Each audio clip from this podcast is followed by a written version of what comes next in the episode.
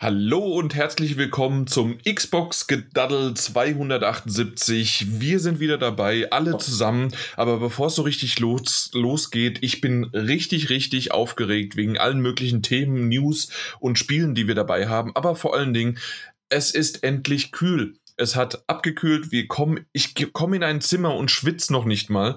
Und dann bin ich in einem Raum, in dem ich hier jetzt den Podcast aufnehmen kann und ich weiß, dass in einer halben Stunde trotzdem immer noch gute Luft drin ist, ähm, ich sogar Socken anhabe, weil mir kalt ist, ein langärmeliges Jersey anhabe. Es ist einfach nur perfekt. Es ist die perfekte Zeit. Es ist Herbst. Es ist, äh, ja, ähm, es ist Zeit zum Spielen, zum drinne bleiben. Es ist ein verregneter Sonntag. Was kann es Besseres geben, als entweder über Computerspiele und Videospiele zu sprechen oder auf der Couch zu sitzen und zu daddeln und ja, oder vielleicht sogar beides in Kombination, dass ihr uns dabei hört, während wir, äh, während wir sprechen, nein, während ihr spielt. So rum wollte ich sagen. Auf jeden Fall, das ist die komische Einleitung. Ich bin aufgeregt ohne Ende. Ich hoffe, dass ihr mich irgendwie wieder runterbringt, aber ich weiß, der Daniel mit seinem Glockengeläute im Hintergrund, deswegen haben wir eine Verspätung von 30 Minuten und zusätzlich der Mike, äh, der mit seiner kühlen, äh, runtergesetzten, herben Art mich vollkommen mit technischen Belangen vollschwafelt, dann äh, kriegen wir das auch wieder ganz hin, dass man äh, mich vielleicht auch auf die gute Seite wieder zurückbringt. Bisher habe ich definitiv schon mal einen Deal mit Phil abges äh, abgeschlossen, äh, damit wir hier gesponsert werden und alles Mögliche. Deswegen Xbox Gedaddel, wunderbar willkommen dazu. Die erste Folge und trotzdem sind es 278. Hi Daniel. Hi, hi Jan, hi Jan. Ähm, Man merkt, ich bin gar nicht aufgeregt. Du bist kein bisschen aufgeregt, nee. Ich muss auch sagen, ähm, wir haben, ich, ich sage das einfach mal so in den Raum, ich sage das einfach mal so in den Raum, falls jemand zuhört, vielleicht von Microsoft, vielleicht unser Freund Phil Spencer, wir haben sehr tiefe Taschen. Wir haben wirklich sehr tiefe Taschen, die kann man befüllen, das ist kein Problem. Und wir sind auch wirklich gewillt dazu, uns in diese Taschen greifen und äh, dort Gegenstände zu hinterlassen. Ähm, kein Problem. Wertgegenstände natürlich. Ähm, wir sind für euch da wie immer an, an einem Sonntag Xbox gebabbelt. Wie immer an einem Sonntag, als ob wir das ständig machen. Ja, Mike, gut, gut, äh, Mike, wir ah, könnten ja. gefühlt jeden ja. Tag, aber der Daniel genau. hat immer so die Probleme, ne? Ja, doch, der Daniel kann auch jeden Tag. Aber ob er möchte, ist eine andere Frage. Ja, richtig, das steht auf einem anderen Papier. Ich, ich finde es ja immer sehr viel angenehmer, morgens äh, um 9 Uhr an einem Sonntag äh, hier zu ja, sitzen. Besonders wenn es regnet. Vor allem, weil wir uns eigentlich um 9 Uhr treffen wollten. Und wie viel Uhr ist es jetzt? 10 Uhr 9. Ist so eine 9 drin. Mike, Mike wie immer den Nagel auf den Kopf getroffen. Nee, ist ja. schön. Hier sind wir. Ähm, ich sehe das, ich sehe vom Wetter auch gar nichts, muss ich sagen. Ich habe hier den Rollo noch ein bisschen unten. Nee, wir haben es doch festgestellt, du bist im Kirchturm neben der Glocke, äh, quasi Modo. ja, ja, verstehst ja. du? Ja, und, ähm, und dass da, äh, dass du da nicht so viel siehst, weil durch das äh, angemalte Glas halt nichts rausgucken kannst. Ich sehe ja, sehr viele Heiligenfiguren und das, das versetzt mich in eine geradezu sakrale Stimmung. Äh, ich freue mich sehr von Das ist dann die heilige Dreifaltigkeit, ne? Das ist dann ähm, na, Nintendo, PlayStation und Xbox. Ja, habe ich ausgetauscht, das ist meine eigenen Fenster oben. Man muss sich da ein bisschen personalisieren, auch wenn man Zumindest in einem Kirchturm wohnt. Rot, Blau und Grün ist doch da immer dabei. Ja, absolut. Blau ist immer selten. Also dann spätestens ist es der Pfarrer. Der ja. Naja, hier auf dem Dorf ist das schon richtig, ja. Will ja niemandem zu nahe treten, aber das, ja. Äh, das erinnert mich immer wieder an diese eine schöne äh, Mission von Kingdom Come Deliverance. Die, also, ähm, ich, ich habe es ja nicht viel weiter gespielt, aber das ist eine Mission, die, die hat mich wirklich überzeugt und viele haben gesagt, wenn ich das, wenn ich diese Mission schon mag, dann sollte ich eigentlich wirklich mal The Witcher spielen. Also The Witcher 3 vor allen Dingen. Aber ähm, ja, Kingdom Come Deliverance, diese, ähm, ja, was sind das dann, diese Priestermission, wenn der da kommt und du musst dann für den dann die Rede halten, weil der Stock besoffen ist, weil du am Tag davor mit ihm halt durch die Nacht gezecht bist. Und ich hoffe, dass ich das jetzt zwar vielleicht für den einen oder anderen gespoilert habe, aber ist jetzt auch schon ein bisschen länger her, ne, das Spiel. ist schon alt. Ja. Aber das war, das ist wirklich eine schöne Mission und äh, selbst quasi die Prämisse, die ich gerade beschrieben habe, ähm, die die zu erleben, ist dann doch nochmal, auch selbst wenn man es quasi weiß, ist das immer noch ein ganz nettes Ding. Das mochte ich. Habt mhm. ihr es damals äh, bis dahin geschafft? Also ich habe das Spiel gar nicht angefasst. Ah, okay. Naja, äh, teilweise hast du es geladen und keine Texturen gehabt, aber ja.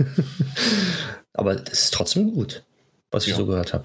Ja, ja, also ähm, natürlich ist es vor allen Dingen dieses, ähm, diese, dieser Realismus und äh, dass ich teilweise mich halt da komplett in diese, ähm, ja, in diese Welt halt rein empfinden musste, um halt zu wissen, wo es lang geht und so weiter. Mhm. War ganz nett, aber teilweise auch wiederum war es halt äh, schwierig, diese, ähm, für mich halt, der äh, zum Beispiel von The Witcher 3 äh, gar nichts hatte und einfach oder, oder irgendein anderes Open-World-Spiel äh, oder wenn, wenn er es dann macht, wie auch bei Assassin's Creed, bin ich derjenige, der immer noch alle Hilfsmittel mit anmacht, damit ich quasi äh, am besten mit dem Pferd automatisch dorthin geritten werde. und, und, halten. und dann mache ich Kingdom Come Deliverance an, der, das Spiel, das halt einfach alle Dinge ausschaltet, alles auf manuell setzt und dich dann ja, entlässt. Ja, hier mach. Hier mach. Genau. Wenn du verkackst, bist selber schuld. Ja, aber die Mission war cool. Die mochte ich. Mhm. Na gut. Jo. Vielleicht gibt es ja auch da einen PlayStation 5 Patch, der dann nur 50 Euro kostet oder so. Ah, 60. Stimmt, die Preise wurden ja erhöht. Genau. Na gut, ähm, das so viel zu äh, Wetter ist mittlerweile echt schön. Ich mag's. Äh, ich hoffe nur, dass es am ähm, so Ende Oktober, Anfang November mal kurz für zwei Wochen nicht regnet, weil da brauche ich ein besseres Wetter. Es kann kalt sein, aber halt nicht äh, regnerisch. Und äh, ansonsten kann das gerne jetzt erstmal durchregnen. Ja, finde ich auch. Genau. Hab ja Homeoffice, nur Daniel muss raus und Mike ja. sitzt eh im Auto. Ja, muss aber trotzdem raus. Ja, im Auto. Ja. ja ich meine, dazu kommen noch die Hundespaziergänge. Die sind natürlich immer angenehmer, wenn es nicht regnet. Auch was, was die olfaktorischen Einflüsse in der, in der Wohnung angeht. Mhm. Ähm, wenn man gerade nach Hause kommt. Ja, der ja, komplett okay. nass ist. So ein schöner mhm. nasser Hund, der, der riecht halt, ne? Ja, ja, sehr angenehm. Sehr, sehr, sehr angenehm. Ja. Nee, stimmt. Äh, und Mike, du hast vollkommen recht. Eigentlich ist mir gerade eingefallen, als du das so gesagt hast, auch rausgehen und wegen Arbeit. Aber ähm, du hast ja mit Pokémon äh, Go wieder angefangen, habe ich genau. gesehen. Passend und zum Wetter. Passend zum Wetter habe ich mir auch gedacht. Super, es wird äh, scheiß Wetter für rauszugehen und der Kerl fängt mit Pokémon Go an. Ja, aber ich schwitze ja wenigstens dann nicht mehr draußen. Ja, wunderbar. Aber dafür hast du, äh, hast du wenigstens irgendwie einen, einen, eigenen Schirm für dein Handy, ja, damit es. Ja. Ja, das Handy braucht ja keinen Schirm, ist ja wasserdicht. Ja, aber dann kannst du kaum noch einen Pokémon-Ball, also einen Pokéball irgendwie äh, werfen, wenn dann Ach Wasser doch, drauf das ist. geht schon. Das, das, geht das schon nervt irgendwie. total. Ja, es nervt auch, aber es geht. naja, äh, auf jeden Fall, ähm, letztes Wochenende war ja die äh, Polygon, beziehungsweise auf Englisch heißt es ja Porygon. Oder umgekehrt? Nee, Auf Englisch heißt Polygon. Deutsch, ne?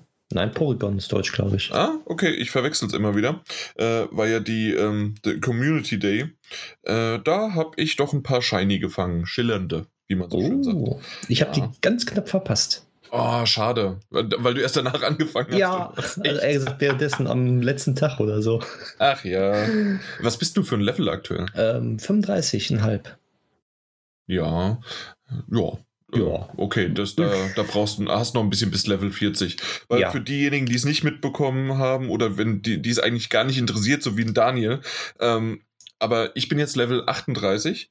Das heißt, zwei Level. noch zwei Level, aber nur mal so im Vergleich. Ich habe, man braucht, glaube ich, was war's? Im, von Level 38 auf 39 brauche ich wie viel? Äh, drei Millionen Mhm. Äh, 3 Millionen XP und von Level 39 auf 40 meine ich gelesen zu haben, wenn ich es richtig in Erinnerung habe, zu äh, entweder 4,5 oder 5 Millionen äh, XP. Und wenn ich jetzt mal so gucke, hier steht meine Gesamtexperience, die ich über jetzt über vier Jahre zusammen habe, sind 12,3 Millionen. Das heißt also, ich brauche jetzt für die letzten zwei Level 8 Millionen und mhm. 12 Millionen habe ich in den letzten vier Jahren gesammelt. Aber ich muss auch sagen, dazwischen war auch mal wieder Pause. Und ich habe dieses Jahr doch ziemlich viel gemacht. Also ich, ich wenn, also ich wenn alles mal, gut geht, ich kriege ich vielleicht das dieses Jahr auf 39. Okay, ich habe gerade mal 6,5 Millionen. Bis ja, 35. Kann, mhm. Ja, oh das, weil, weil das halt zum Schluss dann halt so ist, ne? Ja. Aber dafür habe ich ganz viele Glückseier. Ich glaube 60 mittlerweile. Glückseier. Ja, das sind doch die Eier, wo du doppelt XP bekommst. Ach so, okay, ja gut, jetzt weiß ich, was du meinst, ja. Sorry, ich, ich hab's, ja, äh, ja, ich hab's nur seit kurzem erst auf Deutsch. Ähm, ich hab's sonst immer auf Englisch und deswegen, ja, aber ja, natürlich. Die Glückseier, ja, die, äh, die benutze ich halt regelmäßig, deswegen habe ich nicht ganz so viel Ach so, die äh, aufhalte. Ja, die habe ich immer nur benutzt, wenn wirklich auch schon im Spiel Doppel-XP gibt, dann hast du Glückserste viermal halt. Mhm. Äh, beim Pokémon Day äh, oder Community Day hast du übrigens dreifachen XP-Bonus. Und wenn du dann, äh, dann äh, wenn du dann nochmal ein, ein Ei anschließt, sozusagen, dann hast du äh, sechsfachen äh, Fang-XP-Bonus. Ja, und das werde ich wieder machen. Was ziemlich cool ist. Ja, du musst halt mal da wieder dabei sein, ne? Ja, ja richtig. Na gut, aber das war sozusagen der Ausflug. Daniel hat sich schon abge abgeschossen ähm, zu Pokémon Go, weil irgendwie da bist du ja nie wirklich reingekommen, ne? Doch, doch. Also als der, der Riesenhype da war, habe ich das auch gemacht, aber nicht, nicht so lange, nicht so intensiv wie ihr. Ich habe ja meine 151 Pokémon zusammen. Das ist ja das Wichtigste. Alles mhm. andere, ähm, ja, würde ich irgendwie hinbekommen, aber die Mega-Entwicklungen äh, sehen zwar cool aus, aber die kriegst du halt als alleiniger Spieler, hast du kaum, hast du keine Chance, äh, mhm. irgendwas hinzubekommen, außer mal jetzt Bibor, weil der in der Quest dabei war, aber ansonsten kannst du es vergessen. Das ist ein bisschen schade, ähm, dass da viel auch auf die, ja, auf die Raids gesetzt werden, äh, weil das ist halt etwas, worauf ich halt überhaupt keinen Bock habe. Vor allen Dingen natürlich auch jetzt in der Zeit nicht, ähm, dass da irgendwelche Raids stattfinden, wo du dich dann äh, versammeln musst. Beziehungsweise, ja, du kannst auch Fernraids machen, aber ach, ich will das alleine machen. Ich möchte jetzt irgendwann, wann auch immer ich fertig bin, äh, gehe ich, ähm, also fertig bin jetzt mit dem Podcast, gehe ich doch mal eine Runde raus ähm, und dann werden wir noch mal ein bisschen spazieren gehen und dann auch ein bisschen Pokémon spielen. Ja. Genau. Ein idealer Tag. nee, alles klar. Wollen wir mal noch so in das das war quasi Pokémon Go und was haben wir davor besprochen? Keine Ahnung, irgendwas anderes. Mit ähm, Geld fürs Spenden. Also genau, das Taschen, war's. Taschen Sponsoren, Geld. Also wir hatten es ja schon mal angesprochen. Wenn jemand äh, Geld zu viel hat oder sonst wie was. Wir haben keine Sponsoren mehr, äh, keinen Supporter mehr. Und jetzt äh, erst just heute Morgen um 5 Uhr morgens äh, war die jährliche äh, Erweiterung von zum Beispiel Soundcloud oder sonst was war dran. Also falls irgendjemand Lust hat, uns zu ähm, ja Sponsoren, sponsorieren, inserieren, ähm, also, Geld geben, damit wir einen Namen nennen. Ähm, ja, Xbox, Phil, Bill Gates, keine Ahnung. Ähm, kriegen wir alles hin. Der Daniel, der sagt dir alles. Das, das passt schon. Ja, das er hat nur Probleme, Xbox auszusprechen, wie wir im Vorgespräch, dass es nicht gibt, äh, mit, äh, mitzubekommen. Also ja, das wird ein bisschen schwierig, langfristig gesehen, mit unserer Neuorientierung. Aber gut, das, ich arbeite dran. Aber das, das, das klingt so komisch, die neue Orientierung. Ja, dazu aber später auch mehr, nicht? Ja, äh, ja, so viel später nicht. Aber hast du irgendwas mitgebracht fürs Intro? Ähm, ja, aber ein bisschen meinen Einsatz verpasst, um ehrlich zu sein. Äh, wir hatten ja vor Wie so häufig. Grundsätzlich. Immer wenn ich gemutet bin, ähm, wenn ich nichts Blödes sage, fällt mir auf, dass ich dann was sage, aber man hört es ja nicht. Ähm, auf jeden Fall, äh, weil wir es vorhin und jetzt ist es ein bisschen raus, aber ähm, wir hatten es doch kurz darüber, dass ähm, diese Anspielung gemacht, dass man vielleicht für, für den Patch von Kingdom Come äh, Deliverance eventuell 50 oder 60 Euro bezahlen müsste, damit es eine PlayStation 5 Version wird. Und ähm, es ist mehr so eine Kleinigkeit, deswegen fürs Intro. Es wäre auch niemals eine News wert, also nicht bei uns im Podcast, ansonsten natürlich jederzeit. Außer zwar, für Spider-Man. Pass auf, was du sagst. oh ja, stimmt. Naja, ähm, nee, und zwar haben ähm, wir erinnern uns vielleicht alle an das, das Shark PG, das High-Action-Rollenspiel Man ja, Eater. klar. Ähm, war ja ein großer Erfolg, meine ich. Auf jeden Fall ähm, wurde angekündigt, dass das dafür ein Next-Gen-Upgrade geben wird. Ähm, das heißt PlayStation 5 und Xbox Series S und Xbox Series X. Und ähm, das wird kostenlos veröffentlicht. Finde ich immer ganz schön. Das heißt, Leute, die es jetzt schon auf der PlayStation 4 oder auf der Xbox One gekauft haben, können das dann kostenlos upgraden. Und der PC wird irgendwann im nächsten Jahr bedient. Ähm, und ich fand das ganz, ganz, ganz interessant, weil da zitiere ich das mal einfach aus der aus der Pressemitteilung, ähm, endlich ausgewachsen wird Maneater auf den neuen Konsolengenerationen Raytracing, native 4K HDR bei 60 Frames per Second und neue Lichteffekte bieten, mit denen die Unterwasserwelt von Maneater noch realistischer und lebendiger wirken wird. Soweit, so gut. Und dann kommt aber so ein mhm. Satz, der mich weiterhin so ein bisschen skeptisch äh, auf diese, diese Zukunft ähm, blicken lässt. Der ist und zwar Besitzer der Xbox Series S werden ebenfalls eine lebhaftere Grafik und gesteigerte Framerate genießen können. Was auch immer das heißen mag. Das 4K aber, nicht drin aber sind. 4K nicht und Ray, ich glaube nur Raytracing unterstützt Series S. Genau, ja. Ich bin, also, es, ne, ich weiß nicht, ich weiß nicht, es klingt aber danach, und das ist eine Pressemitteilung, deswegen habe ich es jetzt einfach mal zitiert, es klingt auch so ein bisschen danach, dass auch die 60 Frames per Second vielleicht nicht ganz sicher sind. ähm, weil ja nur gesteigerte Framerate, aber wir werden sehen, wir werden sehen. Aber es ist so dieser, ne, was mir jetzt schon missfällt, ist diese Einleitung, die Next Gen. Wir bekommen gratis Update für, für Besitzer und alle anderen werden sich es natürlich auch einfach neu kaufen können, wenn sie das wollen. Und es gibt verbesserte Effekte, aber es wird immer schon so ein bisschen relativiert und gesagt, so ja, und die Konsole bekommt aber auch eine höhere Auflösung und eine gesteigerte Framerate. Punkt. Bin gespannt, bin gespannt. Das, das ist so ein bisschen hängen geblieben. Mhm. Äh, hat ein Geschmäckle, aber ja. Ähm, hat ja gar nichts mit dem Spiel zu tun, sondern es ist halt die Konsole. Ja, eben, Die haben sich ja quasi das Nadelöhr selbst gebaut. Mhm. Und wie sich das halt auswirken wird, auch in, in, in, weiterer Zukunft. Bin ich mal gespannt. Ja. Ja, kommt am 10. November bzw. 19. November äh, gibt es das kostenlose Upgrade dann. Mhm. Die entsprechenden Konsolen. Ja, und wann kommt es für Control nochmal? Witzig. Ähm, ich weiß es nicht mehr. Irgendwann für Amazon Luna oder so. Ich, mal gucken. Okay. Mike, hast du noch was? Mm, nein, diesmal nicht. Ich nee. habe euch schön zugehört. Ja. Nee, ich habe nichts. Okay, du? verdammt, ich hatte es eben gerade noch auf den Lippen, auf und der jetzt ist es weg. Und das Daniel. ist jetzt weg, weil ich habe es mir nicht aufgeschrieben, weil ich dachte, oh, das habe ich doch im Kopf. Anscheinend nicht. Nee, hm. es ist weg. Vielleicht kommt es ja gleich wieder. Vielleicht kommt es wieder, aber wir ja, haben aber ja jede Menge andere Sachen, deswegen sollten wir vielleicht mal mit dem Thema auch loslegen. Ich meine, ist ja kein Problem. Ne? Das ist jetzt unsere erste Folge. ähm, und da, da können passieren solche Dinge auch mal. Da verschlammt man irgendwie mal was oder das passiert. Also ich bitte unsere Zuhörer und Zuhörerinnen natürlich um Entschuldigung, aber wir machen das jetzt noch nicht so lange hier als Xbox. Xbox-Gebabbel. Es ist unmöglich, das Xbox ist, auszusprechen. Was ist denn da er los? Er kriegt es nicht hin. Er kriegt es einfach nicht hin. Das, das ist das Gebabbel hinten dran. Wir müssen das anders machen. Xbox. Das, nee, ich krieg's nicht. Mach einfach weiter, Jan. Äh, ich habe übrigens Xbox Gedaddel gesagt, ne? Nicht Xbox Gebabbel am Anfang. Ja, das, aber nicht so schlimm. Ich sehe über deine Fehler gerne hinweg. ja, danke. Äh, meistens findest du sie ja gar nicht. Auch wahr. Na gut, dann kommen wir doch mal zum Thema. Vielleicht findest du da einen Fehler. Ähm, und zwar, ich weiß noch nicht genau, wie wir es nennen und sonst wie was. Der, der Daniel und Mike, äh, die haben mir beide noch nicht so einen richtigen äh, Feedback dazu gegeben. Ich, wir schmeißen einfach mal irgendwie alles zusammen. Es geht um die PlayStation 5, es geht um die Xbox Series S, es geht um äh, den Kauf natürlich von Microsoft von äh, Cinemax bzw. Bethesda äh, für läppige 7,5 Milliarden Dollar.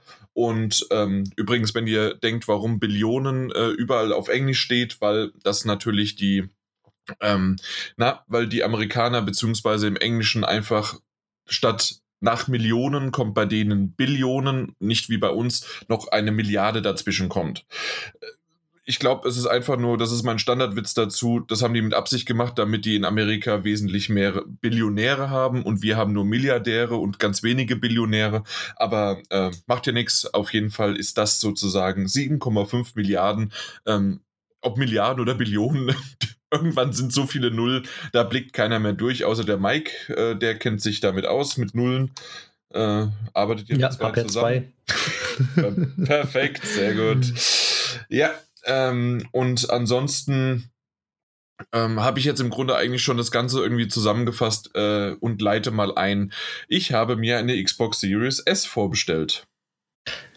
Warum Ach, Series S? Ah, die, die Leistung. Guck, da fängt schon wieder an. Was für eine, die Leistungsstarke. Ich, oh Mann, ich, ich gehe nach Hause. Ganz ehrlich. Ich bringe das in der letzten, äh, übrigens bin ich zu Hause, aber ich, in der letzten Folge habe ich das jedes Mal, Series S und Series X und äh, die Alex, meine, meine Verlobte, hat mir auch schon gesagt, wenn du das nicht aussprechen kannst und nicht weißt, was du zu Hause stehen hast, dann darfst du es auch nicht vorbestellen.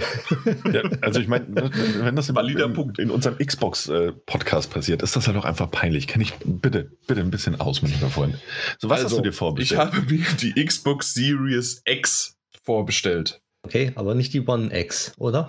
nein, nein, die ging um 800 Prozent irgendwie höher. äh, nein, nein, ich habe mir die Series X vorbestellt. Also Xbox SX. Kann man das so sagen? Äh, Das Problem Nee, ist nur, da- ich habe schon, ähm, ich hab schon von einigen anderen äh, gehört, dass man natürlich die Series S dann so nicht abkürzen dürfte, zumindest nicht in Deutschland. Ne? Oh, doch, mittlerweile ja. Nee, Mittlerweile, nein, nee, nein, nein, Nein. Nein, sollte man. nein, definitiv nicht. Hm. Äh, auf jeden Fall aber die Series X, die habe ich vorbestellt, ähm, weil für mich kommt die Series S absolut nicht in Frage. Wir haben es letzte, das letztes Mal schon geklärt, ähm, dass die halt dann doch, und eben hat es der Daniel auch schon gesagt, ähm, ein bisschen schwächer ist auf der Brust. Ähm, ansonsten wäre es mir eigentlich egal gewesen. Äh, Wenn es zum Beispiel wie bei der PlayStation 5 digital und mit Laufwerk gewesen wäre, dann hätte ich mir absolut die ähm, ohne Laufwerk äh, der, der Xbox-Variante gekauft. Aber eine schwächere Variante zu wegen 200 Euro, hm, das Laufwerk, äh, hätte, da hätte ich drauf verzichten können, weil nämlich, äh, ich glaube, die meisten wissen es warum.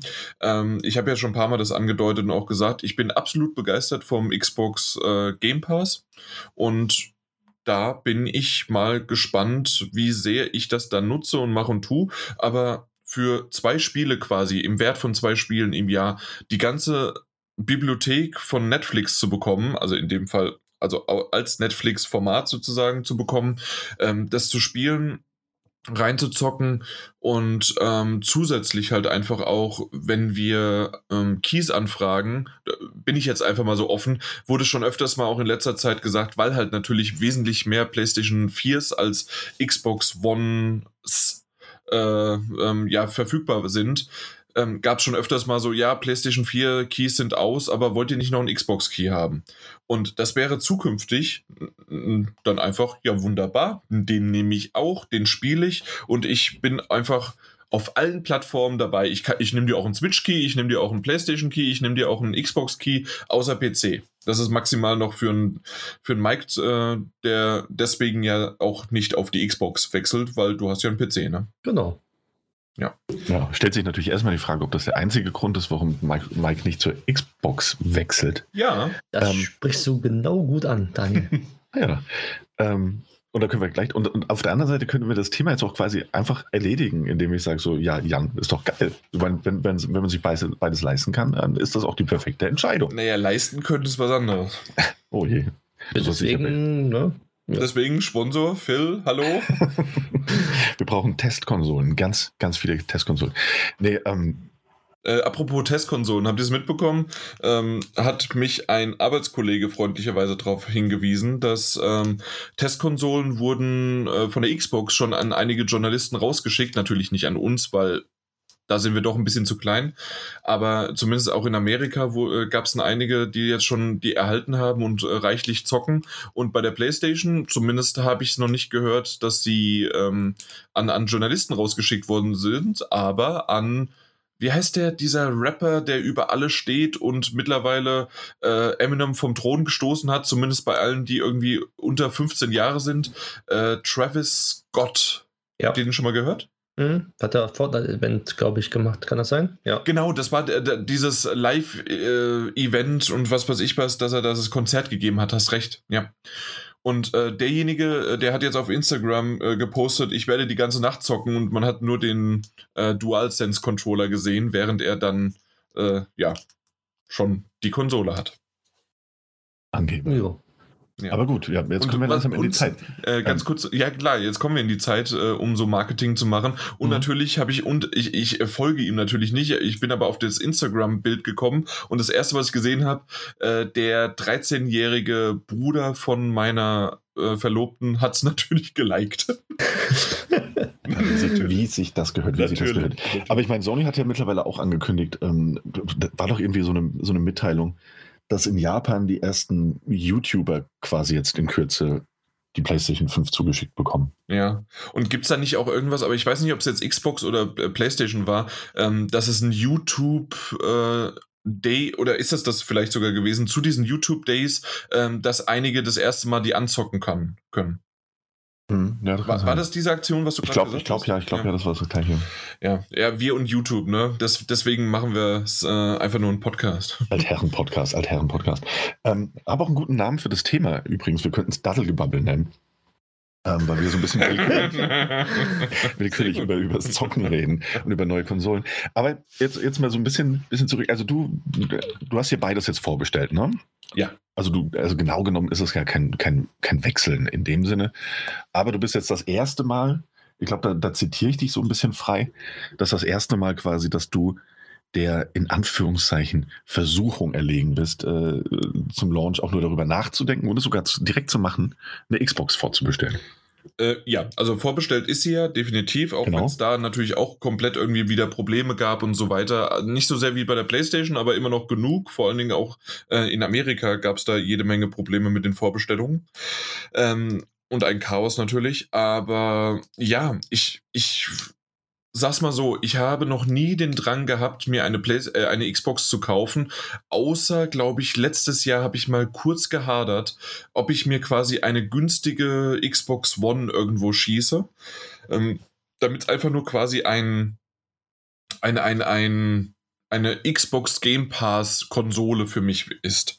Und das habe ich gedacht, oh, das hört sich gut an. Und wir haben ja, glaube ich, auch in dem, in dem Podcast in der Folge mal drüber gesprochen, dass ich dann aber gemeint habe, ich möchte aber doch irgendwie eigentlich alles auf einer, ein Biotop einer, das habe ich glaube ich selbst letztes Mal noch erzählt gehabt, ähm, in einem Biotop, in einer Familie. Ich finde es cool, dass man äh, dass ich heute zurückgehen kann bis zu PS3-Zeiten zurück, bis PlayStation Vita-Zeiten und jetzt natürlich PlayStation 4 und zukünftig PlayStation 5 und ich sehe einfach meinen gesamten Spielekatalog in Form von Trophäen, äh, den ich je erspielt habe, einfach dort widerspiegelnd.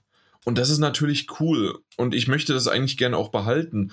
Auf der anderen Seite habe ich jetzt mehr und mehr gemerkt, dass die Switch mich schon so ein bisschen da desensibilisiert hat, dass ich auch mal ein Spiel äh, gerne auf der Switch spiele. Obwohl ich immer noch sage, wenn es Switch und PS4 rauskommt, gehe ich zur PS4. Das, das war es meistens immer noch. Ähm, aber ich muss ganz ehrlich sagen, wenn ich jetzt, ähm, wenn ich die Möglichkeit habe, für für 100 bis 120 Euro im Jahr ähm, ein Spiel zu spielen oder viele der Spiele zu spielen, die ich ansonsten für die PS4 mir äh, noch zusätzlich kaufen müsste und teilweise halt für Vollpreis. Und wir hatten es ja jetzt schon mal angedeutet, teilweise, ja, wenn es auf der PS5 rauskommt, dann halt auch noch äh, mit nochmal 10 Euro mehr. Und ja, irgendwann gu guckst du halt mal, schielst du mal darüber und ähm, hast vielleicht dann die Möglichkeit zu sagen, okay, ja, das sind zwar zwei Hämmer am Anfang, dass du jeweils 500 Euro ausgibst, aber langfristig gesehen kann ich mir gut vorstellen, dass ich damit entweder genauso komme oder zumindest mal auf die, äh, vielleicht sogar ein bisschen günstiger werde, ähm, weil ich halt dann doch einige Spiele oder zumindest meinen ähm, ähm, Horizont dann dementsprechend auch erweitere. Es kann natürlich auch sein, dass ich das Ding nach zwei Wochen wieder zurückschicke und sage, der Controller ist scheiße, ich mag es nicht, ich mag das Interface nicht. Und ja, ähm, ich habe das Netflix-Problem, dass ich im Grunde nur browse, die Sachen runterlade, dann ist meine Festplatte zu klein, obwohl ein, äh, ein Terabyte muss man erstmal voll kriegen, aber natürlich kriegt man das auch schnell irgendwie hin, gerade mit dem Katalog von was, 150, 200 Spielen oder sowas bei, äh, beim Game Pass. Und ähm, naja, ich, ich weiß es nicht, also so insgesamt ich probiere es, ich werde es, äh, ich, ich sage immer noch so halbwegs mal gucken, obwohl die Alex mir auch schon gesagt hat, nee, du wirst das eh kaufen. Das, das wird dann halt so sein. Ja, wenn ähm, das bei dir erstmal so drin ist, dann ist das auch so. Wobei äh, Google Stadia hat ja dann zum Schluss zum Schluss hat es noch Klick gemacht. Ja, ja, es hat zum Schluss Klick gemacht. Dazu später mehr, wenn wir Luna besprechen. Mhm. Ähm, Gibt es große, große Unterschiede. Da bin ich auch schon hinterher. Der, am Rockzipfel bin ich bei der Luna schon. Ja, ja aber äh, ihr, ihr, versteht, was ich meine. Ne? Also, dass das irgendwie die Möglichkeit besteht. Und wenn ich PC-Spieler wäre, so wie der Mike, ähm, ich hätte mir schon längst den Game Pass gekauft und ich hätte dann locker dann auch auf dem PC losgelegt. Das Problem ist halt bei mir einfach nur, ich möchte halt nicht am PC spielen, ich möchte nicht äh, dort die ganze Zeit sitzen und ich habe auch keine Lust, mir irgendwie ähm, jetzt ja, in den Arsch zu beißen, weil ich mir letztes Jahr die RTX gekauft habe und dieses Jahr die so günstig angeblich ist. Und ähm, die andere, die, die Cyberpunk RTX ist ja sowas von schön und cool, aber die haben die Scrapper für 50.000 Euro auf Ebay gestellt. Also äh, dann, dann haben wir mit DirectX und mit den Upgrades und was weiß ich was. Und äh, wir haben es ja bei meinen Demos gesehen, wie, äh, es auf Steam gelaufen ist. Ähm, läuft nicht gut, ist nur okay. Ähm, und natürlich kann man das irgendwie hinkriegen und natürlich kann man sich reinfuchsen und ja, aber nee, dann lieber eine Konsole für 500 Euro und dann weiß ich, dass es die nächsten eigentlich sechs bis acht Jahre. Äh, wahrscheinlich wird es trotzdem nach vier Jahren wieder eine Pro-Variante geben. Äh, ich glaube, das ist jetzt mittlerweile festgesetzt. Das kommt definitiv. Das wird auch bei der PS5 passieren. Ähm, auf der anderen Seite weiß ich aber, dass ich das wiederum bei der Xbox je nachdem, wie sich es jetzt in den nächsten Jahren entwickelt, da aber nicht auf die Pro-Variante umschwenken muss, sondern da bleibe ich einfach bei der unteren Version in Anführungszeichen. Und bei der PlayStation 5 wird es wahrscheinlich die Pro dann werden. Also, mhm. also ich werde weiterhin die, äh, die PlayStation-Familie groß halten, aber äh, da merkt man wieder, doch, ich bin käuflich in der Hinsicht, dass ähm, da, wo es dann halt günstiger ist, äh, zieht es mich jetzt gerade aktuell hin. Oder halt da, wo wir, äh, da, äh, auf welcher Plattform wir den Key dann erhalten. Mhm. Mhm. Ja, also irgendwie, ich, ich verstehe das absolut. Also ich, ja. verstehe, ich verstehe es wirklich. Ähm, grundsätzlich ähm, gibt es ja in dem Fall, ähm, auch wenn wir das natürlich, ähm, wenn, wenn, wir so ein bisschen im Spaß miteinander kommunizieren, auf, auf WhatsApp oder anderen Gruppen oder, oder auch auf Twitter, ähnliches, ähm, da wird das natürlich ein bisschen scherzhaft aufgebauscht, aber es gibt ja grundsätzlich in diesem Fall keine richtige oder falsche Entscheidung. So, ähm, du willst eine Xbox kaufen, kauf dir eine. Du willst eine PlayStation 5 kaufen, kauf dir eine. Am Ende müssen sich die meisten natürlich erstmal entscheiden, welche der beiden ähm, sie für sich bevorzugen. Und so ist es bei mir auch. Ähm, hätte ich die Möglichkeiten, würde ich auch über beide nachdenken. Es, es, es, gibt ja sowas wie einen, wie einen Wechsel, gäbe es in diesem Fall nicht. So bleibe ich halt dem Ökosystem treu, ähm, mit dem ich halt viele, viele Jahre verbinde. Ähm, mit dem ich auch, was die Exklusivtitel angeht, einfach sehr viel zufriedener bin nach aktuellem Stand. Ähm, was sich da in Zukunft ändern wird, werden wir gleich auch noch ein bisschen, glaube ich, bequatschen. Und ähm, da gibt es ja auch valide Gründe zu sagen, so, oh, die äh, Xbox oder Microsoft generell ist gerade nochmal ein gutes 7,5 Milliarden Dollar äh, interessanter geworden. Und also es gibt ja da keine richtige oder falsche Entscheidung. So, wenn man sich beide kaufen kann, und, äh, früher oder später und das machen möchte, oder wenn man sich nur eine kauft, dann ist es auch egal, welche. Beide haben ihre, auf ihre Art und Weise natürlich. Nee, wenn äh, man sich nur eine kauft, dann ist es nicht egal. Ja gut, wenn man sich nur eine kauft, ist es natürlich nicht egal, aber das muss jeder für sich selbst abwägen. Es gibt ja auch da kein, kein, kein richtig oder falsch. Das, das so. meinte ich damit, natürlich, da gibt es ja. nur ein richtiges. Genau. Da bin ich immer noch ein Playstation-Fan. Ja, ein Playstation-Fan, ja. Das ist ja auch okay. Um, ähm, und ich bin absolut der Meinung und um, ich glaube, da wird doch Mike nicht, nicht groß widersprechen, denke ich, dass der Game Pass natürlich einfach ein mehr als nur verlockendes Angebot ist. Und als ja. das immer immer, immer stärker wird und ein immer größerer Pluspunkt dahingehend ist zu sagen, so, oh, vielleicht wechsle ich, äh, was, was auf dem PC ja eben meistens schon gang und gäbe ist, in Microsofts Ökosystem rüber, weil da sehr, sehr viele mhm. ineinander verzahnte Vorteile auf mich warten. Ähm, macht absolut Sinn. Ich stehe dem Game Pass nach wie vor etwas kritischer gegenüber. Ich muss aber auch gleichzeitig, und das relativiert das Ganze natürlich ein bisschen, du hast das mit den Keys erwähnt und mit den Mustern, die wir bekommen. Und da muss man der Fairness halber natürlich auch dazu sagen, dass wir drei hier schon sehr privilegiert sind, was das angeht. Und der, der Kosten-Nutzen-Faktor gar nicht so sehr reinspielt, meiner Meinung nach.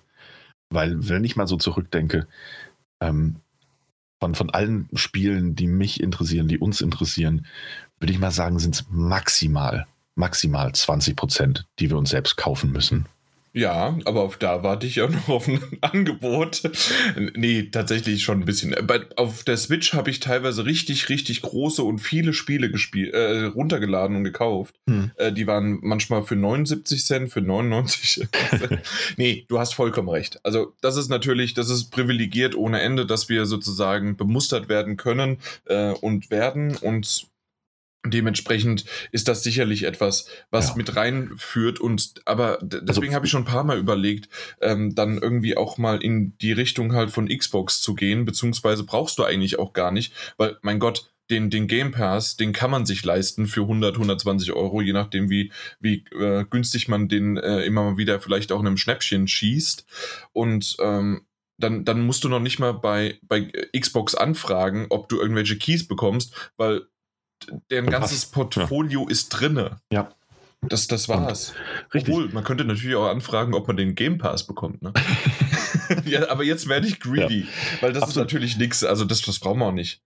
Ähm, ja. ja, ich, ich wollte nur noch mal, noch mal kurz rausstellen, dass, ja, dass das absolut ein valider Punkt ist. Ähm, und äh, gerade wenn wir jetzt äh, davon ausgehen wollen, dass viele der Next-Gen-Spiele nicht mehr 69, 99, sondern hierzulande 79, 99 kaufen werden, äh, kosten werden. Ähm, ja, klar, ist das rein rechnerisch, ist das ein, ist das ein absolut legitimer und wichtiger Punkt. Ähm, und das Geld wächst nicht auf den Bäumen. Ne? Und ich glaube, so geht es hier niemandem. Und eine Investition von 500 Euro für die, für die Next Gen oder halt auch 299 ähm, ist ein Batzen. Und wenn man das wieder auffangen und ausgleichen kann mit einem sehr günstigen Game Pass Deal, glaube ich, ist jeder dankbar. Absolut. Du hast es auch schon angesprochen, das gute alte Netflix-Problem. Mhm. Und das ist auch ein Problem, das ich per se mit dem Game Pass habe oder hatte. Ich hatte ja, hatte ja eine Xbox und ich habe das ja auch schon ähm, erwähnt, dass ich hier eine stehen hatte und viel, für viele, viele Monate den Game Pass bezahlt habe. Ähm, immer nur im monatlichen Abo. Das heißt, die Ersparnis war nie so groß, weil ich wollte mich kein Jahr binden, weil ich ja dann doch meistens auf der Playstation gespielt habe. Ähm, und das Geld ist natürlich immer pünktlich abgegangen. Ich habe es aber kaum genutzt. Also ganz, ganz ehrlich, ich habe noch nicht mehr, mehr die großen Exklusivtitel genutzt, weil ich so ausgelastet war. Und das ist so ein bisschen der nächste Punkt. Und auch so ein Problem, dass ich, ich auch das meine ich, habe ich schon erwähnt, dass ich mit Netflix oder auch Amazon Prime habe, das Überangebot und das ständig wachsende Überangebot, das wir haben, ähm, frustriert mich langfristig mehr, als es, als es hilfreich ist für mich persönlich. Und mir geht auch so ein bisschen, ne, wer, wer, kennt das nicht, abends Netflix angemacht, du hast Bock irgendwas zu gucken, aber du weißt noch nicht so ganz was und dann bist du eine halbe Stunde irgendwie am rumscrollen und guckst dann doch eine alte Folge Friends. ähm, ähm, ich kann dir später, erinnere mich dran, bei zuletzt gesehen, kann ich dir eine schöne neue Serie von Netflix okay. empfehlen. Ich bin gespannt, ich bin gespannt. Ist es nicht ab ins Beet? okay. Das gibt es doch gar nicht auf Netflix. Ja, äh, die, die, haben halt äh, nur schlechte Sachen. Ab ins Beet ist halt zu gut. Ja, das kann sein. naja, also was ich, was ich damit sagen will, ist, es, es gibt dieses Problem des Überangebots, aber das ist auch ein super subjektives Problem. Und natürlich ist der Game Pass auf dem Papier die eierlegende Wollmilchsau schlechthin. Es, es muss aber trotzdem nicht für jeden geeignet sein. Und ich glaube, ich habe das auch schon mal gesagt oder geschrieben. Ähm, mir geht manchmal, und das auch mit so einem Blick auf ähm, unsere Rubrik Stapel der Schande, bin ich der Meinung, dass wir schon so viele Spiele haben und uns auch so viele Spiele interessieren und wir natürlich auch in der privilegierten Position sind, so viele Spiele spielen zu können, ohne Geld dafür auszugeben, ähm, dass dieser Stapel immer weiter wächst und wächst und wächst und wir fangen Spiele an und dann kommt der nächste Titel und dann wird der angespielt und das, das alte Spiel rückt immer weiter in den Hintergrund, obwohl wir da Lust drauf haben. Aber wir kriegen es nicht mehr gebacken. Einmal natürlich aus Zeitmanagementsproblemen, das hast du selbst gesagt, wobei äh, Probleme... Über dich, ja. Ja, über mich, genau. Ähm, wobei auch das absolut First World Problems sind. Machen wir uns da mal nichts vor. Ähm, dass man sagt, so, ja gut, ich könnte jetzt aber auch eigentlich ja erstmal dieses Spiel fertig spielen, bevor ich das nächste starte. Das Überangebot von, von diesen Abo-Streaming und sonstigen äh, Services ist ja aber darauf, darauf, ausgelegt, immer weiter versorgt zu werden, immer weiter und immer weiter und immer weiter gebunden. Damit halt das Abo nicht ausläuft. Ja. Genau.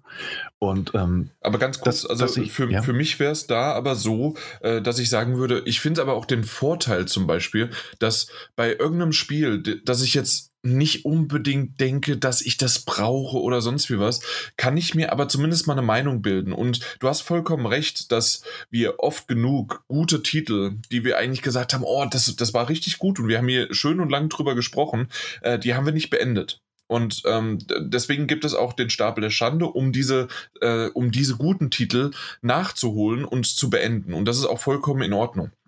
Ich muss aber umgekehrt sagen, dass auch umgekehrt das wirklich richtig schön ist, dass man halt mal auch die Möglichkeit gerade mit diesem äh, Game Pass dann hat, okay, mich kostet ja in Anführungszeichen nichts mehr. Ich lade mal das Spiel runter, auch selbst wenn mich das Genre überhaupt nicht interessiert oder der Titel, also also selbst 10 Euro wäre mir zu viel gewesen, aber weil es ja in dem Abo mit drinne ist, klicke ich auf Download und guck, guck's mir einfach mal an. Und selbst wenn es nach, nach dem Intro schon doof ist, naja, dann kann ich es wieder löschen. Fertig. Hm, ja, aber es ist auch umgekehrt schwierig für mich. Also ich sehe es ähnlich wie Daniel, dass ich dann den Wert der Spiele verliere. Also ich, wenn ich mir ein Spiel kaufe, dann will ich das eigentlich auch manchmal durchspielen, beziehungsweise mhm.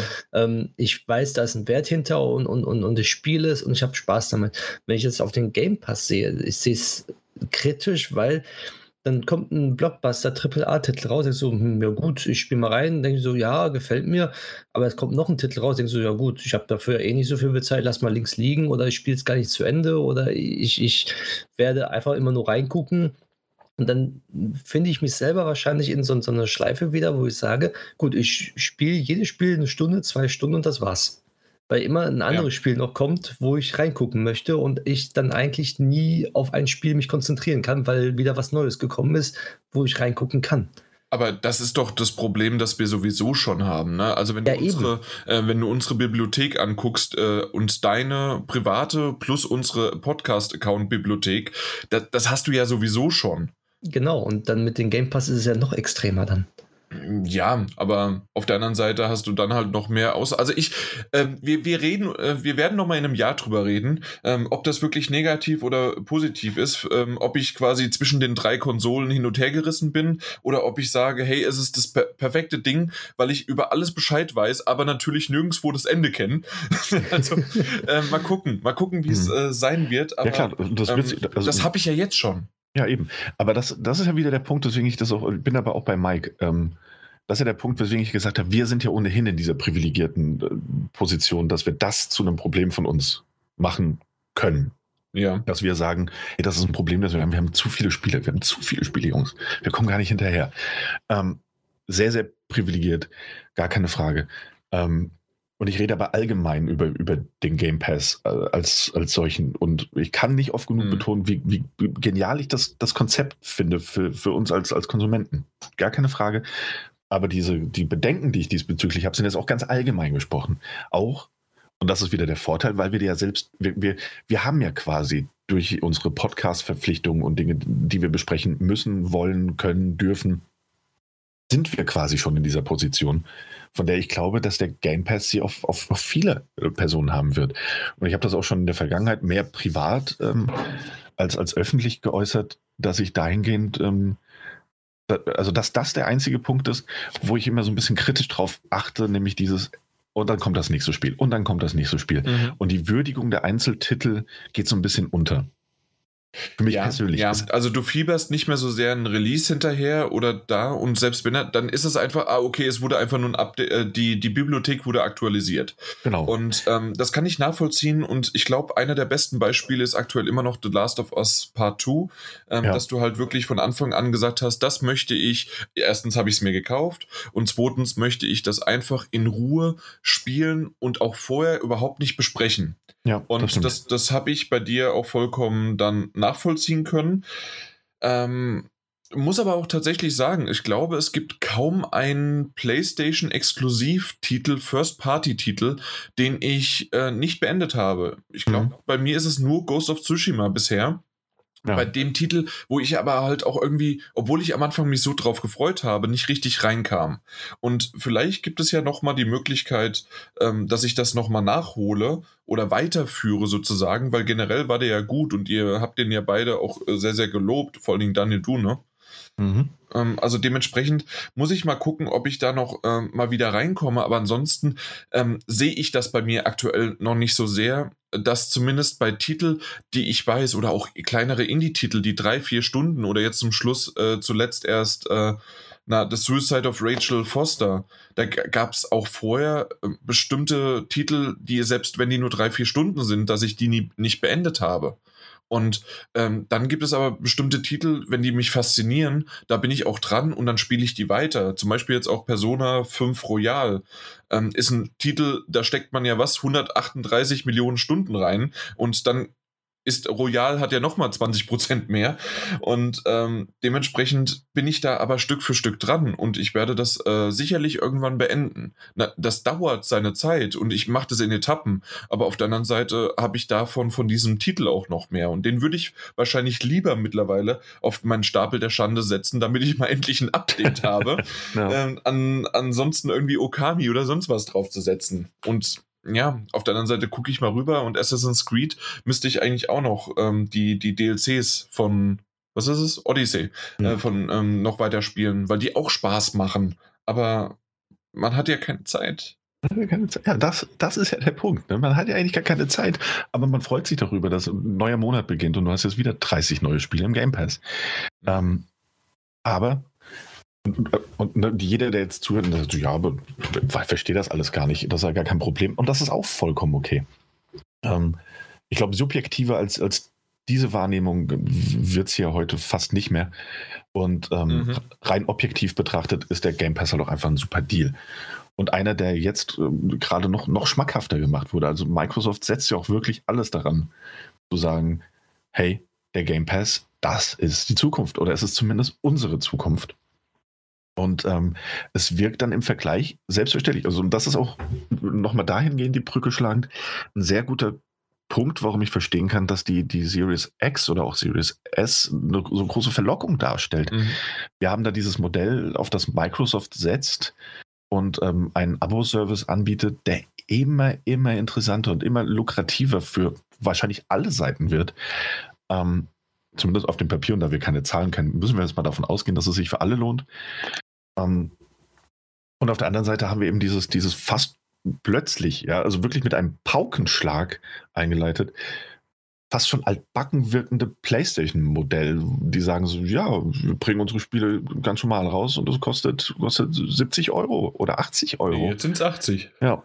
Am Ende, ja, also solange der Game Pass noch nicht die, die, die, die treibende Kraft in dieser Branche ist, solange das nicht der Fall ist und es immer noch so ein bisschen dieses Gleichgewicht gibt, stören auch die 80 Euro. Niemand macht das gerne, niemand bezahlt gerne 80 Euro für ein Spiel. Es ist ein hoher Einstiegspreis ähm, für ein Spiel von einer Qualität, die du im Vorfeld noch nicht mal mehr kennst. Ja? Der große Vorteil des Game Pass, es ist egal, wie das Spiel letztlich qualitativ ist, weil du hast ja nichts dafür bezahlt. Ähm, außer diesen Abo-Service ähm, und die, die ständig wiederkehrenden Kosten. Aber am Ende sind es jetzt 80 Euro Einstiegspreis und trotzdem werden es die Leute bezahlen. Ähm, und werden sich trotzdem auf das Spiel freuen. Und natürlich wird das auch, also natürlich wird sich jetzt beschwert, aber wenn du dir anguckst, wie viele Spiele oft vorbestellt werden, ähm, auch für 70 Euro und wie wenig, also theoretisch müsstest du nur zwei Monate warten und du kriegst das Spiel schon für 20 Euro günstiger meistens.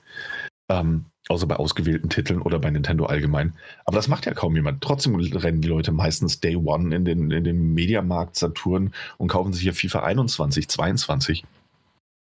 Auch wenn es eigentlich viel zu viel Geld ist für, für, für so eine Art von Titel. Ähm, und das ist interessant zu beobachten und deswegen wirkt das natürlich jetzt auch alles. Microsoft macht, oder anders formuliert, Microsoft macht eine verdammt gute PR im Moment. Grundsätzlich, der Game Pass wird immer interessanter und immer verlockender. Ähm, Gerade weil die Medien sich auch darauf stürzen und sagen so, hä, ja gut, ne, Spider-Man kostet irgendwie 70 Euro, 80 Euro. Ähm, im Game Pass kostet im Jahr 69 Euro. Ich bin, nee, nee, nee, nee. 120? Game Pass ist 120. 120, ja. Ähm, ist natürlich ein Stück weit ein Apfel- und Birnenvergleich, aber natürlich wirkt das nachvollziehbar. So, warum sollte ich denn Betrag X ausgeben, wenn ich auch Betrag Y ausgeben kann und habe viel mehr davon? Mhm. Ähm, deswegen verstehe ich das, das auch absolut. Ähm, aber es ist interessant zu sehen, wie die Leute drauf anspringen ob Sony natürlich auch irgendwann vielleicht reagieren wird und sagen wird, so ja gut, wir müssen mal ein bisschen mehr Wert auf, auf Now, PlayStation Now legen, ähm, die ja quasi der Vorreiter in diesem, diesem Ding waren. Ne? Mhm. Lange vor dem Game Pass war PlayStation Now da und wird aber so ein bisschen stiefmütterlich behandelt, leider. Es kommen immer wieder neue Spiele, aber auf dem Niveau von einem, von einem Game Pass ist das halt noch lange nicht. Und, ja. äh, und gerade äh, wenn ja. du das Niveau ansprichst, würde ich vielleicht mal in Richtung Game Pass gehen und Richtung, äh, was da alles drinsteckt, weil wir hatten genau. ja schon mal von EA Access gesprochen, dass das jetzt ähm, äh, dass man, wenn man den Game Pass hat, auch auf EA Access zugreifen kann. Äh, ich musste nochmal nachgucken, was EA Access eigentlich ist, weil ich dachte, EA Access ist quasi der Game Pass von EA und du kannst alles spielen, was du da haben kannst, aber nee, so ist es gar nicht. Sondern es sind ausgewählte Titel, die man von EA spielen kann, aber das sind eher ältere Titel, also ähm, Richtung Need for Speed, äh, Richtung Sims und ähm, ich weiß jetzt gar nicht mehr, was, äh, was noch dabei ist. Ähm, aber was halt auch ganz nett ist, äh, und das ist schon wieder für einige mehr als genug, weil wir haben eben schon gesprochen, wie viele beenden wirklich ihre Titel, ähm, dass du in alle EA-Spiele ähm, erstens ist es ja dieses komische, du kannst eine Woche früher zugreifen und was weiß ich was alles, aber vor allen Dingen kannst du zehn Stunden kostenlos in Anführungszeichen, also wenn du diesen EA Access hast, äh, kannst du zehn Stunden anspielen. Äh, und für manche Spiele reicht das oder für manche Spiele ähm, brauchst du auch nicht mehr als zehn Stunden.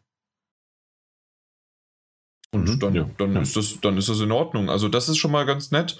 Und äh, zusätzlich ähm, ist ja halt jetzt, und das haben wir ja schon angekündigt gehabt oder gesagt gehabt, und sollte eigentlich jeder wissen, äh, dass Bethesda jetzt äh, von Microsoft gekauft worden ist. Und ähm, es ist noch sehr, sehr schwammig, wie es zukünftig aussieht, ähm, ob alle Titel dann nur noch exklusiv sind, aber sie sind definitiv, und das ist äh, von Anfang an kommuniziert worden, sie werden von Anfang an in, äh, im Game Pass dabei sein. Und wenn ich mir überlege, ähm, dass Bethesda, dass die alles schöne Singleplayer-Spiele vor allen Dingen. Also viele von denen sind Singleplayer-Spiele. Ähm, und wenn die dann dabei sind, wie sehr das nochmal das aufwertet. Und was Microsoft generell an, was waren es mittlerweile, 21 Studios oder sowas, ähm, in, in der Pipeline hat. Und ähm, ich, mich hat noch nie ein Fable interessiert, aber wenn ich einen Game Pass habe, klar spiele ich da mal rein. Und ähm, dann bin ich mal gespannt, was das ist. Und ähm, ich kann auch viele 360-Titel, habe ich jetzt mal, ich habe mir die äh, Game Pass-App nämlich schon auf meinem iPhone runtergeladen und habe mir das Ganze mal äh, genauer angeguckt und dann habe ich die ganzen 360-Titel gesehen, auch äh, Benjo Kazooie und so weiter, ähm, die ich nie gespielt habe. Ähm, Battletoads wird, wird es oder gibt es doch? Äh, kommt doch jetzt auch ein Remake raus. Und ja. Battletoads habe ich damals auf dem Mega Drive gespielt. Also da gibt es so viele schöne Titel natürlich. Ähm, Ori and the äh, Will of the Wisps hätte ich schon vor 30 Jahren spielen können, statt jetzt auf der, äh, auf der Switch. Äh, kommen wir später dazu. Ähm, aber das, das sind so Dinge, die, oder Inside hätte ich einen Monat früher spielen können. Sorry, den Witz. Ich, ich, ich mag das. Ein, ein Monat Exklusivität. Was ein Bullshit. Das ist bis heute noch das Bescheuertste überhaupt. Na gut, auf jeden Fall. Das sind so Dinge, ähm, da, da bin ich echt äh, gespannt drauf, wie sich das Ganze entwickelt. Und ähm, wir müssen unseren Pressekontakt quasi zu Bethesda, ähm, können wir also wir, äh, können wir ab, die, die Brücke können wir abbrennen, wenn, weil, weil ich den Game Pass habe. Natürlich mache ich es nicht, weil Daniel ansonsten heulen wird, äh, weil er gerne noch auf der PlayStation 5 spielen möchte. Aber oh. äh, ja. Ja, also Ihr, ihr, versteht, was ich meine. Ja, ne? also das, das, ist ein, das, das ist selbst für uns sozusagen äh, oder für mich eine Überlegung wert, dass ihr, dass ich sage, hier, ähm, wenn ihr bei Daddelgebabbel mitmachen wollt, dann kauft euch eine Xbox Series X, ansonsten Pech gehabt. Ja gut, ich meine, da ist jetzt Stille. Nee, nee, nee, also ganz klar, weil wir wollten das ja eigentlich live, live besprechen und das soll jetzt auch nicht wie eine Drohung klingen, aber dann sind Mike und ich halt weg und machen unser eigenes Ding. Das, das, das haben wir das letzte Mal schon gesprochen. Genau. Ja, und dann, äh, ihr wisst doch gar nicht, wie man schneidet, ihr wisst gar nicht, wie man hochlädt. Äh, naja, wenn ich mal so einen Blick, kann ich wenn halt ich mal einen Blick auf unsere Homepage werfe, würde ich sagen, weißt du das auch nicht so ganz. Nein, das ist ja nur ein Artikel schreiben, das kannst du wieder besser. Und ähm, moderieren kann der Mike. Also das, ja. ja. Also wir kriegen das hin und du darfst ja auch ab ja. und an mal rüberkommen. Du darfst ja ab und zu mal rüberkommen manchmal. Ich mache da den Xbox-Report, ja. Was ist neu im Xbox genau. Jetzt live eingeschaltet. Jan Munzer, was gibt's Neues? Ah, oh, der Game Pass wurde um 40 neue Titel erweitert. Danke, Jan. ähm, nee, absolut. Bethesda, Riesendeal. Riesendeal. Wirklich. Ich glaube, das ist der größte Deal und einer der wichtigsten Deals der letzten Videospiel-Jahrzehnte, möchte ich fast sagen. Und äh, nur mal zum Vergleich: Nicht mal Disney hat für Star Wars so viel hingeblättert. Ja. Ich weiß nicht mehr, wie viel es war, aber ich weiß nur, die, die, das, äh, es war weniger. Ich gucke. Ja, genau kann ich es genau kann ich jetzt auch nicht sagen, es war weniger. Aber, aber das ist auch so ein Punkt, ne? Und äh, da finde ich es ganz gut, dass du jetzt Disney erwähnt hast, weil ich muss sagen, ähm, Chapeau Microsoft für diesen herausragenden Deal. Ähm, Cinemax, 4 Milliarden, Bethesda. sorry für die Unterbrechung. Ja, kein Ding. Also 4 Milliarden Dollar waren es äh, für Star Wars. Ja. Ähm, Cinemax äh, und, und Bethesda aufzukaufen und ähm, für 7,5 Milliarden Dollar und den quasi zu Xbox zu holen. Einen, einen der größten, einer, also einer der Big Player in der Publisher-Branche, der quasi vom freien Markt erstmal verschwunden ist oder auch nicht. Ne? Bestehende Deals, hat man sich ja schon sehr gönnerhaft gezeigt, bleiben natürlich bestehen. Ähm, finde ich auch gut PR-mäßig, dass, dass Phil Spencer das nochmal erwähnt hat ähm, und gesagt hat, so ja, wir werden die Verträge jetzt nicht brechen. Das, das heißt also dafür. zwei ähm, Titel. Microsoft ähm, published quasi dann zwei äh, PlayStation 5, PlayStation 4 Exklusivtitel. Ja. Ähm, Death, Death, Death, Death, Deathloop und, Deathloop. Äh, und, und, und, und ähm, Tokyo Ghost. Nee. Ghostwire. Ghostwire, Ghostwire oder? Ja. Hm. Und das ist, das ist vollkommen okay und das stellt sie natürlich auch in einem ordentlichen Licht dar, dass sie da jetzt kein nichts brechen. Ähm, insofern Danke dafür. Und die Zukunft ist natürlich sehr, sehr schwammig. Ne? Wir wissen es noch nicht. Bethesda wird nicht müde zu betonen, sie bleiben Bethesda. Ähm, Microsoft wird nicht müde zu betonen, dass ähm, es da noch keine konkreten Pläne gibt und dass man das von, von Spiel zu Spiel äh, entscheiden wird. Aber machen wir uns mal nichts vor, selbst wenn diese Titel, die alle noch in der Pipeline sind, wo es unsicher ist, für welche Konsolen sie überhaupt erscheinen werden, weil Starfield oder auch Elder Scrolls, da wurden ja noch gar keine Plattformen genannt. Ähm, selbst wenn sie auf die PlayStation 5 kommen sollten, wovon, wobei wir davon ausgehen müssen, dass, dass Sony über den eigenen arroganten Schatten springen muss, um zu sagen, ja, ähm, cool, ja, Microsoft, dann publish mal deine Spiele auf unserer Plattform. Ähm, das muss erst passieren. Das, das sehe ich bei Sony nicht grundsätzlich gegeben. Die sind dahingehend äh, sehr, sehr eigen. Man erinnere sich nur an, an Crossplay und ähnliches. Das hat ja ewig gedauert, bis da mal was kam. Ähm, selbst wenn das also passieren sollte, glaube ich, ist es fast safe davon auszugehen, dass die Spiele mindestens mal zeitexklusiv natürlich für den PC und, und die Xbox erscheinen werden. Alles, was da kommt, wird nicht Day One auf einer anderen Plattform erscheinen. Und ich finde das, also, womit wir jetzt auch fast wieder bei, ein bisschen bei Disney sind, ich finde es grundsätzlich okay, dass Disney sagt, hey, ich kaufe mir die Marke Star Wars, weil sie zum Verkauf steht. Das ist eine Marke, mit der kann ich in Zukunft arbeiten. Ich finde es aber gleichzeitig, auch da fand ich das sehr, sehr kritisch, äh, habe ich das sehr kritisch beäugt, als Disney gesagt hat, ja, und jetzt holen wir noch äh, 20th Century Fox und alle damit verbundenen Marken. Und so sehe ich das für den, für den Markt durchaus ärgerlich und ein bisschen kritisch, dass Microsoft Bethesda gekauft hat und so viele IPs mutmaßlich von diesem freien Markt erstmal verschwunden sind. Natürlich, wenn du spielen willst, hol dir einen PC, hol dir den Game Pass, streams auf dein Android-Gerät oder, naja gut, Apple geht nicht, aber es ist natürlich möglich, diese Spiele sind nicht grundsätzlich weg. Ich finde es dennoch ärgerlich und, und, und sehr, sehr schade, dass, dass ein ganzer Publisher verschwindet. Und ähm, für Game Pass-Nutzer und, und Leute, die sich eine Series S oder X kaufen, geiler Deal, gar keine Frage. Und für Microsoft auch wahrscheinlich einer der geilsten Deals. Aber ich, ich, ich werde nicht so ganz warm mit der Vorstellung, dass, dass Publisher und Marken ähm, komplett, komplett verschwunden sind vom Multiplattform-Markt. Ja, ja, ja, ich, ich, ne, ich, ich verstehe, was du meinst, aber auf der anderen Seite, ähm, irgendwann war das ja auch mal so, dass äh, das PlayStation ähm, na, die Santa Monica Studios und ähm, na, das ist ja jetzt alles nur noch unter PlayStation Studios ähm, ähm, ähm ja, drunter genau, sozusagen. Aber ähm, es war eine Zeit lang die, die, die Verträge und die Kooperationen dann mit, äh, mit David Cage und was weiß ich was alles. Und dann äh, Blue Point ist ja auch irgendwie ähm, eigenes Studio und doch wieder kooperativ und was weiß ich was und macht, was es will. Also ja, das stimmt. Also es gibt ein paar, die, die machen, was sie wollen und haben aber halt, äh, wie auch zum Beispiel, mein Gott, äh, Ratchet Clank. Insomniac? Insomniac, ja, ja, weil die machen ja irgendwie äh, links und rechts, die machen einfach für alle, äh, je nachdem, aber dann halt immer nur ein exklusiv äh, ja, Sache. Jetzt nicht mehr, aber ja. Ja, genau, also genau. früher zumindest. Ja, aber das, aber der, der, entscheidende Unterschied ist natürlich, dass wir hier, hier auch bei Microsoft, Microsoft hat ja auch schon Studios ähm, gekauft ohne Ende. Ich meine, allein im letzten Jahr haben die ja ich meine, das, das, ist so oft ein Argument, das man auch auf Social Media liest. So, ja, wenn Sony sich Insomnia kauft, dann ist alles okay, aber wenn Microsoft sich mal was kauft, ulululululu, mhm. wo ich mir denke so, ey, ganz ehrlich, Microsoft hat sich im letzten, in den letzten zwei Jahren irgendwie 15 Studios einverleibt. Übertrieben ist eine gefühlte Zahl jetzt. Nee, nee, nee, ähm, das ist nicht übertrieben. Wirklich. Und, und äh, PlayStation hat ein bisschen tiefer in die Tasche gegriffen, hat sich ein Studio gekauft.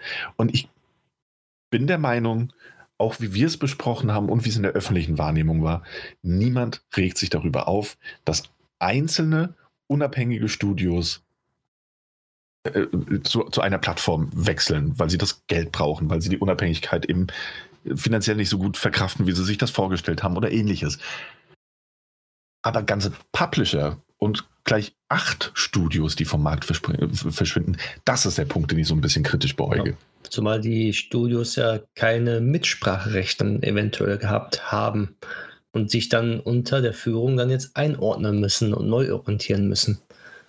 Das, das sehe ich ja. kritisch und das könnte auch ein Schuss nach hinten losgehen, dass dann eventuell Studios oder geschlossene, ähm, also nicht, nicht geschlossen, sondern dass die Leute, die dort arbeiten, halt irgendwann auf den Trichter kommen, du, äh, ich habe keine Lust, äh, nur für Microsoft zu entwickeln oder sonst dergleichen. Ich will immer noch Multiplattform bleiben. Ich gehe jetzt raus und gründe mein eigenes Studio, wenn ich ja. genug Leute finde. Ja, das, da ist jetzt halt, ne, da ist die Frage, Bethesda wird ja nicht müde zu, zu, zu betonen, dass, dass, dass sie Bethesda bleiben und so weiter und so fort. Das ist ja auch nur alles Marketinggeschwurbel erstmal. klar. Ne? Brauchen wir uns ja nichts vormachen. Aber unterm Strich, super valider Punkt, Mike, nämlich Bethesda, Zenimax hat gesagt, ja, wir veräußern alles, was wir haben. Ähm, ich glaube nicht, dass die, die haben die Studios natürlich informiert, dass das jetzt bald passieren wird und dass sie sich darauf einstellen können. Ähm, die wurden natürlich nicht gefragt, ob sie das wollen, weil sie gehören ja zu Bethesda. Bethesda verkauft, mhm. ab, Deal gemacht. Und ich glaube auch, wenn wir uns ansehen, wie viele Entwickler in den letzten Jahren, egal ob das Blizzard, Activision, Electronic Arts, die für dort ansässige Studios gearbeitet haben oder die auch im, im, im Wechsel halt einfach übernommen wurden, wie viele Studio-Heads, ähm, Producer oder auch, ähm, also die, die, die, großen Namen, wie oft die quasi von einem Studio dann wechseln und gesagt haben, so, nee, das mache ich jetzt nicht mehr mit, ich mache mein eigenes Studio. Ähm, ich glaube, dass das auch durchaus hier passieren kann und wird. Nicht muss, natürlich nicht. Und am Ende kommt es darauf an, wie viel Einflussnahme Microsoft tatsächlich ausübt. Das können wir jetzt noch nicht beurteilen. Vielleicht können wir es auch nie beurteilen, wenn nicht irgendwelche Berichte von Kotaku oder Jason Schreier von Bloomberg ähm, kommen, die darüber mal berichten, was da so los ist. Dann werden wir das alles nicht mitbekommen. Ich kann mir aber vorstellen, dass wenn du 7,5 Milliarden Dollar investierst, dass du auch ein bisschen Mitspracherecht haben möchtest. Äh, ja. Ähm, und gerade auch im Hinblick auf den Game Pass Mitspracherecht haben möchtest und wirst und wie Spiele konzeptioniert werden und ähnliches und wie viel Geld zur Verfügung steht oder auch nicht, weil sich Microsoft ähnlich wie Netflix wahrscheinlich auch die Zahlen angucken wird und sagen wird, so, ja gut, aber Genre X schlägt sich mit diesen Elementen nicht so gut. Bitte nehmt das mal raus, äh, die Leute spielen das nicht. Äh, gecancelt nach einem Spiel, gecancelt nach einer Staffel, um mal beim Netflix-Vergleich zu bleiben. Und je nachdem, wie viel Einflussnahme sie tatsächlich nehmen, und äh, wenn man sich für 7,5 Milliarden irgendwo einkauft, möchte man, glaube ich, Einflussnahme nehmen, kann das dazu führen, dass der ein oder andere abwandern wird. Und dann haben wir auch neue Studios und dann ist das alte Problem natürlich gelöst. Acht Studios sind versch verschwunden, neun neue tauchen auf. Okay, der Markt regelt, wie man so schön sagt. ähm, ich ja. weiß nicht, ob das so einfach geht und nee, ob, man, äh, ob man da geht und alles und alles. Aber das, das sind alles Dinge, das sind ungelegte Eier und natürlich ist es schön, da mal drüber zu diskutieren. Das, das sind natürlich Befürchtungen. Ja. Ähm, es kann aber auch umgekehrt sein, wie du, äh, wie ihr gerade schon auch gesagt habt, ähm, dass die Spiele ähm, einfach nur quasi den Vorteil haben, dass sie für äh, den, den Game Pass rauskommen dass sie quasi inklusive sind, kein Kost, äh, kein, keine Extrakosten generieren für, äh, für den, also jetzt aus der Perspektive des Konsumers. Und äh, wenn du aber das auf der PlayStation 5 spielen möchtest, naja, dann äh, musst du halt 80 Euro hinlegen für den Titel. Und äh, dafür kannst du, wenn du noch einen zweiten kaufst, dann bist du schon über dem Preis von einem Game Pass. Und dann ähm, ist das etwas, worüber man sich halt nach, äh, also Gedanken machen könnte. D das ist quasi eigentlich das, wo, was bei mir vor allen Dingen ähm, äh, so ein bisschen gezündet hat, weil wenn ich zurückdenke, die Bethesda-Titel waren vor allen Dingen für, für Daniel eigentlich ziemlich interessant. Für mich war es ähm, außer Doom Eternal und der war leider für mich wegen den Jump'n'Run äh, äh, also äh, Aspekten war der doch im Vergleich zu dem 2016er Doom doch ein bisschen enttäuschender. Das habe ich ja auch so in meiner Kritik, in meiner Review dann mhm. äh, besprochen gehabt und habe es auch bisher leider nicht weitergespielt. Ist, ist sehr, sehr schade, weil ich generell Doom ja mag. Und ähm, aber trotzdem ist das halt etwas, was ähm, Ähm, was ich jetzt denke, okay, ähm, in den ein oder anderen Titel, äh, Dishonored oder sonst wie was, mal gucken, was da noch alles so kommt zukünftig. Ähm, die haben coole Titel, ähm, immer irgendwie außergewöhnliche Sachen und äh, da, ja, äh, ja, zukünftig bin ich gespannt. Aber Absolut, ob ich mir den bin Titel komplett anfragen muss oder ob ich mir den für 80 Euro kaufe, ähm, oftmals nicht. Mhm. Ja, aber mal ja. gucken. Also Eben, also dementsprechend. Also das ist noch alles offen. Das, das ist definitiv offen und vielleicht noch, äh, um sozusagen das Letzte noch hinzuzufügen, ähm, denn Microsoft hat so Andeutungen gemacht, dass ähm, nicht das als letztes äh, Studio quasi, weil 7,5 Milliarden Dollar sind noch nicht genug. Ähm, wir, äh, wir als Microsoft sozusagen, wir als äh, ähm, Pressesprecher jetzt für Microsoft können sagen, dass, äh, dass es noch weitergehen soll. Ähm, es waren aber nur Andeutungen Andeutung, ähm, dass es also in den nächsten Wochen, Monaten, Jahren ähm, noch mehr dazukommen soll und das immer größer wird. Ähm, und du hast es ja äh, ähnlich mit wie Disney ähm, dann halt äh, ja verglichen und das ist etwas, was natürlich auf der einen oder anderen Seite ähm, ja dazu kommt und ähm, wir haben immer so ein bisschen natürlich aus der aus der Gaming-Branche dieses PlayStation versus Xbox im Vergleich. Und ähm, ich mache jetzt eigentlich eine sehr, sehr gute Überleitung zu unserer News, falls ihr nicht noch was anderes dazu sagen wolltet. Ähm, weil dann könntet ihr noch mal kurz eingrätschen. Ähm, ich glaube, ist erstmal fürs Erste alles so gesagt. Ja. Weil das wird sich ja zeigen, jetzt nach und nach, jetzt die, die Monate, was Microsoft wirklich jetzt noch kaufen wird oder nicht kauft. Und ja, wie sich das überhaupt entwickelt mit den Studios jetzt, was sie vorhaben. Das wird irgendwann ja auch irgendwelche Pläne äh, von Microsoft geben, was sie damit bezwecken wollten, das jetzt zu kaufen und was sie damit vorhaben. Ja, ähm, natürlich, das wird sich alles zeigen. Und erstens, also ich glaube auch, dass wir jetzt viel die Vor- und Nachteile für uns persönlich jeweils äh, aufgeschlüsselt haben und sehr viel spekuliert haben, welche Auswirkungen es haben könnte und welche wir denken, dass es nicht haben könnte oder wird. Und den Rest müssen wir sehen. Und wir müssen auch sagen, dass diese ganzen Deals, sowohl der Bethesda-Deal als auch die Deals des letzten Jahres, ähm, die zeigen sich erst in, in, in etwas weiterer Zukunft. So, Absolut, also, ja. Da müssen wir mindestens mal zwei, drei Jahre noch ins Land gehen lassen, bevor wir da tatsächlich Auswirkungen spüren werden oder auch nicht. Ähm, Insofern rein spekulativ alles. Und man muss ja auch dazu sagen, es war ja nicht nur Microsoft, die gesagt haben, so, ja, das ist nicht der letzte äh, Studio-Deal, den wir abgeschlossen haben, da kommt noch mehr, sondern es war ja auch Sony, ähm, die gesagt haben, auch wir schauen weiter danach, welche Studios wir uns einverleiben können. Ähm, ja, das ist das Geschäft, ne? so geht das da weiter. Und wenn der eine was macht, muss der andere reagieren.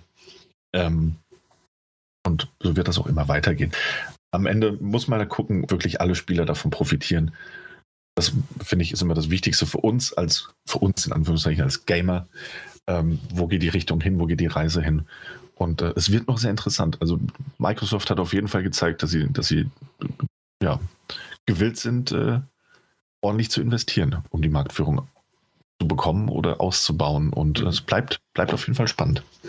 Ja, äh, das definitiv, aber wie ich eben schon so angedeutet habe, ähm, äh, spekulieren oder sagen auch sehr, sehr viele, dass so gar nicht die Konkurrenz äh, von Microsoft eigentlich von der PlayStation 5 herkommt, beziehungsweise umgekehrt PlayStation 5 auf Microsoft oder Xbox halt, sondern dass es eher von Google und von Amazon kommt mit ihren Streaming- und Cloud-Diensten.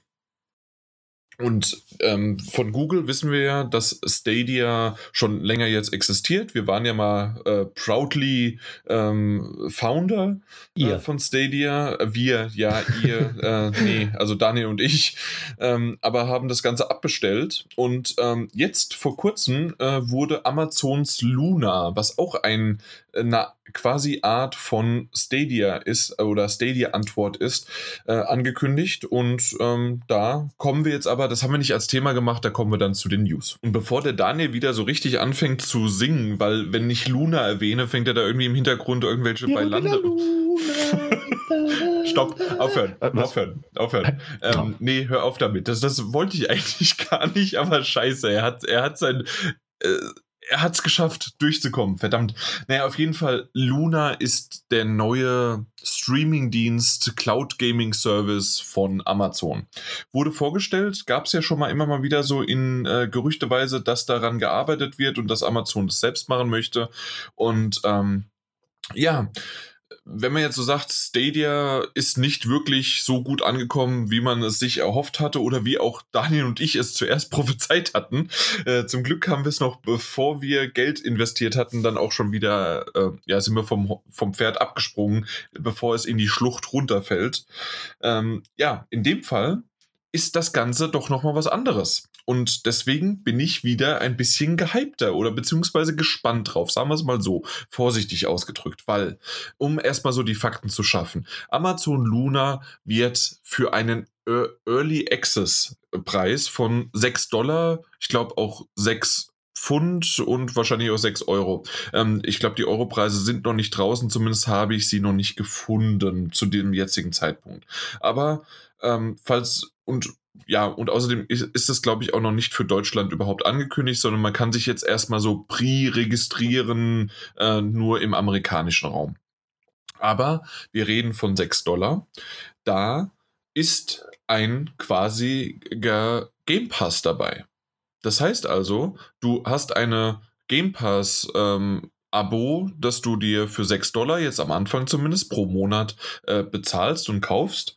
Und dann kannst du die Spiele streamen, die du, äh, die dort in diesen äh, Game Pass äh, ja von Amazon halt bereitgestellt sind. In mhm. dem Fall reden wir halt davon, dass äh, Control dabei ist, Panzer Dragoon ähm, ist ja so dieses komische Zeug, äh, aber es gibt eine Fanbase ist dabei, aber A Plague Tale Innocence sagt ja jetzt wieder Daniel vor allen Dingen was und da horcht mhm. er auf. The Search 2, Ukulele, ähm, and the Impossible Layer, also der zweite 2D-Teil äh, von Ukulele, äh, Grid, Resident Evil 7, Abzu und äh, Brothers, A Tale of Two Sons. Das ist so mal so äh, ein kleiner Vorschau, eine kleine Vorschau, die es da irgendwie geben soll. Ja. Ähm, mehr als 100 Titel, ne? Ja. Insge genau, insgesamt sollen es mehr als 100 Titel sein, die am Anfang zur Verfügung stehen werden. Und das Schöne ist daran, ähm, natürlich äh, war es damals auch so mit dem äh, Google Chromecaster, äh, konnte man es dann ähm, mit dem Fernseher verbinden und da dann drauf spielen. In dem Fall ist es natürlich, was äh, das Äquivalent zu Amazon ist, der Fire TV. Ähm, den wiederum habe ich schon. Das heißt also, diese Anschaffungskosten Kosten vom Fire TV fallen weg. Es ist also nur noch maximal der Controller, äh, den ich mir halt besorgen müsste. Und dann könnte ich loslegen. Und ähm, der mhm. Controller, mhm. der ist äh, auch so konzipiert, dass der zwar übers WLAN geht, aber gar nicht dann an oder per Bluetooth an, ähm, an, die, an die Konsole, beziehungsweise Konsole, an, an den Fire TV oder, oder sonst wo, sondern ähm, per WLAN äh, ist es direkt mit dem Cloud-Server verbunden.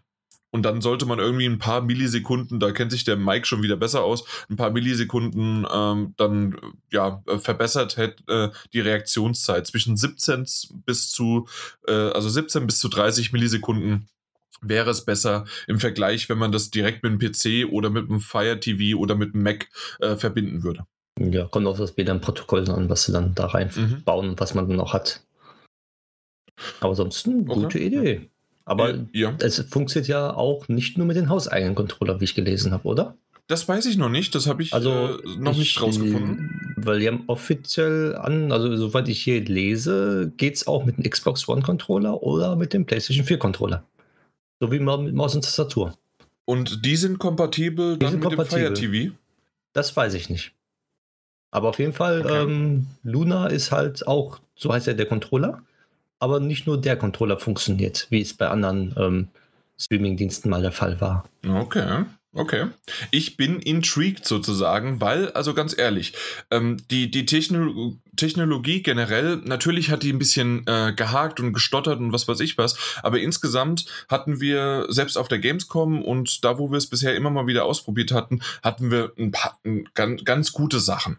Und das Problem bei mir war an Stadia, und ich glaube, zu ging es Daniel auch, du musst ein Abo abschließen, damit du 4K und 60 Frames bekommst und auch noch 5.1 Sound. Ähm, und dann musst du die zu Vollpreistiteln oder redu reduziert, aber immer noch Vollpreistitel reduziert kaufen. Was wir hier halt haben ist, du hast das Abo für aktuell 6 äh, Dollar im Monat Genau, als Einstiegspreis, aber als, als, Einstiegspreis. ja, das, das habe Ja. ich ja von Anfang gesagt. Das ist der Einstiegspreis in Early Access Phase. Ähm, so wollen sie natürlich auch erstmal die Leute ranholen, vielleicht auch mal äh, Mundpropaganda und so weiter. Das ist ja alles klar. Mhm. Ähm, und ähm, in der Zeit kann es aber auch sein, dass die Server noch nicht komplett stabil sind oder dass der Code noch ähm, äh, quasi reden wir davon, dass das eine Beta-Phase ist. Early Access, wie auch immer man es nennen möchte. Deswegen ist es halt noch günstiger. Ich, geh, ich kann mir gut vorstellen, dass es später vielleicht dann auf 10 Dollar hochgeht pro Monat. Das ist ein ganz guter Preis. Wenn es noch mehr hochgeht, müsste man echt mal überlegen, ob sich dann schon wieder rentiert. Auf der anderen Seite reden wir halt wirklich davon, ähm, dass man zwar hier ein Abo-Modell hat, aber dann ist alles drin. Das heißt also, du kaufst keine extra, zumindest habe ich jetzt auch keine Option gefunden, dass man es extra kauft. Ähm, es gibt nur eine andere Möglichkeit. Und zwar ist es quasi, ähm, möchte Amazon das quasi wie ein, ich, ich sag schon fast wie ein Sky oder sowas äh, aufbauen. Das äh, Sky für, äh, für die Älteren, die es nicht kennen, Oder- Premiere damals. Ja, oder aber wie, wie tatsächlich auch Prime aktuell. Äh, Prime macht das auch, die haben auch verschiedene Channels. Ja. Äh, lass, lass, lass mich erstmal kurz erzählen und Okay. dann kannst du auf Prime eingehen, dass die das auch machen. Das wusste ich nicht. Ähm, und zwar, dass die verschiedene Channels haben oder Abo-Pakete sozusagen. So bei Sky hätte ich es jetzt verglichen, halt, da ist es das Sportpaket, da ist es das, äh, das Entertainment-Paket, dann ist es noch das Kinderpaket und zum Schluss natürlich noch das Erotik-Paket, darf auch nicht fehlen.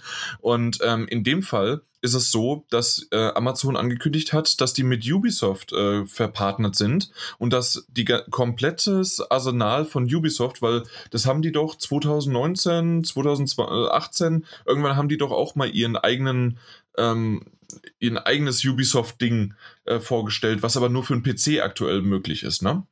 Und Mhm. genau das ist quasi dann auch auf dem äh, auf der Luna-Plattform möglich, aber mit zusätzlichen Kosten, ähm, die wiederum jeder Publisher wahrscheinlich selbst bestimmen kann. Oder zumindest ist das so, dass man dieses Paket halt darüber aber kaufen kann. Ja, Und aber genau, nicht, nicht, nicht alle Ubisoft-Titel, ausgewählte wieder. Also es auch die, ausgewählte? Die, die können selber entscheiden, was für Titel die äh, da anbieten. Aber ähm, ich denke mal, die neuesten Titel werden da auf jeden Fall mit drin sein und die äh, neu erschienenen. Aber nicht alle. Na gut, also, äh, na- Also ich denke mal, da, so da muss von man sich 2014 wird das Spiel nicht dabei sein. Okay, Eventuell. also natürlich muss man sich äh, muss man sich dann halt drauf äh, einstellen und vorher gucken, was alles dabei ist. Ähm, aber im Grunde kaufst du dir da, den Kanal Publisher, äh, in dem Fall Ubisoft, und all das, was die zur Verfügung stellen, ist dann dort da. Ähm, Genau. Du kaufst dir den natürlich nicht, wenn der irgendwie komplett äh, doof ist und wie du schon sagst, äh, wir, wir haben nur die äh, zwischen 2016 und 2019 Titel verfügbar, aber alles Neuere kommt nicht hinzu. Das kann ich mir aber nicht vorstellen, weil Ubisoft ja das ja wirklich ähm, dann in der, in der Sache gemacht hat. Mhm. Was Ja. ganz interessant ist bei Luna ist ja, dass ähm, was Microsoft momentan ja nicht kann, beziehungsweise macht, dass das iPhone unterstützt wird. Und bei ähm, Luna ist es ja so, die schreiben ja in ihren FHQ, äh, dass die äh, über den Safari-Browser das streamen können und werden. Sprich, ähm, die Mhm. sind nicht in den App Store gebunden, sondern nur über den Internetbrowser von, äh, von Apple. Und darüber soll es anscheinend auch ohne Probleme funktionieren. Und da bin ich gespannt. Die Schnittstellen sind ja mit Safari, also mit, mit iOS 14 alle da. Und ich denke mal, da haben sie auf jeden Fall einen kleineren Vorteil gegenüber äh, jetzt Microsoft. Das Okay. stimmt. Ja, definitiv. Das ist Ja. natürlich noch eine weitere Plattform. Aber jetzt würde ich trotzdem gerne mal hören, weil dann ist es anscheinend wirklich das Prime-Paket, ähm, wie genau das funktioniert. Weil ähm, ich habe zwar Prime, Ja. also Prime Video, aber ähm, habe mich jetzt nicht damit beschäftigt, dass es noch was anderes gibt. Genau. Es gibt aber tatsächlich, also da, die verfolgen da ein ganz ähnliches Konzept. Ich bin auch gespannt, ob sich das preislich äh, ähnlich verhalten wird. Ähm, das war, ich habe das vor kurzem, ich habe es auch nicht gewusst, um ehrlich zu sein, aber ich habe das vor kurzem rausgefunden, als ich nochmal ältere Doctor Who-Folgen schauen wollte. Und ähm, die nicht mehr in Prime enthalten, also die nicht in Prime enthalten sind und nicht mehr auf Netflix äh, verfügbar waren. Und ähm, du kannst dir auf Amazon Prime, kannst du dir zum Beispiel den BBC-Channel ähm, zusätzlich holen. Das ist 14 mhm. Tage ist der kostenfrei. Und danach meine ich, wären es 3,99 Euro im Monat gewesen. Ähm, okay. Die du dann extra ausgibst und dann hast du Zugriff auf alle Inhalte, die die BBC bereitstellt für Amazon. Und das gibt es auch mit anderen, anderen Sendern und anderen Möglichkeiten. Ähm, wenn du bestimmte Sender eben dazu haben möchtest und spezielle Inhalte. Und ich glaube, dass das dann auch da tatsächlich jetzt, also die verfolgen da einfach ein ähnliches Konzept und sagen, gut, dann kann Ubisoft einen eigenen Sender machen, wie viel der jetzt kosten wird, ne, sei mir jetzt dahingestellt. Ähm, aber das sollen andere Publisher und Entwickler dann auch machen können. Ne? Und wie gesagt, das funktioniert auf Amazon Prime auch so. Okay. Muss man mal gucken. Ich weiß jetzt nicht, was das alles ist. Ähm, ne? Also bei BBC weiß es jetzt halt gerade aktuell, weil ich diese 14 Tage dann gemacht habe, um äh, diese Folgen schauen zu können. Und ähm, ja, das System scheint man eben auch jetzt erweitern zu wollen auf Gaming. Ich muss ganz ehrlich sagen, ich mag, dass Amazon mit Luna mehr in die Richtung Game Pass geht als das Google mit, äh, mit Stadia macht, quasi, die ja immer noch Vollpreis für bestimmte Titel haben wollen. Andererseits muss ich sagen, na, dann hast du diese 5,99 im Monat, später vielleicht 9,99 im Monat. Wenn du Ubisoft-Titel haben willst, bezahlst du vielleicht nochmal 3,99 im Monat. Dann hast du Bock auf EA X äh, oder EA oder auf, auf Bethesda oder auf was weiß ich und dann bezahlst du nochmal deine 3,99, 4,99 im Monat. Und das läppert sich dann schon. Ja, aber da, da sehe ich das nicht kritisch, weil dann kannst du sagen, zum Beispiel ein Monat Masse für 3,99 äh, kommt dann ein cooles Ubisoft-Titel raus. Das spielst du dann für 3,99 anstatt Vollpreistitel zu bezahlen. Und dann sagst du, ich habe irgendwie keine Lust jetzt auf Ubisoft, ich hole mal EA jetzt da rein oder irgendwie Bethesda oder sowas. Ja, klar, nee, du hast natürlich die mhm. Wahl. Das wäre gar nicht das Ding. Ich finde nur, wenn du halt. Was den, was den Game Pass ja so attraktiv macht, ist, dass du alles auf einmal hast. Und ähm, hier sehe ich dieses, ja, da ein Abo, da ein Abo, da ein Abo. Ähm, grundsätzlich bin ich zu vielen Abos eh ja, ja. negativ gegenüber eingestellt. Ähm, man verliert schnell die Übersichtlichkeit und aus zwei Wochen kostenlos testen hast du dann jeden Monat die Belastung, vergiss es doch zu kündigen und ähnliches. Also, aber das ist eine persönliche Sache. Auf jeden Fall, Verpeiltheit nennt sich das. Ähm, unabhängig davon ist es natürlich ein cooles System, dass du dir das aussuchen kannst. Ja, ähm, also dementsprechend, wie du gerade schon gesagt hast, natürlich ist das so, aber äh, man sieht quasi Luna als Einstiegsplattform und mal gucken, wie sehr sie noch mit anderen Publishern, zumindest jetzt nicht mehr mit Bethesda, mhm. aber mit anderen äh, dann halt ähm, ähm, noch irgendwie die, äh, ja, die, die, die Verträge schließen und mal gucken, wie gut das ankommt. Aber generell sehe ich das von Luna wesentlich lukrativer oder halt auch vorteilhafter für den Endkonsumenten, weil das ist nämlich etwas, was ich halt bei Stadia total bescheuert fand. Du kaufst dir quasi ein Spiel zum Vollpreis oder zumindest halt, äh, ich sag mal, zwei Drittel Vollpreis und dann ist das trotzdem bist du gewillt oder beziehungsweise bist du in der Hand äh, von äh, von Google, wie lange dieser Dienst, in dem Fall Stadia, noch online bleibt. Und das war ja das, was vor allen Dingen für mich so ein bisschen Moment ich muss das Ding doch noch kaufen und ähm, es ist nicht in einem Abo mit dabei oder sonst was, auch wenn es mittlerweile ein paar kostenlose Titel auch gibt. Ähm, aber trotzdem ist das etwas, was ich hier mit einem Streaming-Dienst, ja, okay, dann ist vielleicht nach, wenn das Ding nach vier, fünf Jahren nicht mehr sich trägt oder die Server nicht mehr funktionieren oder weil es einfach ähm, nicht genug Leute bei Amazon Luna mitmachen und dies abschalten. Dann waren es aber vier, fünf Jahre, die wunderbar waren und ich habe quasi für diesen Dienst die ganze Zeit bezahlt, aber ich habe kein weiteres Geld investiert, um zu sagen, okay, das ist jetzt aber doof, dass ich eigentlich vielleicht, so wie ich jetzt nochmal meine PS2 oder meine PS1 oder meine PS3 oder sowas anschmeiße und dann nochmal ein Spiel äh, reinlege, was ich ja ähm, damals gekauft hatte und mit dem Gedanken, dass in der Theorie könnte ich es, solange es noch ähm, die Fernseher hergeben, die Anschlüsse hergeben oder die Konsole nicht kaputt ist, könnte ich weiterhin das spielen. Und das ist bei Stadia halt nicht gegeben. Das ist auch bei Luna nicht gegeben, aber du gehst, zumindest gehe ich, äh, und jetzt sind wir schön im Denglischen, mit einem anderen Mindset gehe ich da rein. Und das ist etwas äh, mit auch noch, weil ich den Fire TV habe, wenn, wenn das jetzt auch noch mit dem Controller klappt, oder ich kaufe mir den Controller, der ist aktuell, was waren es, 50 Dollar, also wahrscheinlich 40, 50 Euro, ähm, um es einfach mal zu testen. da ist die Einstiegshürde äh, weniger, als noch einen Google Chromecaster zu kaufen, das Paket zu kaufen und noch sich ein, ähm, ein Abo zu schießen, plus noch sich überhaupt dann ein Spiel zu kaufen, äh, weil am Anfang, glaube ich, waren noch nicht mal Spiele dabei oder nur eins oder sowas ähm, bei Stadia. Und ähm, das ist halt etwas, was ich jetzt bei Luna äh, alles an Vorteilen sehe. Ähm, es heißt noch hier, es ist ab zu, also bis zu 4K und 60 Frames. Ähm, ich ich habe gesehen, dass ein paar Spiele auch nur in 1080p und in, äh, 30, in 30 Frames äh, laufen. Mal gucken, ähm, wie sie da das hinbekommen, aber deswegen sagen sie auch, es ist Early Access, es ist ein, ähm, ein wie, wie heißt denn das? In, Introductory, also ein Einstiegspreis. Danke, ein Einstiegspreis. Äh, Preis. Preis. Äh, und ähm, ich bin gespannt, wie viel es im Endeffekt kostet und wie sehr, also wie viele Publisher mit draufspringen, ob auch EA Access zum Beispiel da mit dabei äh, reinkommen könnte, äh, Ubisoft, ähm, ob da vielleicht Activision Blizzard irgendwas noch mitmachen könnte. Und wenn das alles so diese ganzen Channels aufgebaut sind, plus dass man aber noch mit seinem monatlichen Abo ähm, einfach diese 100, 150 Netflix-artigen Titel in Anführungszeichen ähm, immer mal wieder dazu bekommt. Und man sieht ja hier auch schon, was ist noch dabei? Da ist, äh, da ist Metro Last Night, äh, Last Light dabei, ja. ähm, irgendein Minigolf, The Sexy Brutal, ähm, ja. dann Edna und Harvey, also da, Tacoma, da sind, es sind auch ein kleinere Titel oder Indie-Titel dabei ähm, oder so von kleineren Publishern, so diese 10 bis 30 Euro Titel, aber auch die äh, sind wunderbar, weil gerade das wiederum musst du dafür dir deine Konsole kaufen, ne?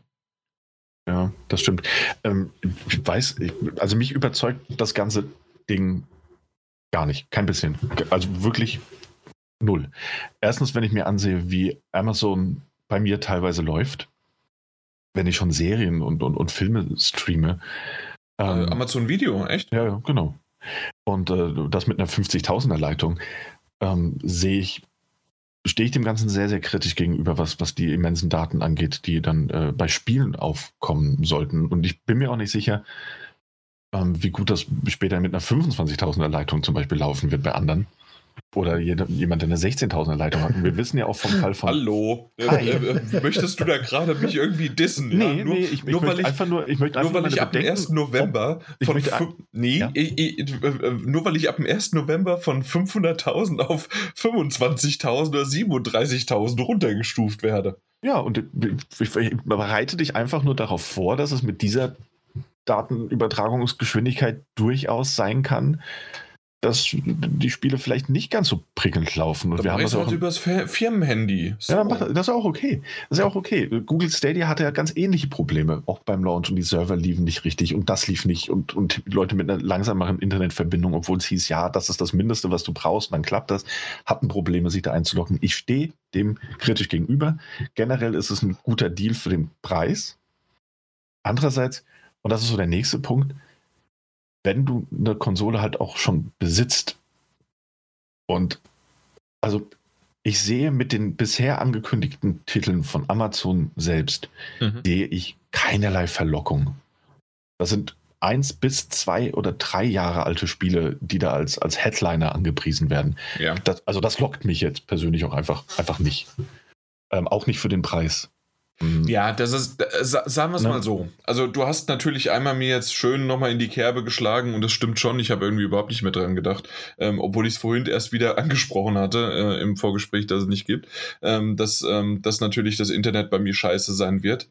Ähm, wahrscheinlich ist es richtig und dass ich das nicht brauche und ähm, es ist aber ein interessantes Konzept und ich war so ein bisschen auf diesem Stadia-Hype-Train ähm, von einem zum anderen, wo ich ja irgendwie rückwärts runtergefallen bin, ähm, bin ich da wieder drauf gekommen, einfach nur um zu sagen, das, das ist genau das Konzept, was ich eigentlich bei Stadia dachte. Und ja, okay, das ist etwas, äh, was ich cool finde. Und äh, quasi Amazon hat mit Luna gelernt oder aus Stadia gelernt, was man alles, äh, was man richtig machen sollte. Und ich kann mir gut vorstellen, dass so etwas, du hast schon richtig gesagt, das ist etwas, derjenige, der jetzt nicht die, äh, sich eine neue Konsole für 500 Euro kaufen möchte, kann oder die Eltern, die sagen, spinnst du, Junge, du hast da immer noch genügend Kon äh, Konsolen rumstehen oder nö, du kriegst, wir haben aber ein Fire TV. Und mit dem Fire TV äh, könnten wir das machen und äh, du probierst das mal aus. Und äh, wenn du böse warst, äh, Abo beendet. und dann war's das.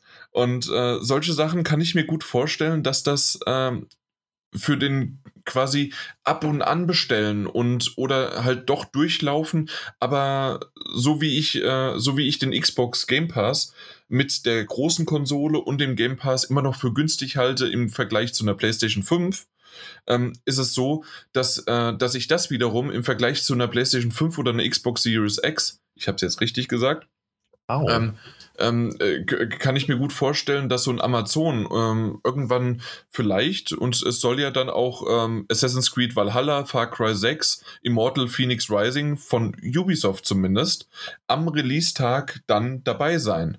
Und wenn du das für, für 14,99 im Monat bekommst oder sowas, ist vielleicht der ein oder andere mehr gewillt, das zu kaufen, als wenn man sagt, okay, du kaufst dir jetzt eine Konsole für 500 Euro, die es aktuell nirgendwo mehr gibt zum Vorbestellen. Äh, und dann musst du noch zusätzlich 80 Euro pro Spiel bezahlen. Ne? Also. Hm, ja. Stimme ich dir zu, ja. Das, also das Angebot ist, ist so gesehen top, gar keine Frage.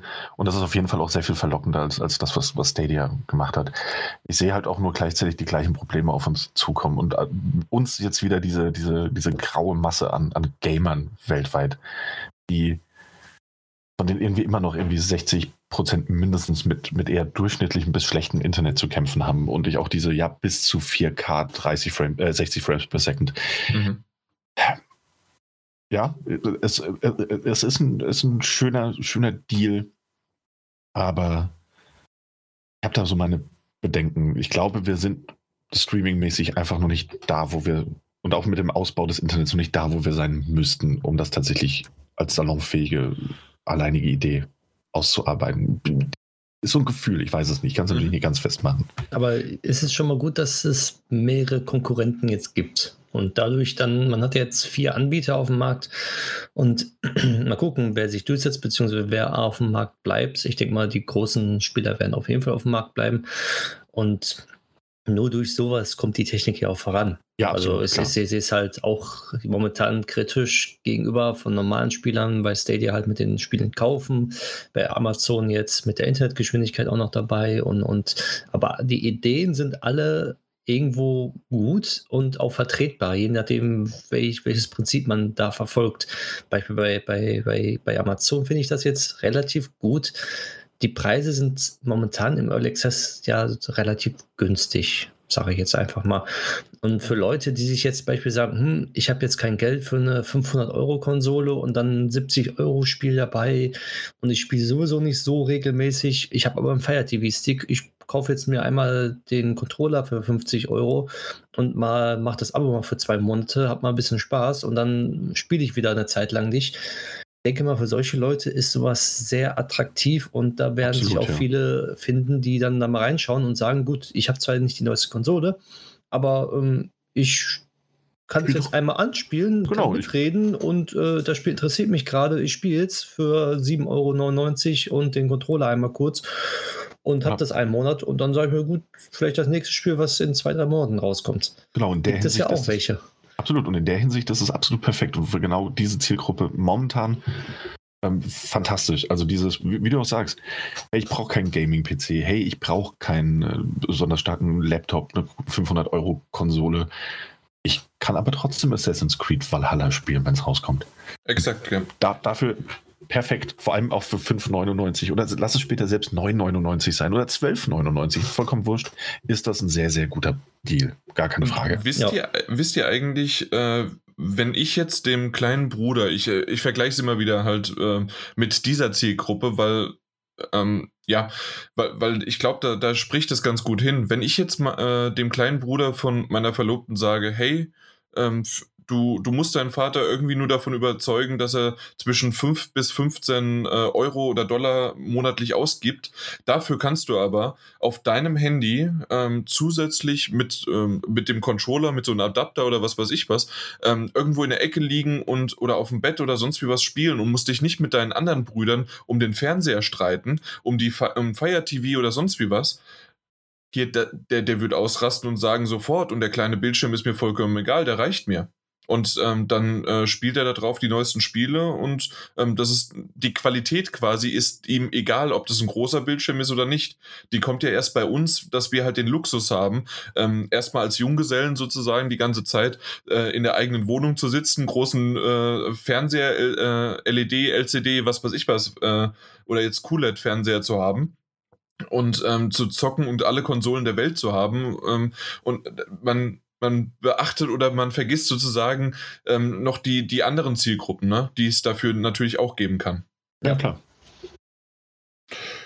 Ja, na gut, also deswegen, ja. ich, bin, ich bin sehr gespannt, was es wird. Und ähm, ja, im Grunde hast du mir nur den, äh, den, die Segel nein, den Wind aus dem Segel genommen, äh, dass ich jetzt wahrscheinlich doch das nicht äh, irgendwie mir äh, zurecht kaufen werde oder argumentieren könnte, weil erstens, ich habe verdammt nochmal dann die zwei besten Konsolen auf dem Markt und mhm. dann auch wiederum ähm, äh, die eine ist die schnellste, die andere ist die powervollste.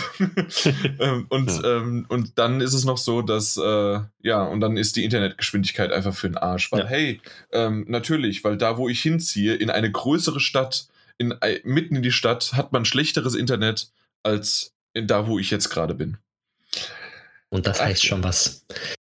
Ja, aber es geht jetzt auch äh, komplizierter ich, ich, weiter. Ich weiß, ganz kurz, aber ich weiß ja. noch nicht genau, was das heißt. Das heißt schon was. Ich ja, weil, weil äh, es kann doch nicht sein, dass man, wenn man in eine bisschen nähe größeren Stadt ah, bzw. Okay. Dorf zieht, dass es dann auf einmal ein langsameres Internet gibt. Ja, das stimmt. Selbst bei mir auf dem Dorf habe ich schnelles Internet. Und ich, wir sind ein Dorf. Ich habe kein, kein Internet. Du hast kein Internet. Ich habe gar kein Internet. Ich weiß gar nicht, wie ich das hier gerade mache. Ja. ja. Aber immerhin kriege ich 50.000 rein, weißt du? Das ist immer noch doppelt so viel wie das, was Jan reinbekommt. Danke. Hey, kein Ding, kein Ding. Ich denke an dich. Ja. Du denkst an mich? Ich denke an dich. Ich denke an dich. Wenn du sagst, oh ja, hm, hab diesen großen, tollen Fernseher, 1080p, super. Ja. Ich habe ich hab ja dann sogar einen schnelleren Upload, als du Download hast, Jan. ich, ich aktuell auch. Ja, das ist ah. traurig, oder? Ja. Naja. naja. Dafür habe ich ein tolles Haus und äh, eine tolle Frau und ähm, zwei tolle Konsolen, die man über Nacht laufen lassen kann. Und dann ist es mir egal, wie lange das gedauert hat, bis das Spiel runtergeladen ist. Aber ich konnte es dann spielen. Ja. Und das stimmt. So schaut es nämlich aus. Und jetzt macht eine komische andere News. Eben äh, komische andere News, die, äh, ist die, ich, so, die ich sogar wie, rausgesucht habe. Ja, ja, die, die me mega kompliziert ist. Es geht nicht um Spider-Man und Spider-Man Remastered und Ultimate Edition und Miles Morales. Ja. Äh, irgendwie alles kompliziert, keiner weiß wie was, aber ähm, es gibt, äh, man weiß jetzt, wann man Spider-Man Remastered spielen kann und für welchen Preis und wann und wann auch nicht und ob es ein Cross-Save gibt oder nicht. Auf jeden Fall, wer sich jetzt die Standardversion von Miles, Miles and Morals kauft für 59,99 Euro, erscheint für die PS4 und PS5. Je nachdem, wo man es kauft, ähm, ist das Spider-Man Remastered nicht dabei. So. Wer sich aber die Ultimate kauft, ähm, davon, dann hat man die DLCs und auch das Remaster von Spider-Man mit dabei. Kostet aber ähm, 97, äh, 79,99 Euro. Also der aktuelle Vollpreistitel. Genau. Äh, oder Vollpreis, wie man sie halt dann hat, ja. Genau, richtig. So, das Problem dabei ist, wer sich jetzt zum Beispiel die PlayStation 4 Fassung kauft von den neuen Spider-Man oder gekauft hat oder gekauft hat für 59,99 Euro, kann mit einem Upgrade für 20 Euro auf die Ultimate Edition ähm, upgraden und hat dann auch die Spider-Man Remastered Version. Soweit ist ja, angekündigt worden ist. Genau. Genau, aber nur die Remastered-Version. Man genau. hat immer noch nicht Miles Morales. Richtig. Sondern nur die Remastered-Version, aber nicht die von Miles Morales. Generell nicht. Also man hat, man kann, es gibt ja auch, äh, das, das Spiel kommt ja auch für die PS4 raus, aber generell nicht. Also man hat es weder auf der PS4 noch auf der PS5. Man bezahlt quasi einfach nur äh, 20 Euro damit man es dann äh, die Remastered-Version auf der PlayStation 5 spielen kann. So sieht's aus. Ja. Korrekt. So, da war aber. Ist schon, da, da, da war erstmal Ruhe im Bums. Ja, ja, eben, da war, war wieder Ruhe, weil die verlangen Geld von Versionen, wenn man es upgradet, kann man nur das und dann kann man nur dies. Es ist fragwürdig in meinen Augen. Auf jeden Fall. Ist, äh, ich frage ja. mal äh, jetzt schon gleich. Ich, ja, ich wollte dich erst noch reden lassen, aber eigentlich ähm, ist das wirklich fragwürdig oder ist einfach nur in den letzten acht Jahren unser, unser Gedankengut so ein bisschen anders in Richtung, weil es halt ein paar gibt, die äh, kostenlose Upgrades bekommen und weil die PS4 und die PS5 und die Xbox One und die Xbox Series X so identisch sind von ihrer äh, Struktur und von der Architektur, dass, ähm, dass man einfach sagt, hey, das Upgrade ist quasi einfach nur noch ein paar paar, ähm, ein paar Sachen, 4K, äh, Raytracing, 60 Frames und so weiter.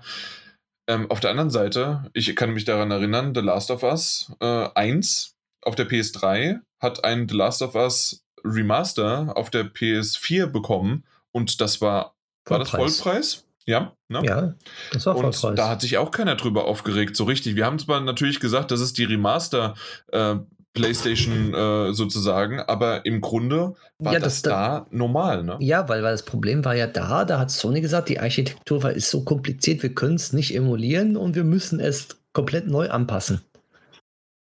So, und jetzt wissen wir ja, ähm, die PlayStation 5 kann die PlayStation 4 Spiele emulieren. So, und dann ein paar Schräubchen nur drehen, dass es ein bisschen besser läuft, beziehungsweise ein Grafik-Upgrade ist oder irgendwas anderes sieht das Ganze ein bisschen anders aus in meinen Augen. Und ja. da, da mhm. ist halt das Problem, was ich jetzt persönlich sehe. Okay, Daniel, mhm. denkst du, das ist genauso? Also, ich, ich finde es ich find's schwierig. Ich finde es schwierig. Ich finde es. Ähm, ich ich stecke nicht genug in der Materie drin, um ehrlich zu sein. Ähm, aber wir werden halt, also ne, irgendwie du kannst Du kannst ja Spider-Man dank Abwärtskompatibilität natürlich weiterhin spielen auf der PlayStation 5. Das ist ja nicht das Problem. Ich weiß halt nicht tatsächlich, wie groß die Anpassungen da sind, dass, dass, dass es ein Remaster ist. Und wie viel da gearbeitet wurde und wie viel Geld da auch reingesteckt wurde. Ähm, um zu rechtfertigen, dass man das eben nochmal neu kaufen muss. Ähm, dass die Spielstände nicht unterstützt werden und neue Trophäen implementiert wurden und was weiß ich. Es ist halt irgendwie ein Re-Release und dann kann ich verstehen, dass man da Geld für verlangen möchte. Wir kriegen aber halt auch im Moment so viele Meldungen rein von Entwicklerstudios, die das kostenlos eben anbieten. Ähm, ja. so, da sitzt sich so ein bisschen zwischen den Stühlen. Ja. ich, kann, ich kann dir sagen, was neu reinkommt. Das haben sie ja schon gesagt gehabt, was sie verbessert haben und was anders ist als die normale PlayStation 4-Version davon. Mhm. Das ist einmal über, überarbeitete Charaktermodelle, also verbesserte Darstellung von Haut, Augen, Haaren und Gesichtsanimation, Raytracing für Reflexion und Schatten, verbessertes Licht, mehr Fußgänger und Fahrzeuge aus der Distanz heraus sichtbar, optionaler, äh, optionaler Performance-Mode mit 60 FPS, Ladezeiten extrem minimiert, Ne? 3D-Audio ist da mit drin, was die PlayStation 5 hier dann kann. Ähm, haptisches Feedback dank DualSense und drei neue Anzüge, neue Fotomode-Features und neue Trophäen. Klingt aber schon nach einem durchaus verbesserten Deal. Ne? Also das, ja. es bleibt der Punkt, dass ich verstehen kann, warum man dafür Geld verlangen möchte. Mhm. Ähm, und ich muss ganz ehrlich sagen, es regt mich nicht so sehr auf wie bei Control ähm, weil, auch weil Control eben zu dem Zeitpunkt, wenn die Ultimate Edition jetzt rauskommt für die Next-Gen-Konsolen mit diesen Upgrades, gerade mal ein Jahr alt ist, während Spider-Man schon jetzt über zwei Jahre auf dem Buckel hat, ähm, regt es mich weniger auf. Ich, ich, ich, sehe da so ein bisschen, bisschen wohlwollender in die Richtung, glaube ich. Ähm, und kann es irgendwie nachvollziehen. Ich fände es aber natürlich auch einfach schöner, wenn ich die Möglichkeit hätte, die Disk einzulegen und das kommt, äh, ja, kannst du auch das kostenlose Next-Gen-Upgrade-Patch runterladen, um äh, die Remaster-Version spielen zu können ja, ich, ich habe mich da noch nicht so ganz entschieden, welches, welches von beiden Gefühlen ich stärker zulassen möchte in also, dem Fall. Ich, ich, kann Sony auch verstehen, dass sie sagen, ähm, wir bringen ein eigenes Remastered raus für ein bisschen mehr Geld, beziehungsweise dann 20 Euro. Du kriegst es ja nicht als Standalone, du musst es ja mit dem äh, Miles Morals ähm, kaufen. sozusagen. Also alleine bekommst du das ja nicht. Und ähm, Sony weiß bestimmt auch und ähm, geht auch davon aus, dass die Leute, die jetzt Spider-Man schon auf PlayStation 4 durchgespielt haben, werden es mit Sicherheit nur einmal anspielen, um zu gucken, wie die Grafik einmal kurz gewesen ist und das war's. Sie werden nicht das Spiel wahrscheinlich nochmal komplett neu durchspielen, sondern die gehen wahrscheinlich auf die Leute hin, die sagen, hm, ich habe eine Xbox gehabt, ich hole mir jetzt die PlayStation 5 oder ich habe das Spiel auf der PlayStation 4 jetzt nicht gehabt. Ich hole mir die Ultimate Edition von das neue Spider-Man, habe sofort Spider-Man 1 Remastered dabei, kann es schön spielen und die Vorteile der PlayStation 5 benutzen und dann das nächste Spiel von Spider-Man. Ja. Und na, ich, ich kann natürlich auch ein Stück weit verstehen, dass, dass man eben diesen Schritt geht. Ähm, ich glaube, Spider-Man ist mittlerweile auch in der PlayStation Hits Collection. Das heißt, ich glaube, die UVP liegt bei 29,99 für das Spiel. Mhm. Und ich kann verstehen, dass man da eben verhindern möchte, dass die Leute jetzt ne, PlayStation 5 kaufen, irgendwo in, in, in GameStop oder sonst wohin gehen, sich ein gebrauchtes Exemplar von diesem Spiel holen für, was weiß ich, maximal 20 Euro. Ähm, und dann quasi aber kostenlos upgraden können auf äh, die mhm. Next-Gen-Version. Ja. Ähm, weil, machen wir uns mal nichts vor, so gewitzt wäre dann am Ende wahrscheinlich wirklich jeder. Ja, aber nur wenn du die, äh, die Konsole mit Laufwerk hast. Ja, gut, das stimmt. ähm, aber tatsächlich, äh, das wäre wär doch bei The Witcher 3 genauso. Also man könnte doch jetzt Absolut, von irgendeinem ja. Krabbeltisch die Goti holen, die vielleicht dann für 10, 15 Euro oder beziehungsweise dann wiederum können die natürlich auch äh, wieder an, an, an Preisen hochgehen durch PlayStation 5. Hm. Und so oder so kannst du es sehen, ne? Ja, also, klar, ähm, also der, der Markt äh, relativiert sich irgendwann. Eben, und das ist, das ist auch das, was ich meinte. Also ich kann das, ne, ich kann es verstehen, auch von Sonys Seite. Das Problem aber bei der Entscheidungsfinderei ist natürlich, dass es gerade CD Projekt Red, aber auch andere Entwickler sind, die halt sagen so, nö, wir machen das kostenlos. Genau. Dann kauft euch das Spiel doch im, im, im halt nächsten Sale. So, ja. Und äh, ja, Sony macht das halt nicht so. Also bei mir ist es so, dass, ähm, dass ich so, äh, je nachdem, wie viel, ähm, na, wie viel Mühe reingesteckt worden ist und ob man doch vielleicht ein bisschen mehr reinsetzt. Und das wurde jetzt anscheinend ja auch wirklich bei Spider-Man gemacht, obwohl ich sagen würde, wahrscheinlich The Witcher 3 und später Cyberpunk äh, wird genauso viel Mühe bekommen um dort äh, Dinge ähm, also zu verbessern und alles Mögliche. Ähm, dementsprechend ist das ein nicht so ein ganz valider Punkt, den ich gerade aufführe, aber trotzdem ähm, die das muss ja irgendwie bezahlt werden, in Anführungszeichen. Also das quasi diese Art und Weise. Bei einem Cyberpunk kann ich es noch verstehen, weil das wurde ja direkt schon so entwickelt, dass man weiß, man kommt in einem Bereich oder in einem Zeitraum raus, dass auch schon die nächsten Generationen rauskommen. Spider-Man wurde entwickelt für die PS4. Punkt. Bumm, aus, Ende. Und ähm, dass CD Projekt halt in Anführungszeichen so äh, kundenfreundlich ist und dass sie auch The Witcher 3, was ja fünf Jahre alt ist, genauso machen, ähm, ist halt einfach geniales Marketing. Das ist auch deren Add-on und DLC-Politik ja. äh, und das ist einfach deren Studio. Genau, die leben und, ja auch von diesem Good Guy-Image. Genau, absolut, richtig. Ja. Absolut. Und das ist das halt einfach. Ähm, hier kann ich mir gut vorstellen, äh, da hätte es auch ein Zehner ge gemacht, äh, dass man es upgradet. Was ich viel schlimmer finde, und das ist der zweite Teil dieser News, ähm, ist tatsächlich, dass man einen ähm, wenn man die Spider-Man Remastered, in, äh, also nicht in Anführungszeichen, es ist ja wirklich dann ein Spider-Man Remastered, ähm, dann kauft oder hat, ob man es abgegradet hat oder halt gekauft hat, man kann sein Safe-Game von Spider-Man auf der PS4 nicht übertragen. Man kann es nur übertragen in der Hinsicht, dass man, wenn man die PS4-Variante weiterhin auf der PS5 spielt, das hat auch sein eigenes Icon und alles Mögliche, beziehungsweise Vorschaubild. Und auch eine neue Tro Trophäenliste, wenn man dann die PS5-Variante hat von, von Remastered. Das heißt, man kann sein Safe-Game gar nicht übertragen. Und was ich zum Beispiel eigentlich cool gefunden hätte, weil ähm, ich habe jetzt die ganze Zeit ähm, so Stück für Stück immer mal wieder ähm, das New Game Plus äh, gespielt von Spider-Man. Aber äh, das, das habe ich mir so überlegt, äh, bis als es noch nicht raus war. Das kann ich, kann ich jetzt auch warten. Und dann spiele ich nochmal mit New Game Plus auf der PlayStation 5 und kann all das Tolle, was die da verändert haben, davon nutzen. Und jetzt heißt das, nö, äh, Safe Game wird nicht übertragen. Das heißt, du fängst von vorne an. Ja, finde ich prinzipiell auch doof. Ähm, wenn, wenn wir jetzt so drüber reden und, und, äh, und sagen so, ja, wäre wär doch schön. Andererseits kann man jetzt natürlich auch sagen, dass noch nie der alte Spielstand mit einem Remaster funktioniert hat. Also ich glaube, das, das gab es im Leben noch nicht. Weil es halt für mich kein Remaster war, sondern es war einfach nur der, der PS5-Patch, ne? Ja. Also Ja, quasi wir- die abgegradete Version. Deswegen Genau. ist ja auch The Witcher 3 dann kompatibel ähm, und äh, mit dem Safe Game, auf, äh, wenn du das, äh, den, den Patch hast, um mit dann äh, na, auf, auf der PS5 zu spielen. Und Cyberpunk Ja. wird genauso sein. Genau. Und äh, Sony behandelt das Ding halt als, als Remaster, als eigenständigen, äh, überarbeiteten Titel. Und dementsprechend macht das natürlich irgendwo Sinn, dass der alte Spielstand nicht funktioniert. Nichtsdestotrotz finde ich es schade. Ne? Das ist gar nicht die Frage. Aber wie gesagt, auch das, also auch alt, bei alten Spielen, die einen Remaster bekommen haben, war es nicht möglich, den alten Spielstand zu benutzen. Also nicht, dass ich wüsste. Bei einem Generationenwechsel der Konsolen hat es ja eh oft Sinn gemacht. Die PlayStation 4 war nicht abwärtskompatibel auf die Dreier. Insofern schwierig mit den Spielständen zu arbeiten. Ähm, oder warum sollte man das tun? Aber ich bin mir auch sehr sicher, dass das auch auf dem PC der Fall ist, dass du nicht einen alten Spielstand von einem, von einem Spiel X äh, weiterhin benutzen kannst, um das Remaster zu spielen. Ich glaube, also das ist ja tatsächlich so die gängige Geschäftspraxis. So, Mm, das ja. ist ein neuer, neuer Titel, neuer Spielstand. In dem Fall hinterlässt Ja, halt Vorsicht, auch Vorsicht beim PC, manchmal war es so, weil es da nämlich genau das war. Dann war es nur ein Update dafür.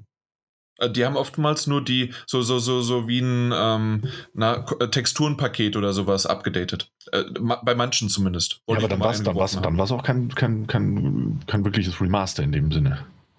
Doch, doch, doch. Ähm, auf den Konsolen kam dann das Remaster raus. Äh, ich ich habe hab gerade keinen griffigen Titel mehr, aber ich weiß, dass das mal war. Und ähm, ich habe es nämlich irgendwo gelesen und dachte, okay, kommt es für den PC nicht raus? Und dann hieß es, ja, die bekommen ein kostenloses Update. Ja, ja, kann, also ich, vielleicht wäre es zu vermessen zu sagen, das hat es noch nie gegeben, aber ich glaube trotzdem, die gängige Praxis ist, dass es nicht der Fall ist. Ähm, bei einem Wechsel auf ein Remaster. Aber gut. Okay. Ja, also das mal dazu. weißt du, Insofern, wenn wir, wenn wir diese Unterscheidung machen wollen und damit geben wir uns in den Teil, in dem wir einfach nur ähm, irgendwie so ein bisschen die Grenzen ausloten, was jetzt Spider-Man sein möchte und was nicht und ob wir das anerkennen wollen oder nicht. Aber wenn wir eben irgendwie anerkennen wollen, dass das ein Remaster ist und Sony das so handhabt, macht es durchaus Sinn, dass der Spielstand nicht kompatibel ist. Nichtsdestotrotz wäre es natürlich für alle Beteiligten schöner gewesen, wenn sie gesagt hätten, hier, leg dein Spiel an, kriegst einen geilen Patch, dein Spielstand funktioniert auch noch. Viel Spaß. Ja, aber das gibt es ja genug andere äh, Publisher und Entwickler, die das so machen. Genau.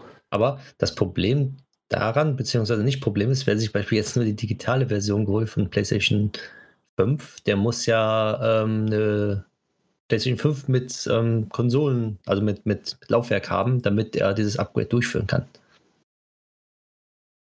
Ähm, muss er das? Weil, äh, wenn Mhm. er, aber nur wenn er die, also, also wenn Als er Disk-Version hat. die Disk-Version hat. Wenn er natürlich das digital schon von vorher Dann- dann ist es hat, dann natürlich Problem. nicht. Genau. Aber ja, natürlich, gebe ich dir recht, klar, sonst geht es ja aber natürlich nicht. genau, aber ich denke mal, da werden auch Service äh, angeboten werden, wie GameStop oder irgendwie, weiß nicht, Mediamarkt oder sowas, die werden So zum Eintauschen, ne? Genau, zum Eintauschen. Weil ähm, es ist schon mal wenigstens ein Vorteil, dass wenn man eine Disk-Version hat, dass man die jetzt auch upgraden kann als auf einer digitalen. Das ging ja vorher auch so, wie ich äh, mitbekommen habe, beziehungsweise noch nie, dass man eine Disk-Version digital machen kann.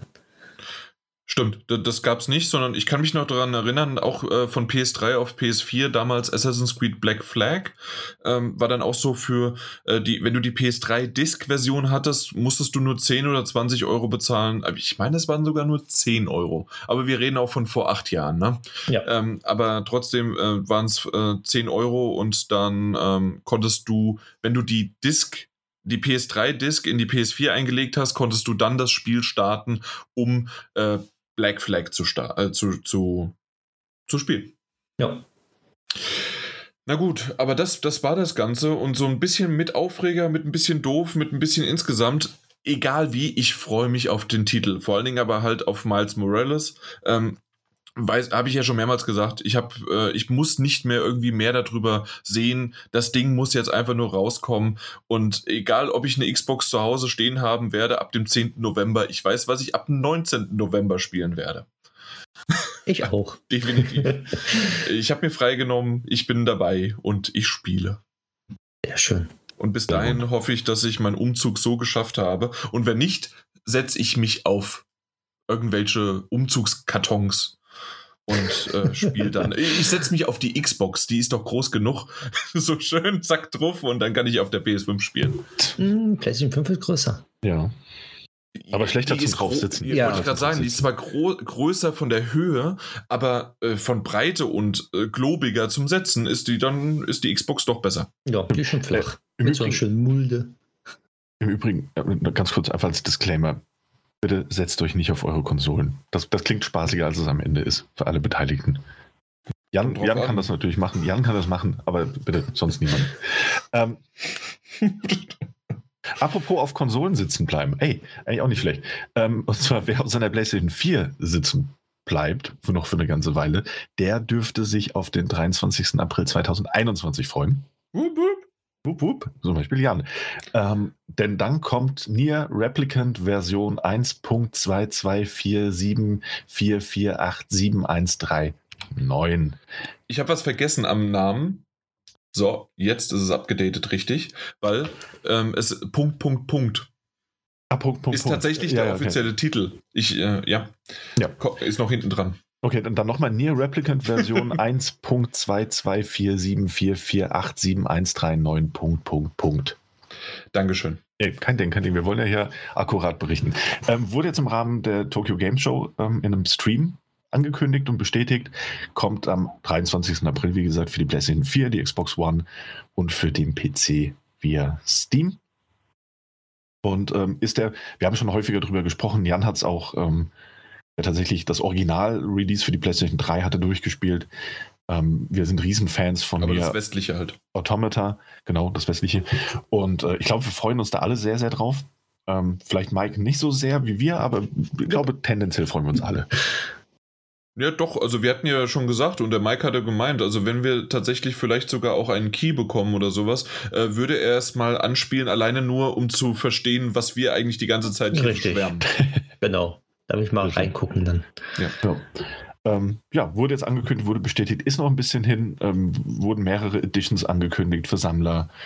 Ähm, und ist einfach ein Spiel, auf das, wir, auf das ich mich freue. Doch. Absolut. Also auch als habe PlayStation diesen, 4-Version noch. ich hab diesen 50-minütigen Stream von der Tokyo Games Show, habe ich mir äh, gestern nochmal, also nicht nochmal, sondern habe ich mir gestern dann angeschaut und ähm, natürlich komplett nur in Japanisch, äh, sehr, sehr komisch, als ob die irgendwo in eine Turnhalle sich hingesetzt haben. Ähm, jeder, oder beziehungsweise, äh, ja, sowas irgendwie, jeder hat so, so ein typisches Persona 5, Persona 4 äh, äh, Schultischchen ähm, äh, vor sich gehabt und äh, dann noch eine Plexiglasscheibe zwischen denen, natürlich halt äh, scheiß Corona, deswegen das Ganze so. Und ähm, dann waren da der der Producer, der Director, der, der Creator und irgendwie alle möglichen und der Komponist und dann immer noch mal ausgetauscht, je nachdem als fünfter Mann, äh, je nachdem, was um was es geht, ums ums ums äh, das äh, Nier Remaster ging. Moment, nee, um um Nier äh, Replicant Version 1.2247444871391 Punkt Punkt Punkt ging, äh, was ja das Remaster ist von äh, Nier und Replicant und ähm, dann wiederum um das Nier Reincarnation, das ist ja das ähm, Mobile Game für Android und für iOS. Und dann wieder später ging es auch noch mal um Nier Automata, weil da gab es auch noch ein paar Updates und sehr lustige Sachen. Also so insgesamt war das ein wirklich schöner Stream und äh, die haben sich, es, es hat, also ich habe noch nie so sehr und äh, ich muss zu meiner Geschande gestehen, obwohl ich eigentlich äh, Nier jetzt mittlerweile ins Herz geschlossen habe, seit der da seitdem der Daniel mir Nier Automata äh, dann halt weitergegeben hat und das ähm, gesagt hat, Jan, das musst du unbedingt mal spielen. Und dann ich dann von alleine auf Nier Replicant gekommen bin oder halt Nier. Und bin ich wirklich Fan, aber ich habe so richtig mit den Köpfen dahinter hatte ich noch nie so Kontakt. Und das war mein erster 50-minütiger Stream. Und wenn ich dann einen Japaner oder mehrere Japaner Trash Talk äh, hören, also äh, Trash Talk äh, reden hören, äh, sehe, dann bin ich völlig auf, baff und komplett durcheinander, weil ein Japaner ist für mich äh, immer dieses typische normale, ähm, äh, sehr höflich, sehr zurückhaltend und machen vielleicht mal einen Hihihi-Witz, aber ansonsten sind die in ihren Streams doch relativ zurückhaltend und anders. Und das sieht man bei Nintendo, das sieht man auch bei PlayStation teilweise. Ähm, und, und dann hauen die da so auf die Kacke und so sich gegenseitig äh, die Dinger um die Ohren. Also das ist etwas, selbst wenn die ganzen Infos mittlerweile draußen sind oder Daniel das auch schon weiß, musst du dir unbedingt noch anschauen bzw. An, durchlesen, ähm, äh, weil ist ja natürlich dann nur untertitelt. Aber ich hatte damit richtig viel Spaß gestern okay. Abend noch. Und äh, also es war unterhaltsam. Ähm, das, was sie zu Near Replicant gezeigt haben, äh, zum Remaster, was man da so gesehen hat, äh, war echt schön, ähm, hat Gänsehaut für mich gebracht.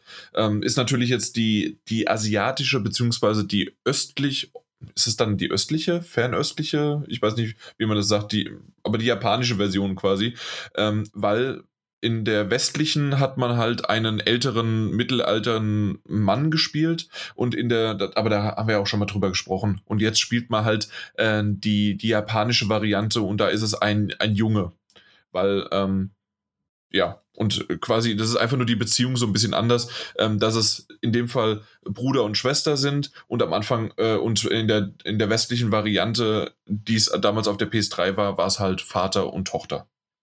Und äh, da, da gibt es natürlich ein paar Überschneidungen der Beziehung, weil es ja immer noch Familie ist, aber äh, kann sich natürlich auch ein bisschen was noch ändern. Mal gucken. Ich bin gespannt drauf. Deswegen ist es in Anführungszeichen auch ein bisschen neu, aber natürlich alles drumherum und wie die Story verpackt ist.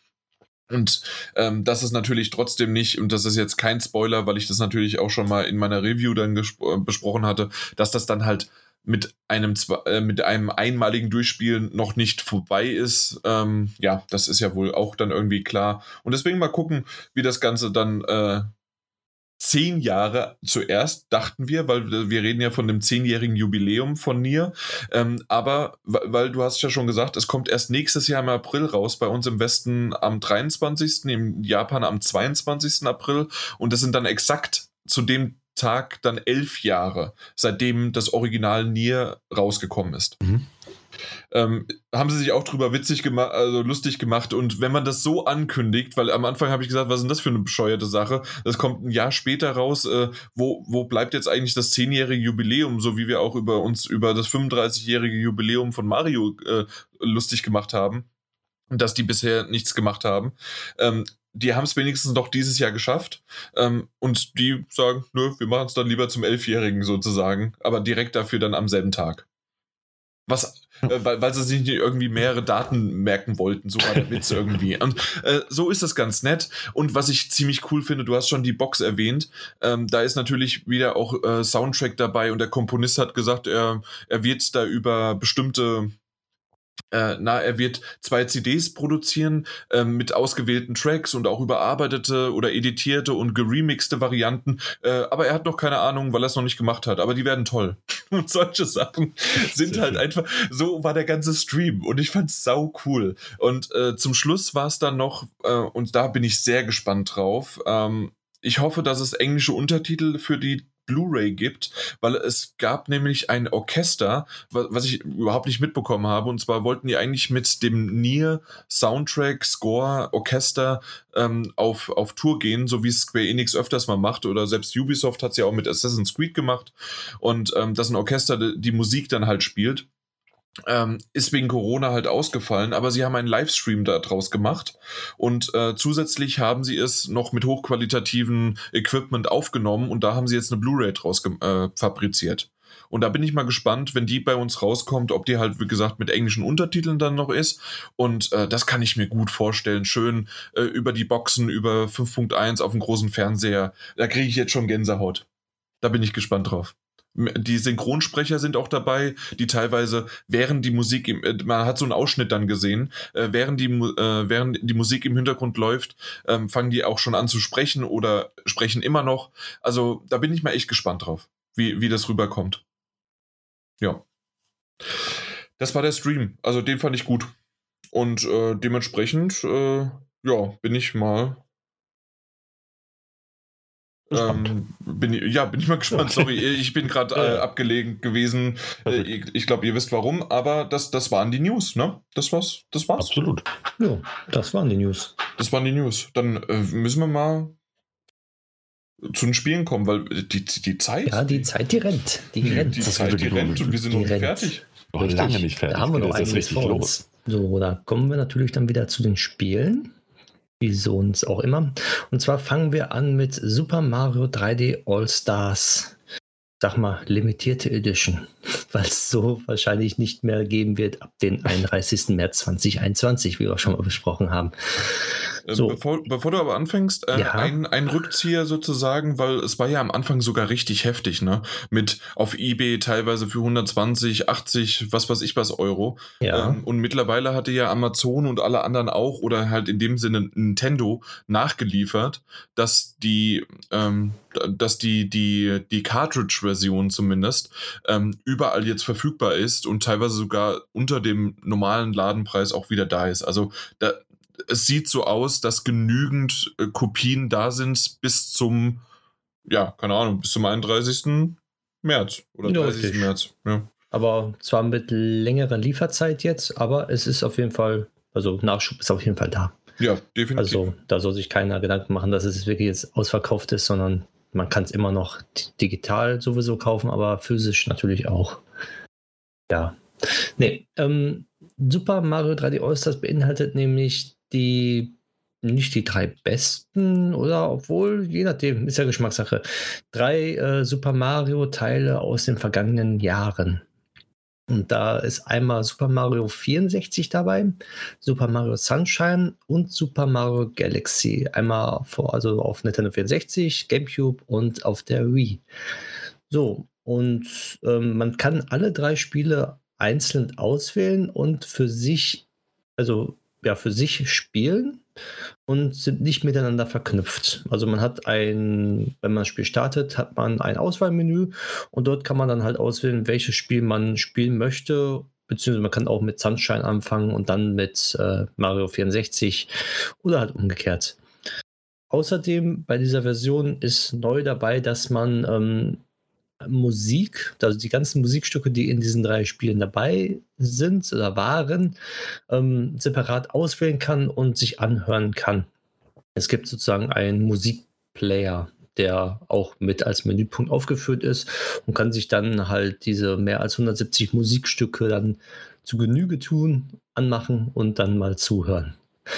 Ähm, der Musikplayer hat dann auch ein besonderes Feature, also ich sage nicht Feature, aber man kann den Bildschirm dann dunkel machen, sodass halt äh, der Bildschirm aus ist. Das finde ich ganz nett. Ist halt, ja, wer die Musik halt gerne mag und anhört, ist es ein nettes Feature. Ich fange einfach mal an mit Super Mario 64. Wer es kennt, damals gekannt hat, Grafik ist halt relativ ähm, altbacken, sage ich mal. Ähm, sie haben nicht so viel an der Version verändert. Es ist immer noch 4 zu 3 die Auflösung. Und ähm, Steuerung, muss ich aber sagen, ist gut umgesetzt. Es steuert sich aber genauso an wie, also steuert sich genauso wie früher auf der Nintendo 64. Also da gibt es eigentlich keinerlei Unterschiede. Und da es eigentlich nur eine Portierung ist, beziehungsweise das Spiel wird einfach nur mit Nintendo 64 Emulator emuliert, was man schon so herausbekommen hat, ist es halt okay. Man spielt sozusagen einfach eins zu eins das Super Mario 64 von damals. Ich muss aber sagen, von, von also von äh, der bis auf die Auflösung ist das Spiel flüssiger, es spielt sich ein bisschen besser, Steuerung ist direkter als damals. Und ich habe die ersten, sagen wir mal, ich glaube eine halbe Stunde in Super Mario 64 reingeschaut und habe dann selber gemerkt, es ist ähm, nicht mehr aktuell, was man so gewohnt ist. Also ich musste mich wirklich dran an, an die Steuerung gewöhnen und auch an die Grafik und allen an, angesichts auch an allen anderen Sachen, die da sind, die, die, ähm, ja, nicht nur die Steuerung, sondern auch äh, das Feeling von damals. Es ist schön, aber halt ähm, ist wirklich für die Leute, die Nostalgie haben und vielleicht noch nie ein Super Mario 64 gespielt haben, noch nie Nintendo 64 gehabt haben, ist es schön, dass es mit in dieser Collection dabei ist. Mehr mhm habe ich dann auf dem GameCube Super Mario Sunshine gespielt, weil ich okay. dieses. Äh, ganz ja? kurz nur den Einwand, weil ähm, das, das können wir natürlich nicht abdecken oder vor allen Dingen du nicht. Äh, ich habe es bisher noch gar nicht äh, jetzt äh, Mario 64 oder die ganze äh, Collection eingelegt. Ich habe sie auch, aber kam überhaupt noch nicht dazu. Okay. Ähm, aber äh, was ich nur, ich habe mir ein Video angeschaut, weil ich mag gerne mir so Speedruns, wie, äh, Speedrun-Videos, die nicht länger als eine halbe Stunde gehen oder sowas, mhm. äh, oder maximal eine Stunde, die gucke ich mir immer mal wieder gerne an, so mal zwischendurch oder nebenbei. Und ähm, da waren drei große Speedrunner von Mario 64, die jetzt die neue Version halt gespielt haben. Mhm. Und die haben natürlich gesagt, das ist eine komplett andere Version. Wenn du als ganz normaler und jeder andere auch, der hier zuhört, sich das anschaut, anschaut oder anhört und dann reinspielt, hast du genau das. Ähm, ich fand es aber so als Fun Fact, ähm, fand ich es schon lustig, ähm, dieses 30-minütige Video, wie die gesagt haben, okay, also das Greifen im Baum während des Springens, um du, dass du dann auf die nächste Plattform kommst, funktioniert so nicht mehr. Das heißt, die haben da irgendwas daran geändert und da sind die Frames da irgendwie nicht mehr äh, funktionabel und dann kannst du diesen, diesen Trick nicht mehr machen, dass du äh, irgendwie in der Mauer bist, dann mehrmals springst und dadurch dann ähm, äh, ja, genau. Geschwindigkeit auflädst, äh, um schneller irgendwo hochzukommen und sowas, ne? Ja, weil, weil dann die FPS auf dem Nintendo 64 so gering waren, dass dieser Bug dann entsteht und dann genau. hast du dadurch dann die Möglichkeiten, die hast du natürlich bei einer Portierung, beziehungsweise bei einer, ähm, wenn es nur emuliert Emulation, ja, genau. genau, halt nichts. Nee, aber das fand ich ganz nett, sozusagen, dass dann ja. halt die Profis, wenn man die mal dran lässt, sagen, ja, natürlich, das ist noch eine ganz andere Version, was wollt ihr eigentlich alle? Ähm, aber wenn man ganz normal spielt und aus Nostalgiegründen und so weiter, ist es halt eins zu eins, wie du vollkommen recht hast, genau, wie du es gerade beschrieben hast. Also als normaler User, Spieler bemerkt man das eigentlich nicht wirklich. Man merkt einfach nur, dass die Störung ein bisschen direkter ist, ein bisschen schöner ist, aber trotzdem ist von, der, von dem Feeling her wie damals eigentlich, wenn man es mhm. so kennt. Okay, ich wollte es nur einschieben, weil das fand ich sehr, sehr interessant, als ich mir das mal genauer angeschaut hatte. Ja, nö, ist zu Recht, auf jeden Fall. Aber das ist ja normal bei solchen Spielen. Und dann habe ich Super Mario Sunshine auf dem GameCube angefangen. Also die Portierung jetzt ist auch eine emulierte Version. Und da merkt man schon, ähm, es ist jetzt im 16 zu 9 Format, es ist, die Grafik ist ein bisschen besser geworden, es ist ähm, schärfer alles, die Auflösung ist höher. Und das ist auf jeden Fall ähm, schon eine gute Portierung, sag ich mal, beziehungsweise eine gute angepasste Version. Und ähm, da ich damals Super Mario Sunshine auf dem GameCube nicht durchgespielt habe, ähm, habe ich mir gedacht, ich spiele das als erstes durch und habe es natürlich auch angefangen, habe ein bisschen gespielt und ja, die Steuerung ist auch noch nicht so altbacken wie beim 1964, wer hätte es gedacht, aber es ist ähm, schon das bessere Feeling eines Super Mario, was man so von Super Mario Odyssey kennt schon. Und ähm, von der Grafik bzw. die Performance auf der Switch, ähm, es läuft wunderbar, es läuft flüssig und ähm, es macht einfach Spaß. Und ich kann jeden an Herz legen, wer damals kein GameCube hatte, muss dieses Super Mario Sunshine auf jeden Fall spielen und auch durchspielen, weil es ist ein sehr prägendes Super Mario gewesen, in meinen Augen. Ja, und dementsprechend habe ich dann kurz, beziehungsweise mal, ich glaube, das waren so 20, 30 Minuten auch in Super Mario Galaxy reingeguckt, was ja für die Wii rausgekommen ist. Und da sieht man erstmal, ähm, wie schön eigentlich ein Super Mario sein kann und wie schön die Steuerung sein kann.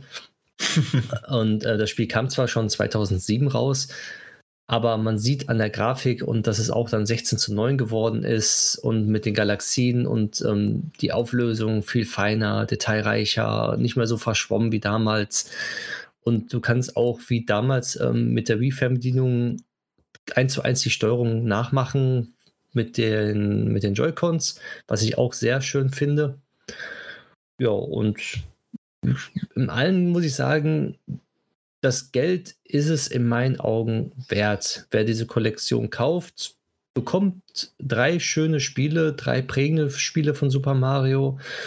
Zwar sind zwei gut angepasst, eins halt nicht so gut, aber es ist verkraftbar, weil es schon ein so altes Spiel ist, das Super Mario 64, dass man sagt, ja, wir lassen es vielleicht so, wie es damals war, ansonsten müssten wir ein Remake rausmachen und ich sehe es insoweit nicht kritisch, dass es, dass sie gesagt haben, wir lassen alles so, wie es jetzt ist und portieren es einfach nur und verbessern nur minimal etwas an der Grafik zum Beispiel weil ähm, ansonsten, ich würde sagen, das Feeling wäre dann weg gewesen und ähm, es würde keine Collection sein mehr. Und ja, es ist für den Preis okay. Mehr ja, das, das ist halt also, Nintendo, ne? Also genau, Nintendo hat Nintendo. natürlich quasi nochmal 10, 20 Euro äh, Bonus drauf, weil wenn man so sagt, also man, man kann es aus äh, zwei verschiedenen Varianten sehen und so habe ich es auch gesehen. Einmal ähm, du hast eine, eine Cartridge, einen, einen digitalen Download und du hast alle drei Klassiker, ähm, weil du hast am Anfang gesagt, die besten, beziehungsweise hast dich dann selbst korrigiert und meintest, äh, ist natürlich so ein bisschen Geschmackssache, aber auf jeden Fall sind es drei Klassiker. Ich glaube, da muss, muss man nicht drüber streiten ähm, oder diskutieren, ähm, dass die in einer Collection sind und dass das nicht immer so einfach war, dass da irgendwie ähm, Nintendo teilweise auch ähm, ja, das nicht auf die nächsten Generationen geportet hat oder immer nur mit irgendeinem sonst wie was. Ähm, aber auf jeden Fall mit einem, na, wie heißt denn das? Äh, dann mit in, bei der Wii U beziehungsweise Wii war es doch das, äh, wie heißt dieser Nintendo Classic? Ähm, da, ja, wie heißt ich fällt gerade auch nicht ein. Ja, aber auf jeden Fall dieser extra Store dafür auch noch und alles Mögliche, den du dann auch nicht mehr auf die Wii U mit übernehmen konntest, glaube ich, oder umgekehrt. Aber auf jeden Fall, da ging äh, auf, auf der Switch ja sowieso nicht mehr. Und so waren die immer sehr ähm, zurückhaltend mit ihren Marken. Und jetzt äh, diese drei Klassiker in einer Cartridge wunderbar ähm, ist das trotzdem ein uraltes Spiel wie Mario 64 und es ist im Grunde einfach nur eine Emulation, nicht mal auf 16 zu 9 gestreckt oder nichts dran gemacht, okay.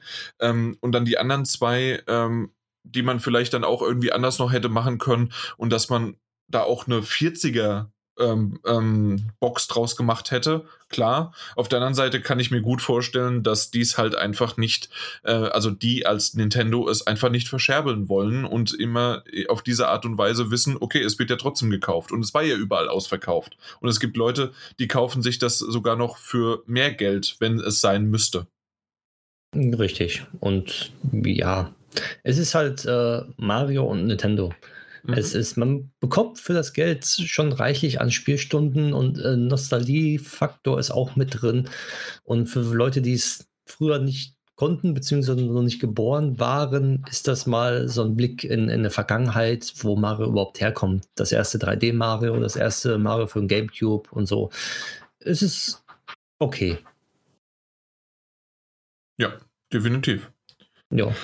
Okay, ähm, ich, wie gesagt, habe es leider noch gar nicht geschafft und äh, alle drei Titel habe ich bis heute, außer mal da mal 10 Minuten, da mal 5 Minuten, ähm, noch nie angespielt, weil die 3D-Spiele, Varianten von Mario haben mich nie so wirklich interessiert.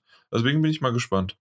Ja, dann bin ich gespannt bei zuletzt gespielt, dann irgendwann mal bei dir. Genau.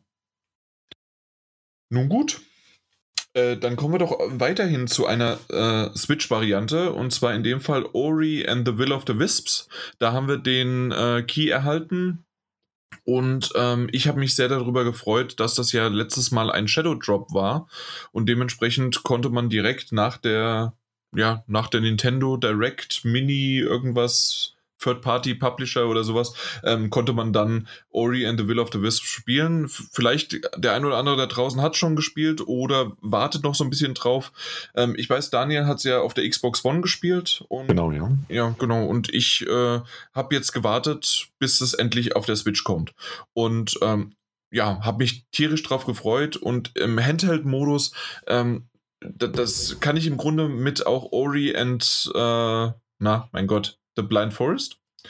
Ähm, äh, kann ich so ein bisschen vergleichen, weil da habe ich ja auch nur die Switch-Variante gespielt und ähm, das erste, was mir auffällt, man wird wesentlich mehr an die Hand genommen. Das heißt, es gibt quasi ein Quest-System, ähm, und man ein Haupt, ein, ein Menü, in dem man dann auch vorgegeben bekommt, was man machen muss und wo man was sucht und so weiter. Es gibt auf der Karte dann auch schon eine, eine Möglichkeit, irgendwo äh, weiter vorauszublicken. Äh, zwar muss man die noch Stück für Stück auf, aufdecken, das war ähm, beim ersten Teil ja auch so, aber zumindest hast du schon mal noch ein bisschen mehr ähm, die es ist schon fast so ein bisschen ja äh, Rollenspielartig Open World, dass du ähm, ja in die Welt quasi gehst, obwohl das alles immer noch äh, äh, ein Sidescroller ist, 2D ist und ähm, daran wiederum sich nichts geändert hat und dass man immer mehr Fähigkeiten bekommt, um voranzukommen und ähm, Gegner halt zu plätten und aber trotzdem hat man dann auch ein ja schon fast so und so wie, wie ist denn das Daniel? Ist das das ein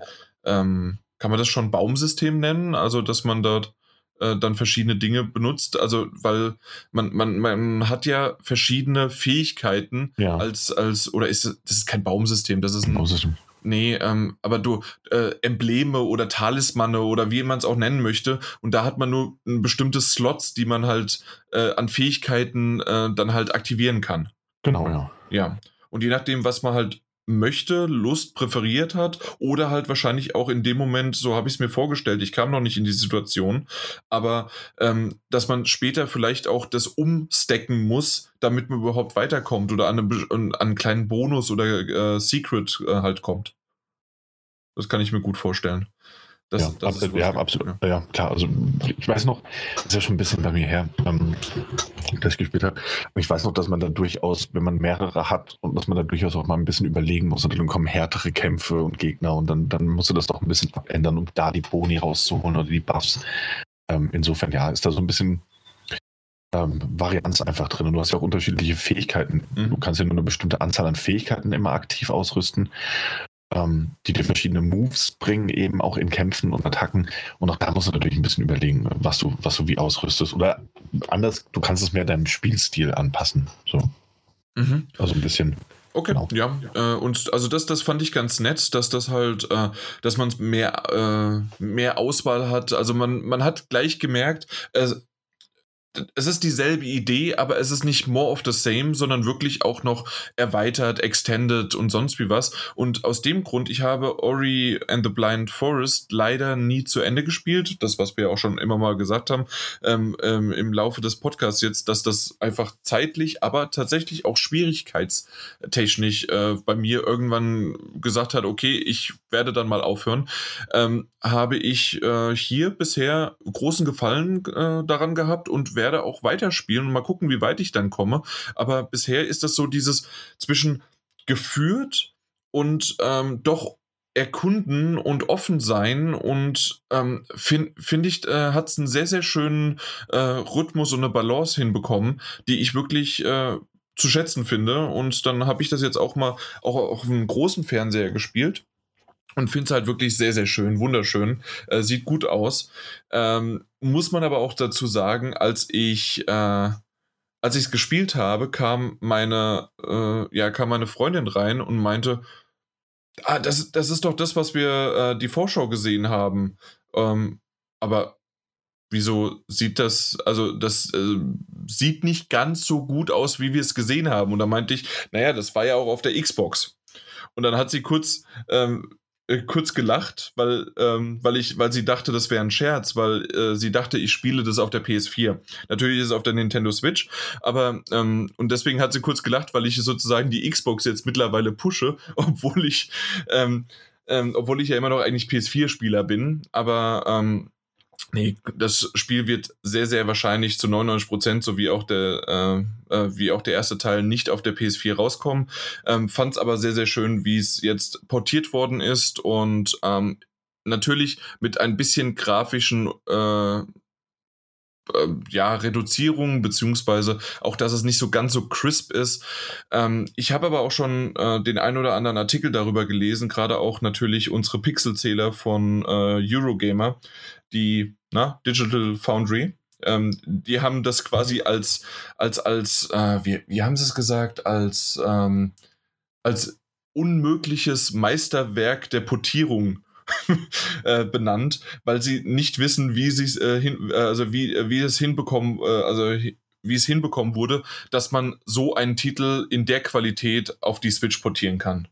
Und das ähm, ist eigentlich jetzt schon, wenn es von Digital Foundry kommt und von Eurogamer, ist es ja quasi ein äh, Ritterschlag. Und das habe ich auch festgestellt. Also es hat keinen Meter geruckelt, weder im Handheld-Modus noch im äh, großen, ähm, ja, gedockten Modus äh, am Fernseher. Und ich fand das einfach ähm, einmal mit dem Pro-Controller wirklich gut und schön, äh, weil der Pro-Controller einfach, äh, den, den, mag ich lieber in der Hand zu haben. Ähm, dafür wiederum hat der Vorteil im Handheld-Modus, ähm, dass du halt näher dran bist, der Bildschirm kleiner, dafür aber crisper ist und ähm, dann hast du quasi die der, das, das, der Blickfeld sozusagen ähm, vom, vom, vom, vom Bildschirm zu deinem Gesicht und umgekehrt und zur Hand-Augen-Koordination und was weiß ich was, alles, äh, hat mir wesentlich mehr besser gefallen, sogar dann lieber im Handheld-Modus, ähm, obwohl es natürlich mit, mit dem Sound und mit allem möglichen drumherum äh, gedockt auch wunderbar und schön äh, sich anfühlt. Also deswegen okay. ist da so eine, so eine Kombination, dass ich immer noch gar nicht weiß, was ich lieber mag. Mhm. ja, also da, da, bin ich noch so hin und her gerissen zwischen groß und ein bisschen weiter, also großer Fernseher gedockt, ein bisschen weiter weg, dafür schönere Atmosphäre. Oder halt, du bist dran, du hast, hast quasi ähm, ja Ori wesentlich mehr in den, in den Fingern und kannst dann loslegen, ja. Und, und so generell hat, hat mir äh, also die, die Geschichte bin ich mir noch nicht so ganz so sicher, ähm, wie, wie es da weitergeht, ähm, weil, weil ich ja natürlich auch das Ende vom ersten Teil nicht weiß. Ähm, kann, hast du es durchgespielt? Beide? Eins gar nicht, Daniel? Eins, eins gar nicht. Zwei ja. auch nicht ganz. Okay, na gut. Ähm, und natürlich äh, hat die schon, gerade der erste Teil hat äh, recht, recht emotional dann auch angefangen. Und auch mhm. der zweite ähm, hat nicht es ist gar nicht so emotional als ähm, schön. So, ja, ähm, so eine Melancholie einfach, mhm. ne, die das vermittelt. Und es ist, also das zieht sich auch weiter durch das ganze Spiel. Das ist so eine, so eine märchenhaft, aber auch wahnsinnig melancholische Spielwelt und Atmosphäre. Ähm, auch sehr, sehr speziell. Und ähm, so ein Teil von mir wünschte, er hätte es durchgespielt. Und der andere musste halt einfach zugeben, dass es trotz all der Schönheit und trotz, trotz dieser, dieser, dieser magischen Welt quasi, die dieses Spiel hat, einfach nicht so ganz meine Genre ist. Ähm, äh, aber weswegen? Weil Jump'n'Run und sowas magst du ja, aber ist es dann eher das Metroidvania? Das ist dieser, dieser Metroidvania-Ansatz äh, und, die, und die Kämpfe und irgendwie. Ne, ja, es ist ein fantastisches Spiel, das ist nur einfach nicht für mich. So könnte man das vielleicht subjektiv ausdrücken. Mhm, okay. Ich habe es dann auch leider nie beendet, kann ich nicht sagen, wie es, wie es Okay. Aber das zieht sich über lange, lange Zeit hinweg. Ich bin ja gespannt mit meiner neuen Xbox Series X dann. Äh, Habe ich ja im Game Pass dann beide Spiele und dann kann ich mal sehen, wie es tatsächlich aussieht, wenn es nicht auf einer Switch geportet ist.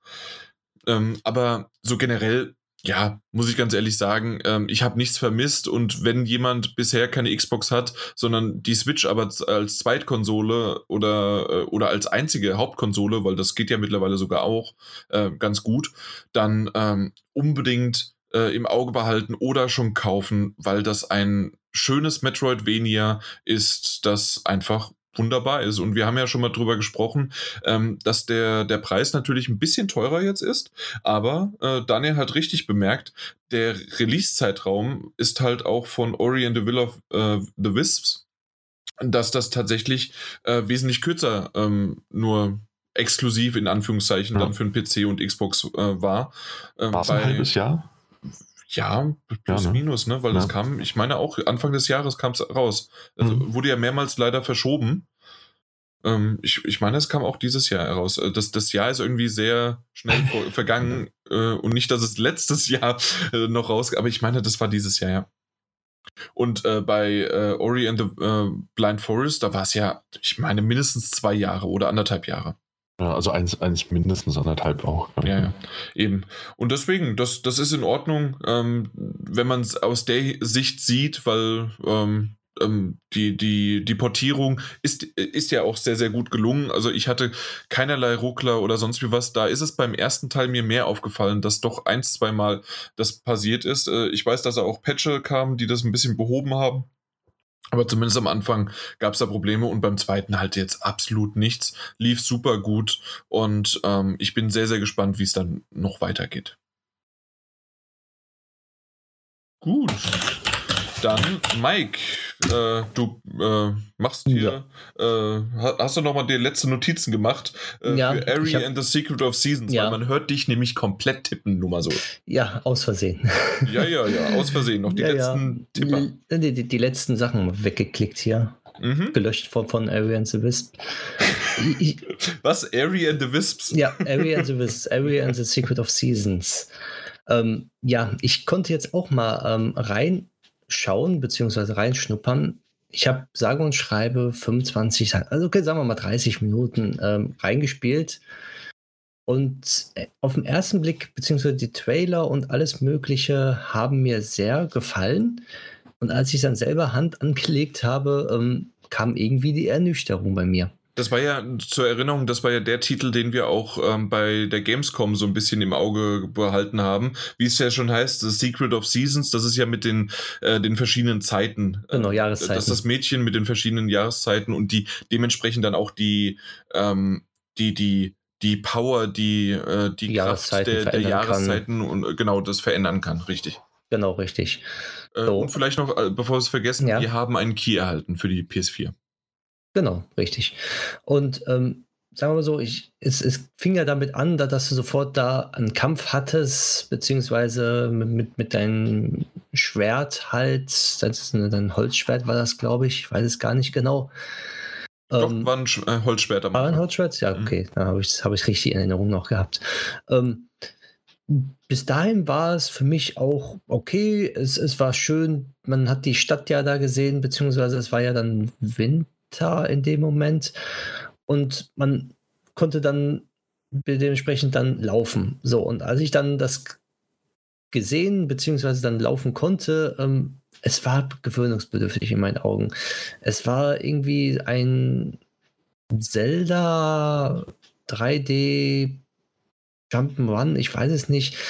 Es, es, es hat sich merkwürdig angefühlt in meinen, also für mich. Okay, aber wieso? Weil, also ich, ich habe es ja auch gespielt und ich habe ja. sogar ein bisschen länger gespielt und ich dachte zuerst, dass du, weil du am Anfang so begeistert warst oder dich zumindest gefreut hast, dass du ähm, die, die Review nimmst und übernimmst ähm, und ich nur so mal reinspiele und ich habe sogar länger gespielt als du jetzt ähm, und ich, ich fand es auch, so wie du gerade gesagt hast. Also am Anfang, du bist das Mädchen, dein Bruder ist verschwunden. Ähm, du, das ist aber noch dieses typische ähm, Adelstitelmäßig, dass halt der, der, der Mann oder der Bruder hat mehr zu sagen oder hat, ist in der Reihenfolge halt höher. Mhm. Dementsprechend du als Mädchen nicht. Und dann gehst du los in die große Welt ähm, mit der Kleidung vom Bruder und ähm, äh, schneidest dir die Haare ab und alles Mögliche. So ein bisschen Mulan-mäßig auch. Ähm, aber halt in, äh, zumindest dachte ich, in besser, weil der weil der Film ja anscheinend gefloppt ist ohne Ende. ähm, aber in, in dem Fall äh, war es jetzt bei dir da auch so, weil also ich fand, ich fand so, so einmal das mit den Elementen zu spielen, dann finde ich es cool, wie die, du, du kommst raus und hast ja diese, diese comicartige Grafik. Genau, das ist aber, auch noch sehr schön. Aber dann äh, hast du wiederum auf der, auf der Minimap ist es in Pixel-Look, was ich einen äh, schönen Touch fand. Obwohl, also ich am Anfang, schön. obwohl ich am Anfang halt wirklich erstmal genauer nachgucken musste, was das eigentlich ist, weil wenn du auf normale Grafik einge, eingestellt bist und dann den Pixel-Look der, der, der, der Map, ist das natürlich ein bisschen komisch. Aber das, das sind so Nuancen, die ich richtig toll fand. Ja, genau. Das, das, das finde ich ja auch toll an, okay. dieser, dieser, an, der, an, an dem Spiel. Aber dann als ich dann draußen in der freien Welt war, war es für mich irgendwie nicht so belebt. Also ich fand Zelda The Breath of the Wild ja auch schon nicht so, also da war ja auch nicht so viel los eigentlich in der freien Welt, wenn man da sich rumgeschaut hat. Aber das Feeling war immer noch ein bisschen anders, dass, es, dass, dass die Welt halt trotzdem ähm, bewohnt ist, richtig bewohnt ist. Und hier finde ich das irgendwie, sie haben es nicht ganz geschafft. Sie haben es versucht, aber nicht ganz geschafft. Und das finde ich schade. Es ist den, Spielspaß trübt es mir zum Beispiel ein bisschen dadurch. Aber es ist halt mh, hm, ein bisschen, ja, da fehlt irgendwie die Motivation weiter zu spielen, beziehungsweise sich ein bisschen mehr ähm, um die, also um irgendwas äh, herauszufinden, beziehungsweise mal woanders auch hinzugucken und nicht die Story zu folgen. Weil hier habe ich das Gefühl, ich muss die Story folgen, damit ich auch was erlebe. Und kann nicht mal einen kurzen Abschweifer nach links oder rechts machen und dann erlebe ich da was, sondern ich muss die Story durchspielen, beziehungsweise ja, kontinuierlich halt, damit dann auch in der Welt was passiert. Es ist nicht schlimm, bloß ich muss mich, glaube ich, dran gewöhnen. Deswegen habe ich es auch dann nach 25, 30 Minuten erstmal nicht weitergespielt, weil ich dann rumgelaufen bin und habe dann gemerkt, hm, irgendwie passiert nichts gerade momentan. Es ist schön mit den ähm, mit den verschiedenen Quests, die man dann hat. Zum Beispiel, dass man dann äh, dann seine Kraft einsetzen muss, dass es dann zum Beispiel Schnee, Winter ist, wenn so ein Stein da ist, dass dann halt was einfriert, dass, dass verschiedene Türen aufgehen, dass, dass verschiedene Eisblocken, äh, nicht, nicht Eisblocke, dass verschiedene Dings, Eisblöcke äh, erscheinen und man da hochspringen kann und dann auch dementsprechend weiterkommt. Das ist alles sehr schön gemacht.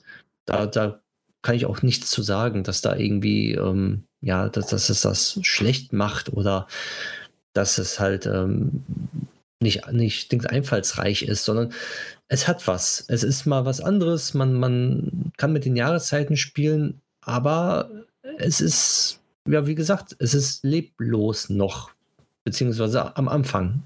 Mhm. Ich weiß nicht, ob du das auch so empfinden, empfunden hast. Also dieses Leblose so ein bisschen ja. Ich äh, habe es halt darauf geschoben, dass es halt natürlich in der Hinsicht ein kleinerer Titel ist, obwohl der Preis wiederum nicht danach zuschließt äh, oder nach, nach sich zieht. Aber so generell fand ich schon, ähm, dass man sagt, okay, hey, die Welt ist nicht so belebt oder sonst wie was, oder man muss halt ein bisschen Abstriche machen, äh, weil es halt ein Indie, ein kleinerer Titel oder sonst wie was ist. Aber generell finde ich die Ideen immer noch gut genug, um dass ich mal sage, okay, in der nächsten Woche äh, spiele ich doch noch ein bisschen weiter. Ich habe nicht geschafft bisher, mhm. aber so generell ähm, mag ich einfach ähm, diese Idee und ähm, die, die trägt sich bisher für mich zumindest noch äh, genügend mit diesen Jahreszeiten, mit der Geschichte ähm, und mit diesen ähm, knuffigen Insgesa der Insgesamtheit, ich weiß es nicht, wie man es sonst beschreiben kann, ähm, dass man halt wirklich da nochmal,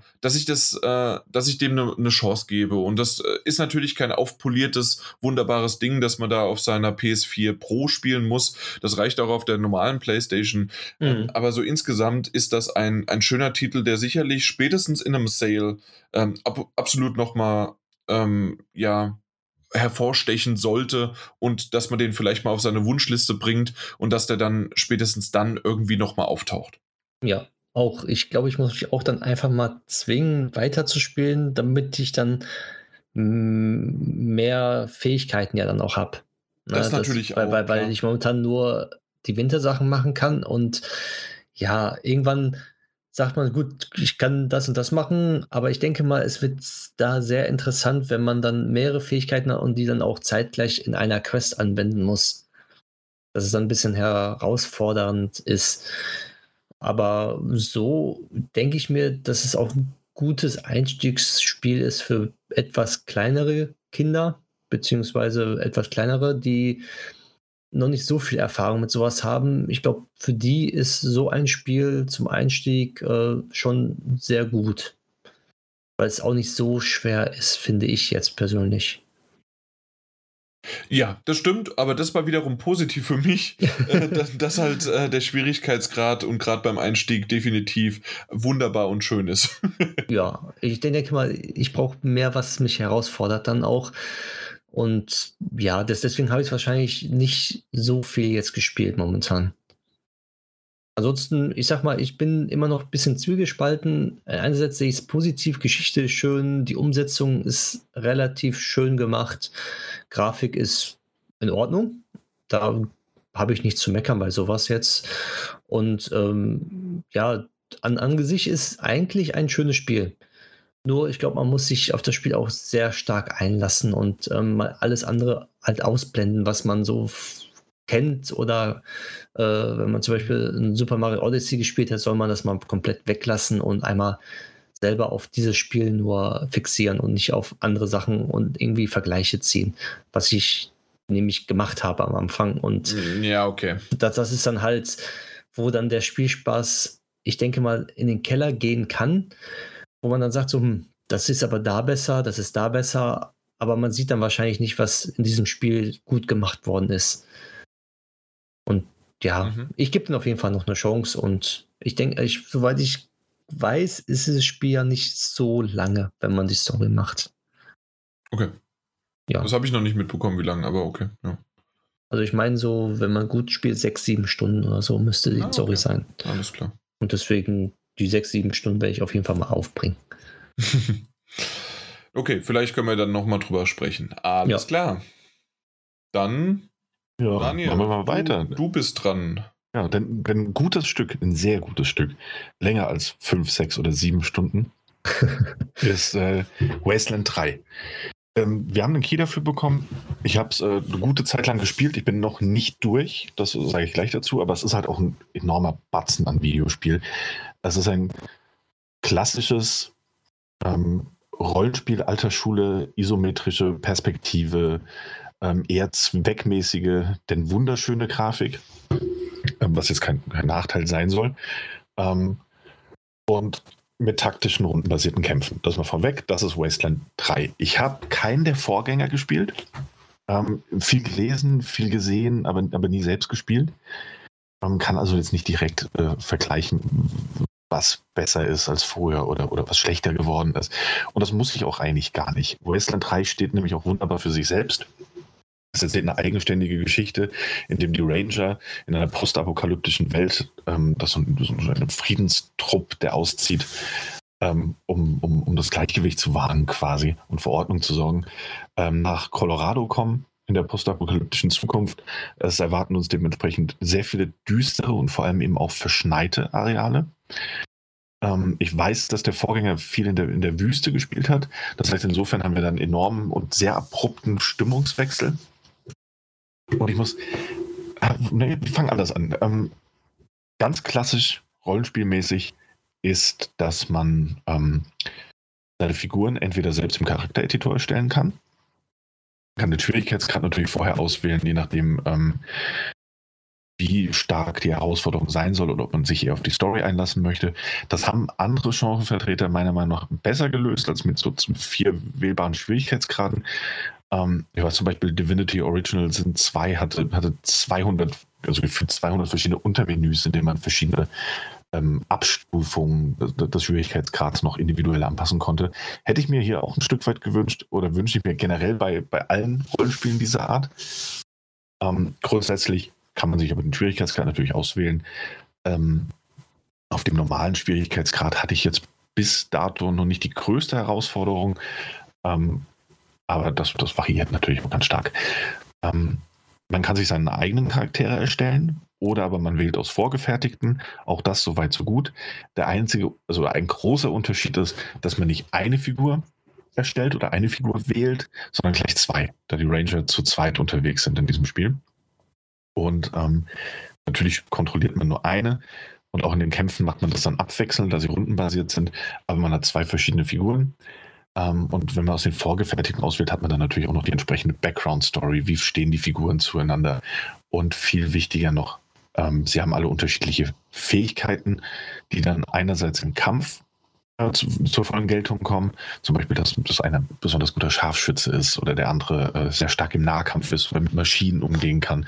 Aber auch andere eher passive Attribute, die man dann in Gesprächen oder ähnlichem nutzen kann, um Leute zu beeinflussen, Entscheidungen zu fällen oder ähm, in einem gewissen Maß eben zu reagieren. Wie gesagt, alles sehr, sehr klassisch, Rollenspiel alter Schule, was mir sehr, sehr gut gefällt und das gleich vorweg. Wasteland 3 ist ein tolles Rollenspiel, wirklich. Es macht sehr viel Spaß. Es hat eine tolle Atmosphäre. Es hat wahnwitzige und skurrile Charaktere. Und das ist so der Punkt, mit dem ich irgendwie, vielleicht habe ich mich dazu wenig im Vorfeld informiert. Ähm, es hat mich auf jeden Fall mehr oder weniger überraschend getroffen, wie witzig und bösartig dieses Spiel gleichzeitig ist. Es ist teilweise wahnsinnig skurril, was da für Figuren rumlaufen.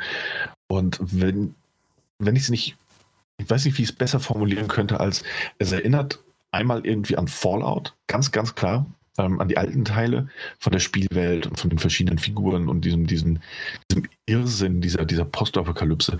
Hat aber auch so eine Prise Borderlands dabei. Ähm, was so dieses Abgefahrene und Chaotische angeht.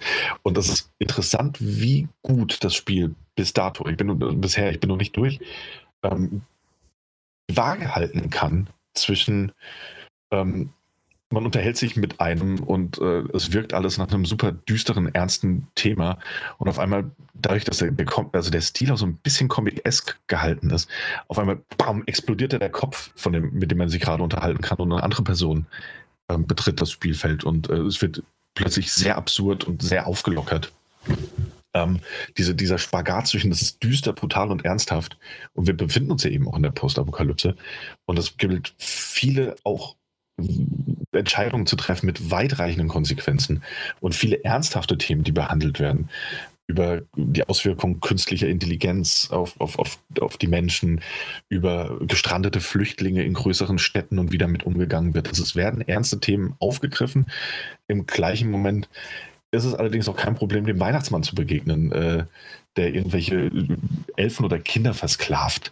Was? Das, ja, es ist wirklich, wirklich sehr absurd und das merkst du in also ich hatte das so nicht erwartet, um ehrlich zu sein. Ähm, und das ist wirklich sehr interessant, wie gut der Titel aber diesen Spagat hinbekommt. Und ähm, mit unterschiedlichen Auswahlmöglichkeiten in Dialogen, wie gesagt, ein sehr klassisches Rollenspiel in der Hinsicht, ähm, Entscheidungen getroffen werden können, nach denen man sich dann auch mitunter nicht besonders wohl fühlt. Einfach weil man vor diese Entscheidung natürlich gestellt wird und man sie treffen muss. Und das ist immer so eine Entweder-Oder-Variante. Man hat manchmal auch noch so eine dritte Möglichkeit, damit umzugehen, ähm, die nicht immer ganz klar ist. Aber dass man da Entscheidungen trifft, die nie so, ey, das ist die gute Wahl und das ist die schlechte Wahl, sondern jede Wahl hat Konsequenzen, die nicht alle unbedingt positiv sein müssen, schafft das Spiel auch sehr, sehr gut. Ähm, und hat, wie gesagt, ja, also von skurrilen, wahnwitzigen Ideen bis hin zu sehr, sehr düsteren und ernsthaften Themen ist da wirklich alles abgedeckt. Hatte ich so nicht erwartet, ist ein sehr, sehr witziges Spiel in mancherlei Hinsicht und gleichzeitig auch ein sehr erwachsenes ähm, und tiefgehendes ähm, Rollenspiel eben. Ähm, das heißt, man bewegt sich in der isometrischen Perspektive durch die Spielwelt, ähm, kann Städte erkunden, hat eine, eine, Basis, die man aufbauen und erweitern kann und ähm, trifft auf immer neue Figuren, die einem Quests und Aufträge geben, die dann wieder Erfahrungspunkte geben, die man dann wieder in unterschiedliche Skilltrees stecken kann, um sich so zu spezialisieren.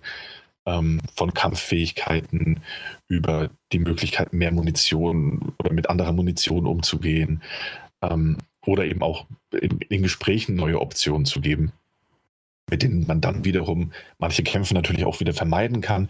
In dieser Hinsicht ist das ein, ein ganz klassisches und wunderbares ähm, Rollenspiel. Die Kämpfe indes erinnern auch eher an ein altes Fallout oder eben auch an XCOM. Ähm, ich glaube, das hatte ich das letzte Mal auch schon erwähnt. In der Hinsicht A, isometrische Perspektive. Es läuft aber eben auch, ähm, wenn man in einen Kampf reinkommt, auf einem wird dieses Raster eingeblendet, auf dem man die Figuren bewegen kann. Das heißt, jeder Charakter, den man steuert, ähm, ist es rundenbasiert. Das heißt, erst ist entweder der Gegner dran oder man selbst. Man hat äh, Aktionspunkte.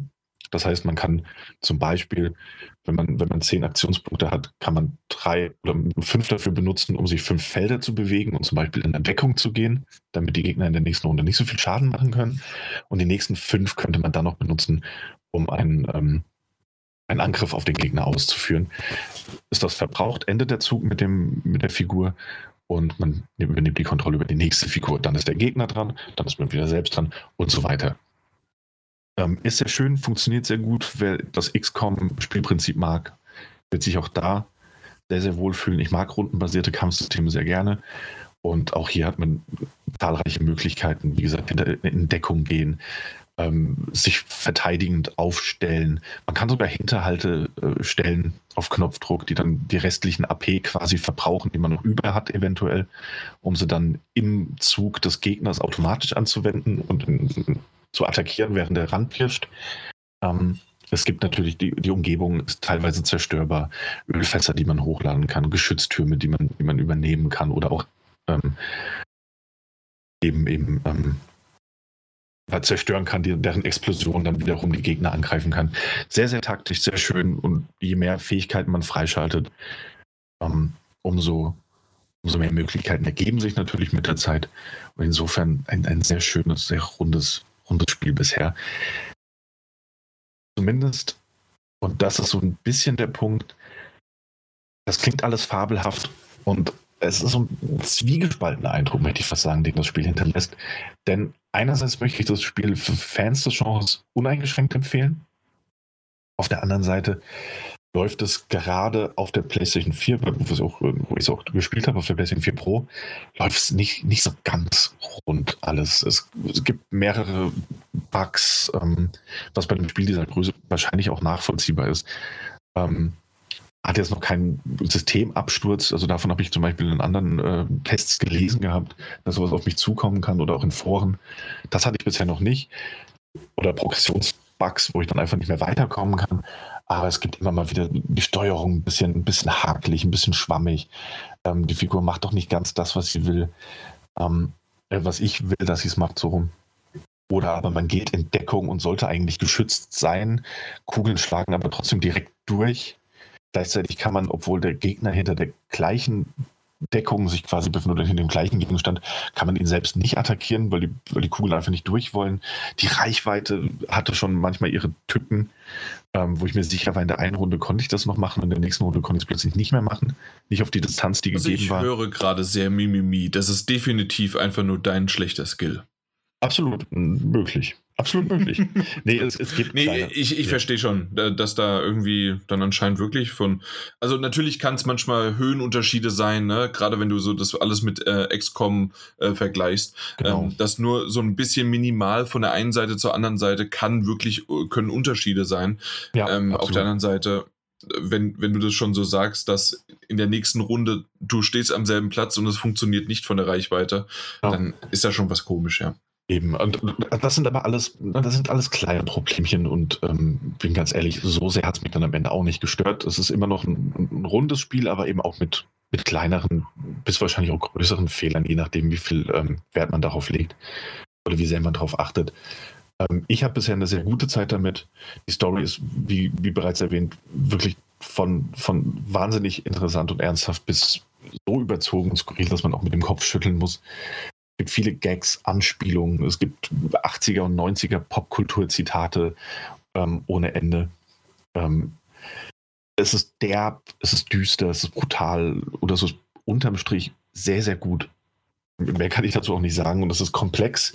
Insofern dass man Fraktionen beitreten oder diese unterstützen kann und Entscheidungen direkte Auswirkungen oder auch manchmal ein bisschen verzögerte Auswirkungen auf die Spielwelt oder auf das Verhalten von beispielsweise auch äh, an, anheuerbaren ähm, KI-Charakteren oder aber ähm, eben auf andere Fraktionen hat, die dann dir plötzlich im, im, schlimmsten Fall plötzlich gar keine Aufträge mehr geben, weil du es mit ihnen verscherzt hast.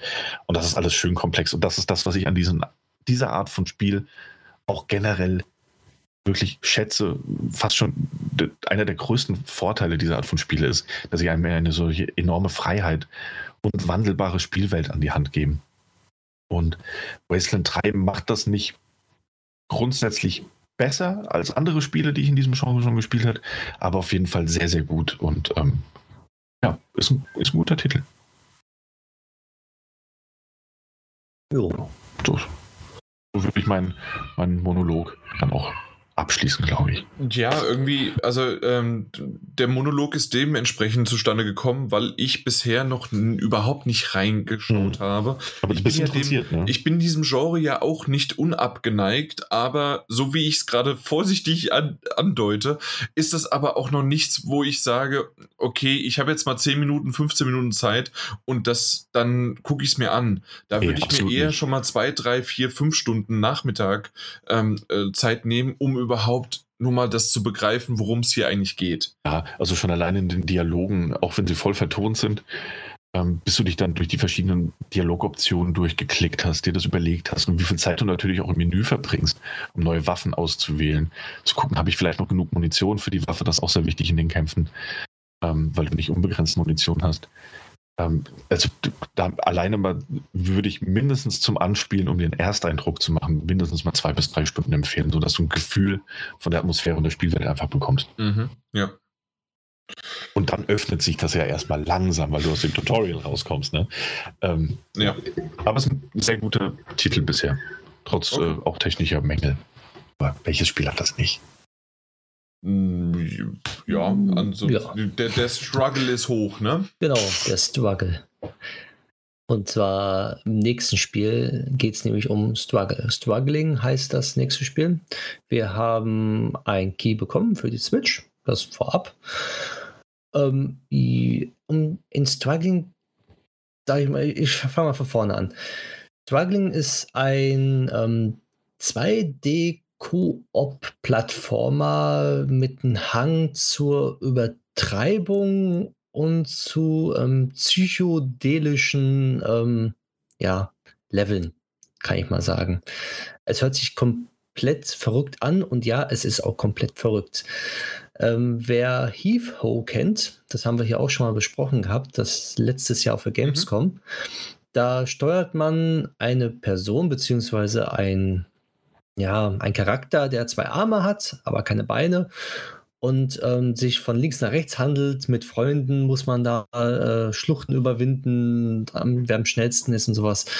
Und Struggling ist sowas in der Art, bloß extrem schwer und extrem verstörend. Äh, man, man spielt nicht einen Charakter, der schön aussieht, den man mm, halt verändern kann, sondern man spielt so ein genetisch veränderter Kopf, beziehungsweise der Kopf hat nämlich zwei Köpfe und aus diesem Kopf, ähm, der eh schon verunstaltet ist, wachsen zwei Arme, die man separat halt steuern kann, wie bei Heave Ho.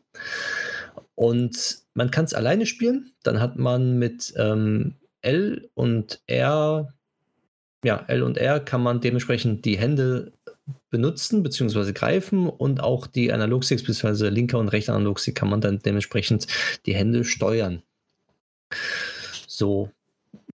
Das Spiel beginnt mit einer schönen, sagen wir mal, tollen Story. Also die ist wirklich gut erzählt, wie es dazu gekommen ist. Und irgendwann ähm, ist es, dann ist man in so ein Reagenzglas, in so ein riesengroßes Reagenzglas und da sieht man dieses verstörende Objekt, was dann ausbricht, beziehungsweise weil das Reagenzglas kaputt geht und man hangelt sich dann, also man zieht sich förmlich einfach über den Boden mit verstörenden ähm, Soundkulissen und Tönen, was, was, was dieses, was, was, was der Charakter macht und ähm, ist dann sozusagen in, der, in die Spielewelt äh, freigelassen worden. So, ich spiele es momentan alleine und dementsprechend ähm, ist es in meinen Augen sogar noch schwieriger irgendwie, weil du musst so viele Knöpfe drücken über Hindernisse, dass man sich manchmal halt ähm, vertut. Ähm, die Hindernisse sind so aufgebaut, dass man über Schluchten ähm, sich hangeln muss, wie zum Beispiel darunter ist dann eine Säure oder Gift oder da springt auf einmal eine riesen, riesen Ratte irgendwo entgegen, wo man schnell ausweichen muss. Und wenn man nur zwei Arme hat, ähm, geht das nicht so gut. Und wenn man auch zu stark herunterfällt, dann stirbt man, beziehungsweise der Kopf geht kaputt und man wird einfach wieder geboren. Die Hände können auch kaputt gehen, beziehungsweise ähm, die wachsen aber nach und man kann sie auch abstoßen. Man sieht dann förmlich, dass dann der Arm und die Hand halt abgestoßen wird und dann irgendwann wächst dann der Arm einfach nach und es hört sich eklig an und es sieht auch eklig aus. ja, ähm, je weiter man kommt, desto schwieriger werden die Level natürlich. Und ähm, ich bin zum Punkt jetzt angekommen, wo ich wirklich zu kämpfen habe, überhaupt ähm, zu wissen, wie lang ich gehe und wo lang ich gehe und wie ich das überhaupt schaffe. Aber mit ein bisschen Überlegen kann man das hinbekommen und ja, es ist zwar schwierig, aber es ist machbar alles, weil man später im Laufe des Spiels Fähigkeiten bekommt, wie zum Beispiel Verlangsamung, dass man ähm, halt wenn man sich über irgendwas rüberschwingen muss, beziehungsweise soll, kann man dementsprechend die Verlangsamung aktivieren, Verlangsamung aktivieren und dann ähm, ist das Greifen natürlich dann auch leichter, weil man dann auch mehr Zeit hat, dementsprechend das, also da, wo man hin möchte, dann auch zu greifen. Ja, was gibt es noch dazu zu sagen? Die Level sind wirklich vielfältig aufgebaut zu irgendwelchen anderen Monster, die man sieht. Riesengroße Ratten, ein Flugzeug, was hinter einen her äh, fliegt. Also nicht, nicht fliegt, sondern ähm, ja, ähm, rutscht, kann man sagen. Und man mit ein Motocross äh, entkommen muss, obwohl man nur zwei Arme hat. Also es ist auf jeden Fall ganz merkwürdig und trotzdem genial gemacht. Und ähm, die Level sind eigentlich immer unterschiedlich aufgebaut. Man sieht nie irgendwas, was gleich ist. Und es gibt immer neue Herausforderungen. Und den Charakter, den man hat, der mutiert immer wieder. Sprich, wenn er mutiert, hat man eine andere Fähigkeit. Aber auch wenn man ähm, herunterfällt oder so, das sieht man an dem Charakter am Kopf, beziehungsweise an den beiden Köpfen, die in sich verschmolzen sind, ähm, sieht man dann ähm, Gebrauchsspuren, kann ich einfach mal sagen. Ja, das beschreibt das Spiel eigentlich schon mal ganz gut. Ähm, es ist ein lustiges, verstörendes Spiel, was ich denke, wenn man zu zweit spielt, für zwischendurch mal richtig viel Spaß machen kann und wer Herausforderungen liebt, der kann mit diesem Spiel auch sehr viel Spaß haben. Das Spiel kostet ähm, auf Switch nur 12,99 Euro und auf dem PC im Steam kostet das auch 12,99 Euro. Und bei beiden Versionen ist es so, man kann nicht äh, im Internet miteinander spielen, sondern nur lokal im Koop-Modus oder halt alleine. Im, wer es auf Steam hat, kann aber über Steam Remote Play den Couch-Koop halt übers Internet machen und dementsprechend dann dort auch zu zweit spielen, wer es möchte. Ja, auf jeden Aber Fall. Halt nur so mit so einem Kniff halt quasi. Ja, ja es ist ja für Couch Coop ist ja extra dieses Steam Mood Play mit dabei. Also es ist ja, wird ja sozusagen unterstützt, wie, ah, okay. wie es bei der PlayStation Share Player gibt, wo man auch den Couch Coop aktivieren kann. So ist es da natürlich auch. Mhm ja, mehr gibt es dazu eigentlich nicht zu sagen. Durchgespielt habe ich es noch nicht, aber ich werde es auf jeden Fall durchspielen. So viel steht's fest. Okay, also ähm, ich finde es ganz nett, dass du es jetzt beschrieben hast, weil für mich aus den, aus den Trailern oder zumindest das, was ich bisher so gesehen habe, war für mich eher so ein, so ein Endlos-Runner und dass du einfach mehr nur auf Punkte gehst und alles, aber das sieht ja oder hört sich ja eher an, was du gerade gesagt hast, auch, ähm, dass ja verschiedene Level da sind und dass, genau, dass man verschiedene Level-Designs noch äh, durchspielt, ja. Genau, richtig. Oder und, alles freischaltet, sagen wir es mal so. Ja, die Fähigkeiten halt freischaltet, aber die kommen ja automatisch, wenn man die weiter man dann mhm. spielt.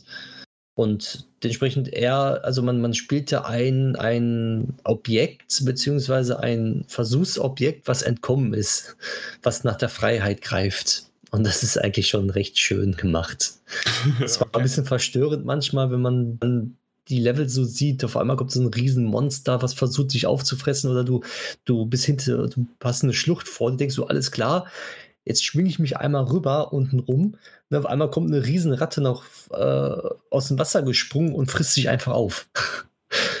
so, und das ist äh, schon sehr cool gemacht. Dann weißt du, hm, gut, jetzt habe ich da äh, eine Minute gebraucht, um da hinzukommen und jetzt muss ich doch oben rüberkommen. Jetzt weißt du auch, warum es noch einen anderen Weg gibt. Mhm. ja, auf jeden Fall sehr interessantes Spiel und für den Preis, da kann man eigentlich nicht viel falsch machen, wer sowas mag. Und wenn man zu zweit das spielt, das macht, glaube ich, noch mehr Spaß, wenn man dann sagt, na, du musst heute den greifen, nein, du musst greifen, oh, ich war doch die linke Hand, du warst die rechte Hand und äh, ich, auf jeden Fall sehr lustig. Ja. Kann ich mir vorstellen. Na gut. Dann wir, wir haben heute echt Spiele ohne Ende und vor allen Dingen das Schlimme ist, normalerweise bin ich ja derjenige, der die ganzen Spiele rankart. Ihr habt es diesmal gemacht. Richtig. Und zwar ja. Daniel ist auch noch mal eins. Das ist richtig. Äh, dafür haben wir zwar keinen Key bekommen, aber wir werden es trotzdem besprechen. Und ist zwar, das überhaupt erlaubt? das ist eine gute Frage. Privat, äh, privat angeeignete Spiele, das, das geht ja eigentlich gar nicht, ne? Nee, weil ist ja ganz klar, ähm, dadurch, dass ich selbst Geld investiert habe, ist ja meine Objektivität komplett flöten gegangen. Ah, stimmt. Verdammt. Mhm. Ja, das heißt, insofern werdet ihr jetzt nur Positives über Marvel's Avengers hören, weil hat mich ja Geld gekostet. Genau, und du äh, wärst ja doof, wenn du jetzt sagst, nee, das ist das beschissenste Spiel, was ich je gespielt habe. Ja, weil, äh, und auch, auch zwischendrin gibt es ja nichts. Und du, Depp, hast dafür Geld ausgegeben. Ja, ja kann ich nicht machen. Ich muss in mein nee, Gesicht fahren. Und deswegen muss ich sagen, Marvel's Avengers ist tatsächlich Ganz ordentlich. Ähm, Und zwar, ich glaube, also es, man hat da schon viel mitbekommen. Ne? Also es ist einmal von Crystal Ich habe ja auch schon über die, äh, die Beta gesprochen und wie, genau. ich das so, äh, wie mein Verhältnis quasi nach dem, nach dem ersten Intro dann doch sich da gewandelt hat. Ja.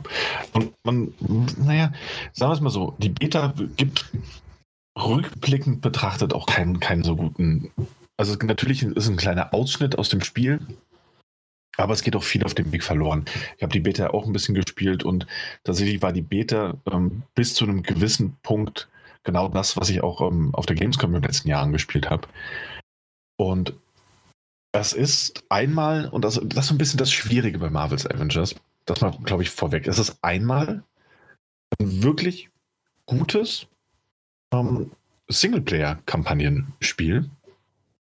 Und auf der anderen Seite ist es aber auch gleichzeitig ein Games as a Service Multiplayer Online-Titel.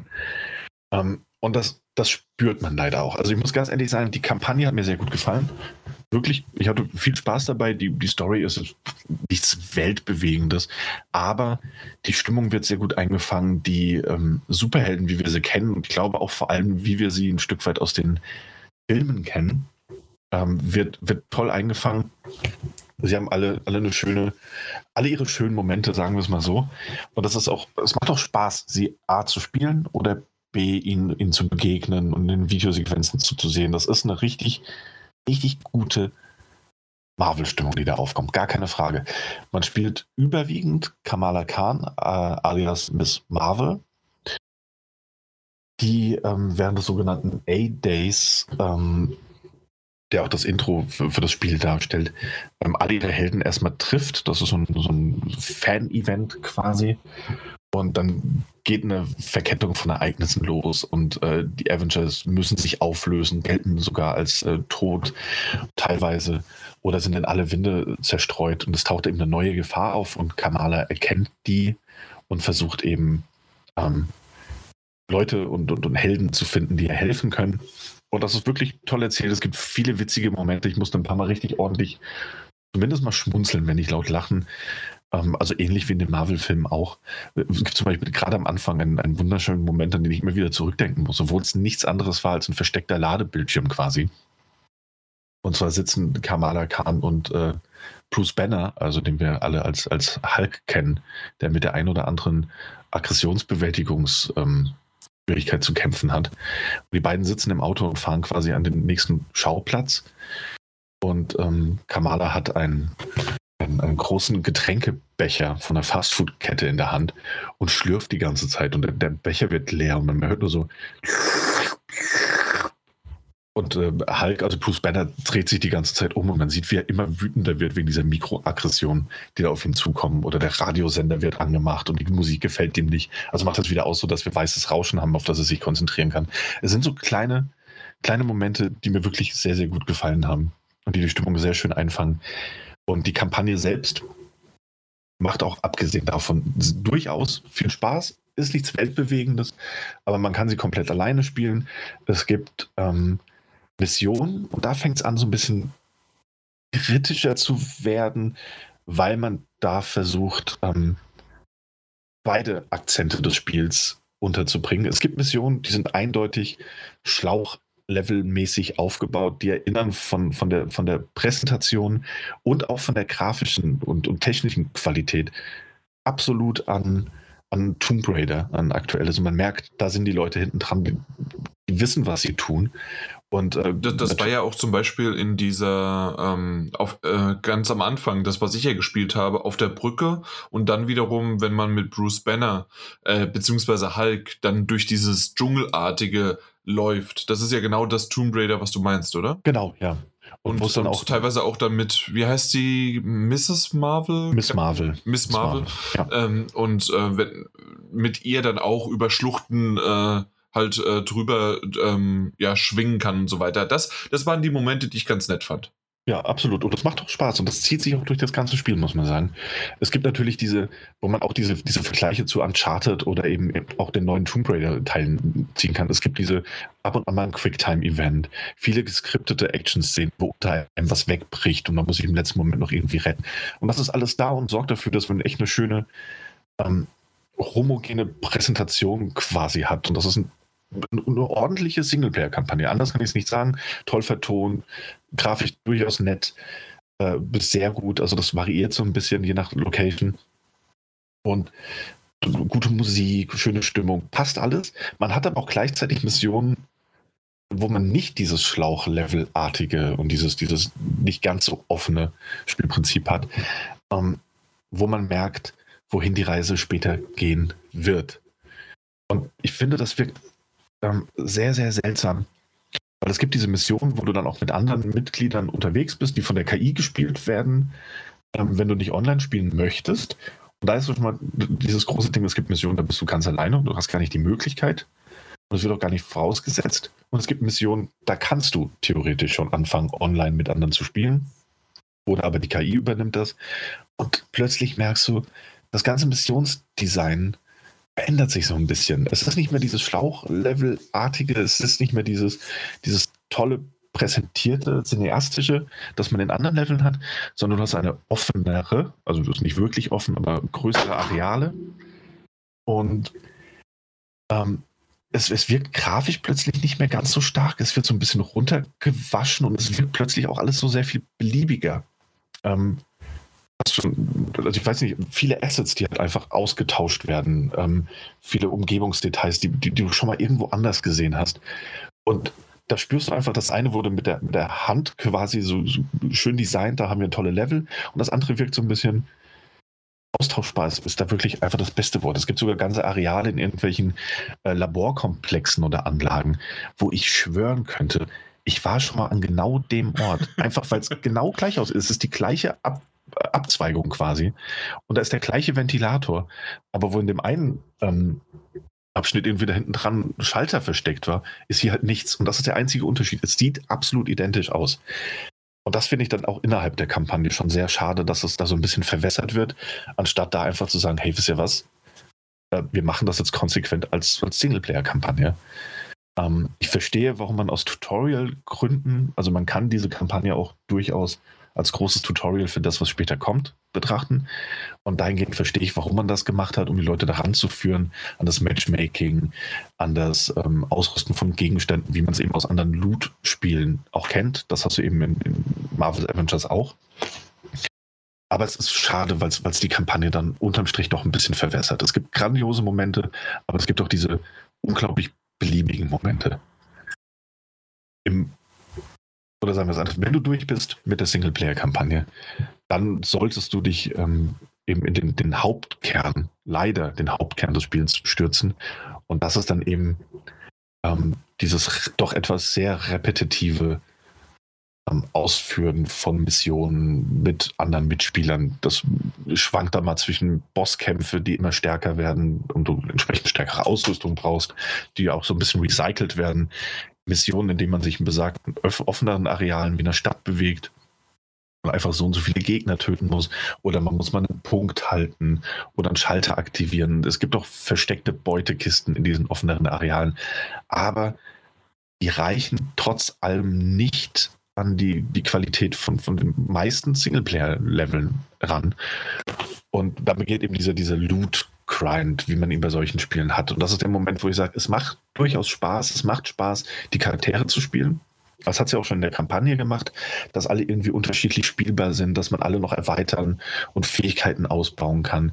Und dass ich mit einem Ironman durch die Gegend zu fliegen oder mit Kamala über Abgründe zu schwingen oder von ihren, ihrer Dehnbarkeit ähm, Gebrauch zu machen, sich als äh, Black Widow unsichtbar machen zu können und andere Charaktere supporten zu können. Das funktioniert tadellos in beiden Spielmodi. Man merkt aber leider meiner Meinung nach diese doch etwas, diese Beliebigkeit beim Missionsdesign. Und ich fürchte, da muss noch mehr kommen. Da müssen mehr Bosskämpfe, da muss mehr Abwechslung kommen, um das langfristig interessant zu machen. Und ich verstehe auch nicht so ganz, warum man nicht in, in, in, einem Destiny 2 oder in einem Warframe hast du gigantische Areale, in denen du dich bewegen und auch von dort aus dann Missionen annehmen kannst. Und das wirkt dann alles so ein bisschen glaubwürdiger und wie aus einem Guss. Und hier ist es eben so, dass man zwischen den Missionen gehst du immer zurück in, in den Quint-Chat, kannst von deinem War-Table aus die nächste Mission wählen, warten, ob das Matchmaking klappt oder du bleibst in der gleichen Gruppe einfach drin und dann kommt die nächste Mission, dann kommt ein Ladebildschirm, du bist in einem Areal, du erledigst die Mission zurück in den Quinn-Chat, neue Mission auswählen, warten und wieder rein. Und, und so läuft das andauernd. Und ich verstehe nicht, warum man das gemacht hat, weil das wirkt dann einfach so ein bisschen ich weiß nicht, anstrengend fast schon. Ich kann dir sagen, warum das so gemacht worden ist. Und zwar äh, für jetzt hast du die Missionen ja Stück für Stück und die sind alle da. Äh, mhm. Äh, zukünftig hast du aber so eine clevere Variante, das ist dein Hub und von dort aus können neue DLCs, neue Services, neue Missionen einfach Klar. halt dann hinzugefügt werden. Ne? Absolut, ja. Aber äh, ich meine, andere Spiele, vielleicht ist es anders ausdrücken muss, andere Spiele schaffen es auch, Haupthubs zu machen, in Destiny, der Turm beispielsweise. Ähm, aber trotzdem innerhalb dieser, dieser Missionen oder dieser neuen Locations, die man einfach von dort aus dann auswählt und ansteuert, ähm, weißt du, Mini-Hubs zu bieten, in denen Figuren sind und einem vielleicht Auftra Aufgaben geben und ähm, ähnliches und nicht, nicht doch das immer Gleiche machen zu müssen. Es gibt noch da Unterschiede, es gibt auch Multiplayer-Missionen, die ähm, eine Geschichte erzählen, ähm, die dafür nötig sind, um um das volle Potenzial der, der, der Truppe quasi freizuschalten. Also jeder hat auch seine eigene Missionsreihe, jeder Held quasi. Und das, das macht auch schon Spaß. Ich sehe die Langzeitmotivation für mich persönlich noch nicht so ganz. Und ich mag normalerweise diese Art von, von Games as a Service einigermaßen gerne. Also ich finde, Destiny 2 macht immer noch manchmal Spaß. Ähm, aber ich sehe es da, also hier sehe ich es noch nicht so ganz gegeben. Da bin ich ganz ehrlich. Ich weiß nicht, wo die Reise hingehen wird und kein Spiel hatte dahingehend den perfekten Launch und es wurde vieles noch, noch verändert und angepasst. Aktuell ist es mir dann doch aber zu monoton, zu repetitiv. Und das Einzige, was es wirklich rausrettet, ist, dass es Spaß macht, diese Helden zu spielen. Und dass sie sich alle irgendwie anders steuern und andere Fähigkeiten haben.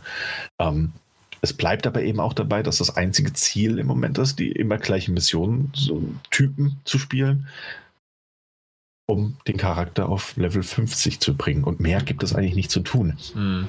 Und das finde ich ein bisschen witzlos. Und ich bin auch wie gespalten dahingehend, ähm, ich kann verstehen, dass man sich gedacht hat, wir nehmen diese Helden, Ne? Und man gibt ihnen unterschiedliche Ausrüstungsmöglichkeiten. Ansonsten funktioniert diese, dieses Loot-Prinzip natürlich nicht. Dementsprechend kann man Faust, äh, also vier, vier Optionen, vier verschiedene Gegenstände kann man ausrüsten, die auch ein unterschiedliches Power-Level haben, womit dann quasi die Stärke innerhalb von, von Missionen ähm, bestimmt werden kann. Bist du dafür geeignet? Bist du noch zu schwach? Bist du noch zu schwach? Muss natürlich mehr grinden, um bessere Ausrüstung zu bekommen. Ich verstehe, dass man das so gemacht hat, dass man nicht sieht, dass man diese Ausrüstung ähm, anlegt, bis auf wenige Ausnahmen. Weil ansonsten, ne, was in einem Destiny funktioniert, dann hast du eine andere Rüstung an und, und siehst immer ein bisschen cooler oder ein bisschen dämlicher aus. Würde bei einem Hulk super seltsam aussehen, wenn er plötzlich einen Helm trägt mit zwei Hörnern und dass man da den, den originalen Look der, ähm, der Comicfiguren einfach beibehalten möchte. Gleichzeitig hat es aber auch was seltsam Unbefriedigendes, finde ich, immer neue Ausrüstung zu bekommen, die auch besser ist natürlich, aber man sieht es nicht. Die einzige ja, Auswirkung. Das ist doof. Das ist ja, wirklich doof, ja. Die einzige Auswirkung, die du halt siehst, ist, dass dein Power-Level von, was weiß ich, 110 auf 111 aufsteigt. Und ja, das sind halt die Stats, ne? Und eben.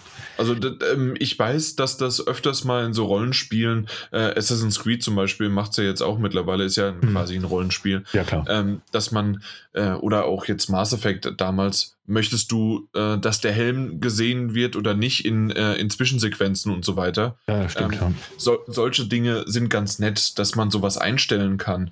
Aber auf der anderen Seite ähm, war es nicht in irgendeinem Film, dass, äh, also Marvel-Film, dass Hulk sogar einen Helm aufhatte, weil er da ja, gut, ja, in Tor, ne? War das nicht ja. Ragnarok? Doch, das kann sein, ja. Ja, also dementsprechend in der Hinsicht gebe ich dir vollkommen recht. Also, wenn du schon was anlegst, was äh, kosmetische Dinge sein sollten, oder zumindest wenn man sie so benennt, dann muss da auch irgendwie noch was dahinter stecken. Ansonsten ist dieser Sammeltrieb quasi einfach nur dafür da, für die, äh, für die besseren Statistiken zu haben. Ja. Und das ist natürlich irgendwann auch so ein bisschen doof. Deswegen gibt es Skins, äh, die irgendwie 38.000 Euro kosten und Leute kaufen sie sich. und deswegen, ich meine, es gibt auch Skins, so ist das nicht, ja, aber die normalen Loot-Gegenstände verändern halt nichts. Und wie gesagt, ich kann das verstehen, man möchte diesen einheitlichen Look haben. Ähm, dass sie nicht plötzlich aussehen wie irgendwelche Witzfiguren, die halt Ausrüstung tragen, ähm, kann, ich, kann ich noch nachvollziehen. Aber es bleibt halt einfach so ein bisschen unbefriedigend, neue Ausrüstung zu bekommen, sie anzulegen. Aber am Ende sieht man nichts, außer dass eine Zahl äh, um Nenner 1 oder 2 hochgeht. Ähm, Finde ich ein bisschen schade, weil, weil es bei anderen MMO-Shootern, zum Beispiel wie auch Destiny, geht es ja auch ganz viel darum, dass du, dass du Ausrüstungssets finden möchtest, die dir gefallen. Und es gibt dann extra noch die Möglichkeiten, ja auch in anderen MMOs zum Beispiel, ähm, dir gefällt die Ausrüstung, dann infundier das irgendwie oder, oder, oder projizier das, dass diese Ausrüstung mit den neuen Stats quasi verschmolzen wird, aber du weiterhin so aussehen kannst, wie du das möchtest. Ähm, und dann Details immer neu zu farmen und da eine neue Waffe und da ein neuer Skin. Und darum, darum geht es ja wahnsinnig viel in diesen Spielen. Und da finde ich es schade, dass man es irgendwo schade zumindest, dass man es da nicht sieht. Es gibt zwar Skins, die man freischalten kann, das sind verschiedene Kostüme für die Helden.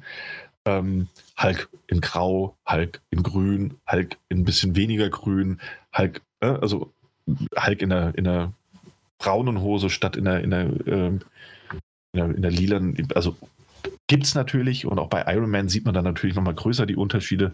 Dann hat er mal eine ähm, ähm ich kenne die Bezeichnung nicht mehr, aber dann hat er die, die Einserrüstung mal an, dann die Viererrüstung mhm. ähm, und ähnliches. Da sieht man dann schon, aber es ist halt dann doch ja, fast ein bisschen wenig, weil das ja eigentlich nichts damit zu tun hat mit der Ausrüstung, die du sammelst, sondern das ist einfach was, was du nebenher noch zusätzlich freischalten kannst, wenn du so spielst. Nichtsdestotrotz, aber das ist jetzt auch Motzen im Detail und wir werden sehen, ja, ob das langfristig funktioniert oder nicht. Ähm, bis dahin bleibt es trotzdem ein ordentliches Spiel. Und ich muss sagen, dass ich mit der Singleplayer-Kampagne wirklich viel Spaß hatte. Und auch wie du gesagt hast, es gibt in diesen, diesen Leveln, ähm, es gibt richtig tolle Level, die wirklich viel Spaß machen und die wirklich viel Charme und Witz versprühen. Und es gibt auch ganz coole Bosskämpfe tatsächlich. Ähm, und das finde ich super. Das macht Spaß. Und der andere Teil ist noch so ein bisschen mit einem Fragezeichen. Wir sind noch ganz am Anfang dieses Games as a Service Projekts von, von Crystal Dynamics und Square Enix. Das heißt, wir werden sehen, inwiefern sich das noch erweitert und indem es hoffentlich auch noch besser wird langfristig. Deswegen muss man das abschließend quasi noch mit einem Fragezeichen bewerten, was da kommt. Aktuell ist es sehr repetitiv. Ähm, man kann aber trotzdem, wenn man Spaß daran hat, mit Freunden zusammenzuspielen und äh, die Helden zu spielen, dann, dann kann man da trotzdem eine gute Zeit und kann da einige Stunden reinsetzen. Ob man da natürlich jetzt aktuell Vollpreis für bezahlen muss um ähm, Spaß mit 15 bis 20 Stunden Kampagne zu haben und den Multiplayer nur anzukratzen oder ob man auf den, den nächsten oder ersten Preisverfall wartet. Das muss jeder für sich selbst entscheiden. Man kriegt aber eigentlich wirklich eine solide, also eine, solid bis sehr gute Singleplayer-Kampagne und ähm, ansonsten ein Multiplayer, der auf jeden Fall ausbaufähig ist, aber durchaus im Kern Spaß machen kann. Alles ja. klar. Okay, also doch besser als gedacht, weil, also zumindest für dich oder für dich als Zielgruppe, mhm. weil, also ich muss ganz ehrlich sagen, ähm, mich hat es sehr wahrscheinlich sehr, sehr schnell verloren. Ja, wobei auch, also, ja. auch dir könnte ich ja mal irgendwann die Möglichkeit einräumen zu sagen, so, hey, dann spiel doch zumindest mal die Kampagne. Und ich glaube, du würdest eine gute Zeit haben, als jemand, der auch die Marvel-Filme einfach mhm. mag. Okay, okay. Ja. ja, dann mal schauen. Ja, eben. Mike, letztes ja, noch und dann haben wir es aber auch bald. vernünftigen Spiel. ja, aber nur wenn du äh, ne, Bohemian ja. Rhapsody drauf äh, laufen lässt. Ja, zum Beispiel, ja. Es geht nämlich um Rollercoaster, um genau genommen Rollercoaster Tycoon 3, die Complete Edition. Die kamen jetzt nämlich für die Switch und für den PC heraus. Ähm, wer Rollercoaster nicht kennt, Rollercoaster Tycoon ähm, ist eine Wirtschaftssimulation, wo man einen äh, Freizeitpark aufbauen muss. Sprich, ähm, man baut Achterbahnen, Fressstände, man baut Toiletten, Personal muss man einstellen und sonst dergleichen halt. Ähm, Rollercoaster Tycoon 3 unterscheidet sich zu 1 und 2 in dem Zuge, dass es diesmal, beziehungsweise damals ist es ja mittlerweile 16 Jahre alt, ähm, in vollen, vollen 3D war, ist und dass man ähm, mit den Achterbahnen diesmal dann mitfahren kann in 3D und rumlaufen kann, beziehungsweise in den ähm, Besucher reingehen kann in der Kamera. So, und Rollercoaster Tycoon 3 ist ja mittlerweile, wie schon gesagt, 16 Jahre alt und bei der Complete Edition haben sie, sie jetzt die Grafik ein bisschen aufgewertet, 16 zu 9 reingepackt, ähm, alle Add-ons mit reingepackt, sprich ähm, Klatsch nass und wild, also Soaked and Wild. Die beiden Add-ons sind mit drin, sprich einmal, man kann einen Wasserpark mit einbauen jetzt und auch ähm, Tiere, sprich äh, ähm, Löwen, Giraffen, Eisbären und sowas halt als Attraktion mit dabei. So. Außerdem ist die Grafik auch verbessert worden. Also HD-Texturen sind jetzt mit dabei, keine 4K-Texturen, sondern normale HD-Texturen, was das Spiel natürlich ähm, immer noch nicht so gut aussehen lässt wie jetzt die aktuellen Wirtschaftssimulationsspiele, aber halt ähm, für einen Klassiker und Rollercoaster-Klassiker ist das Spiel komplett ausreichend und man kann es jetzt endlich unterwegs spielen und zwar auf der Switch. So, ähm, was gibt es dazu sagen? Die Rollercoaster Tycoon 3 beinhaltet 300 Achterbahnen und Bahnen, 500 Szenarienteile, ähm, spielt in, also hat 60 Läden dabei, sowie 20 Tiere, die zum Züchten und Aufziehen ähm, verfügbar sind. Ähm, außerdem beinhaltet diese Complete Edition den Personendesigner. Der ist dafür da, dass man eigene Charakter bzw. eigene Besucher erstellen kann. Man kann dementsprechend auch so weit hingehen und eine eigene Familie machen. Sprich, wenn man selber sich da irgendwie im Park äh, sehen möchte, kann man jetzt nicht nur wie bei den vorigen Teilen, die schon ein bisschen älter sind, äh, den Namen umändern, sondern einfach eine ganz komplette Familie mit äh, Design, sprich äh, die Kleidung selber machen, Kind, Vater, Mutter, Namen und die entsprechend auf dem Park dann auch loslassen. Dazu ist dann auch noch der Mixmaster dabei. Sprich, man kann ähm, Lasershows erstellen mit Feuerwerk und sonst dergleichen und auch eine ähm, Bahnkreation. Sprich, man kann Bahnen erstellen, vorfertigen und die dann im Park, ähm, beziehungsweise wenn man die auch im Park erstellt hat, kann man die auch so speichern und für andere Parks mit benutzen. Das ist auf jeden Fall das, was die Complete Edition beinhaltet. Zum Spiel muss ich eigentlich nicht viel sagen. Beziehungsweise jeder kennt eigentlich Rollercoaster, beziehungsweise wenn ja, man sagt, ist halt Wirtschaftssimulation und man muss einen Freizeitpark aufbauen, weiß man schon, worum es da geht. Es gibt ähm, einen Story-Modus da drin, also einen Kampagnenmodus, wo man einen Park vorgesetzt bekommt, und ähm, diesen Park ist dann zum Beispiel in einer wirtschaftlichen Krise, weil der kaum Geld hat oder ein Park hat zu viel Geld, aber die, die Zuschauer, also die, die Besucher gefallen nicht, was sie sehen. Man muss den Park dann dementsprechend so aufbauen, dass diese Ziele erfüllt werden, dass man zum Beispiel gewisse gewisses Geld auf einmal dann hat nach einer Zeit oder dass die Parks eine gewisse ähm, gewisse Dings Achterbahngröße haben und sowas in der Art. Also gibt es verschiedene Szenarien und mit den DLCs hat man dann halt noch mehr Szenarien und noch mehr Auswahl, die Kampagne durchzuspielen. Da ist man auf jeden Fall ein bisschen länger mit beschäftigt. Wer aber, wie zum Beispiel meine Frau, solche Kampagnen gar nicht mag, gibt es natürlich auch den Sandbox-Modus. Und im Sandbox-Modus hat man unendlich viel Geld, unendliche Größe und man kann alles bauen und machen, was man halt möchte was für so eine Wirtschaftssimulation halt keine Herausforderung mal darstellt, aber es macht ja auch Spaß, dort Parks zu bauen, beziehungsweise die Achterbahn selber zu designen und zu schauen, ob die ankommen, ob die funktionieren. Ähm, so wie Jan schon am Anfang gesagt hat, es gibt auch Leute, die halt äh, Achterbahn bauen, passend zu äh, Musikstücke. Und ähm, das könnte man theoretisch da auch machen, aber ist halt sehr äh, zeitaufwendig, sowas. Grafik kann ich sagen, ist ausreichend in der heutigen Zeit. Es ist kein, kein, kein Leckerbissen, aber für unterwegs und für Fans ist es schön, dass es aufpoliert worden ist, aber es ist halt kein Remake oder ein, ja, es ist kein Remake. Ähm, zur Steuerung kann ich zur Switch sagen, es ist schön, dass sie die Joy-Cons komplett voll unterstützen.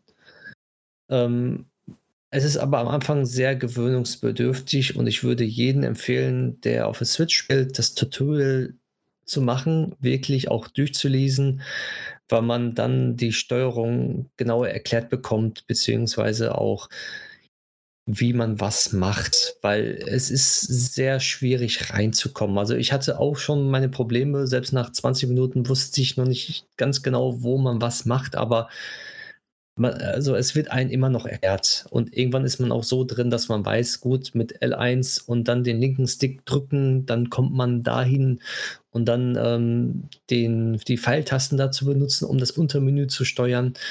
Es ist ein bisschen schwierig, aber es ist machbar. Es gibt noch eine zweite Steuerung auf der Switch. Es ist leider nicht die Touchscreen-Steuerung, sondern ähm, man kann, wenn man den rechten Analogstick reindrückt, hat man sozusagen einen Mauszeiger und kann dann mit dem rechten Analogstick wie äh, mit einer Maus über, die, über, über den Bildschirm gehen und dementsprechend dann auch mit einer Maus steuern. Was halt ein bisschen, ja, langwieriger ist, beziehungsweise nicht so schön wie mit den ganzen Shortcuts. Und das ist dann schon ein großes, beziehungsweise kleines Manko, warum die Switch nicht den Touchscreen mit unterstützt. Vielleicht das ist echt schade, ja. Ja, vielleicht wird es durch ein Update kommen, weil es kommt noch eine Handy-Version raus für, für iOS, also für fürs Tablet. Und da müssen sie ja theoretisch Touchscreen ja mit dabei haben. Ansonsten funktioniert es ja nicht.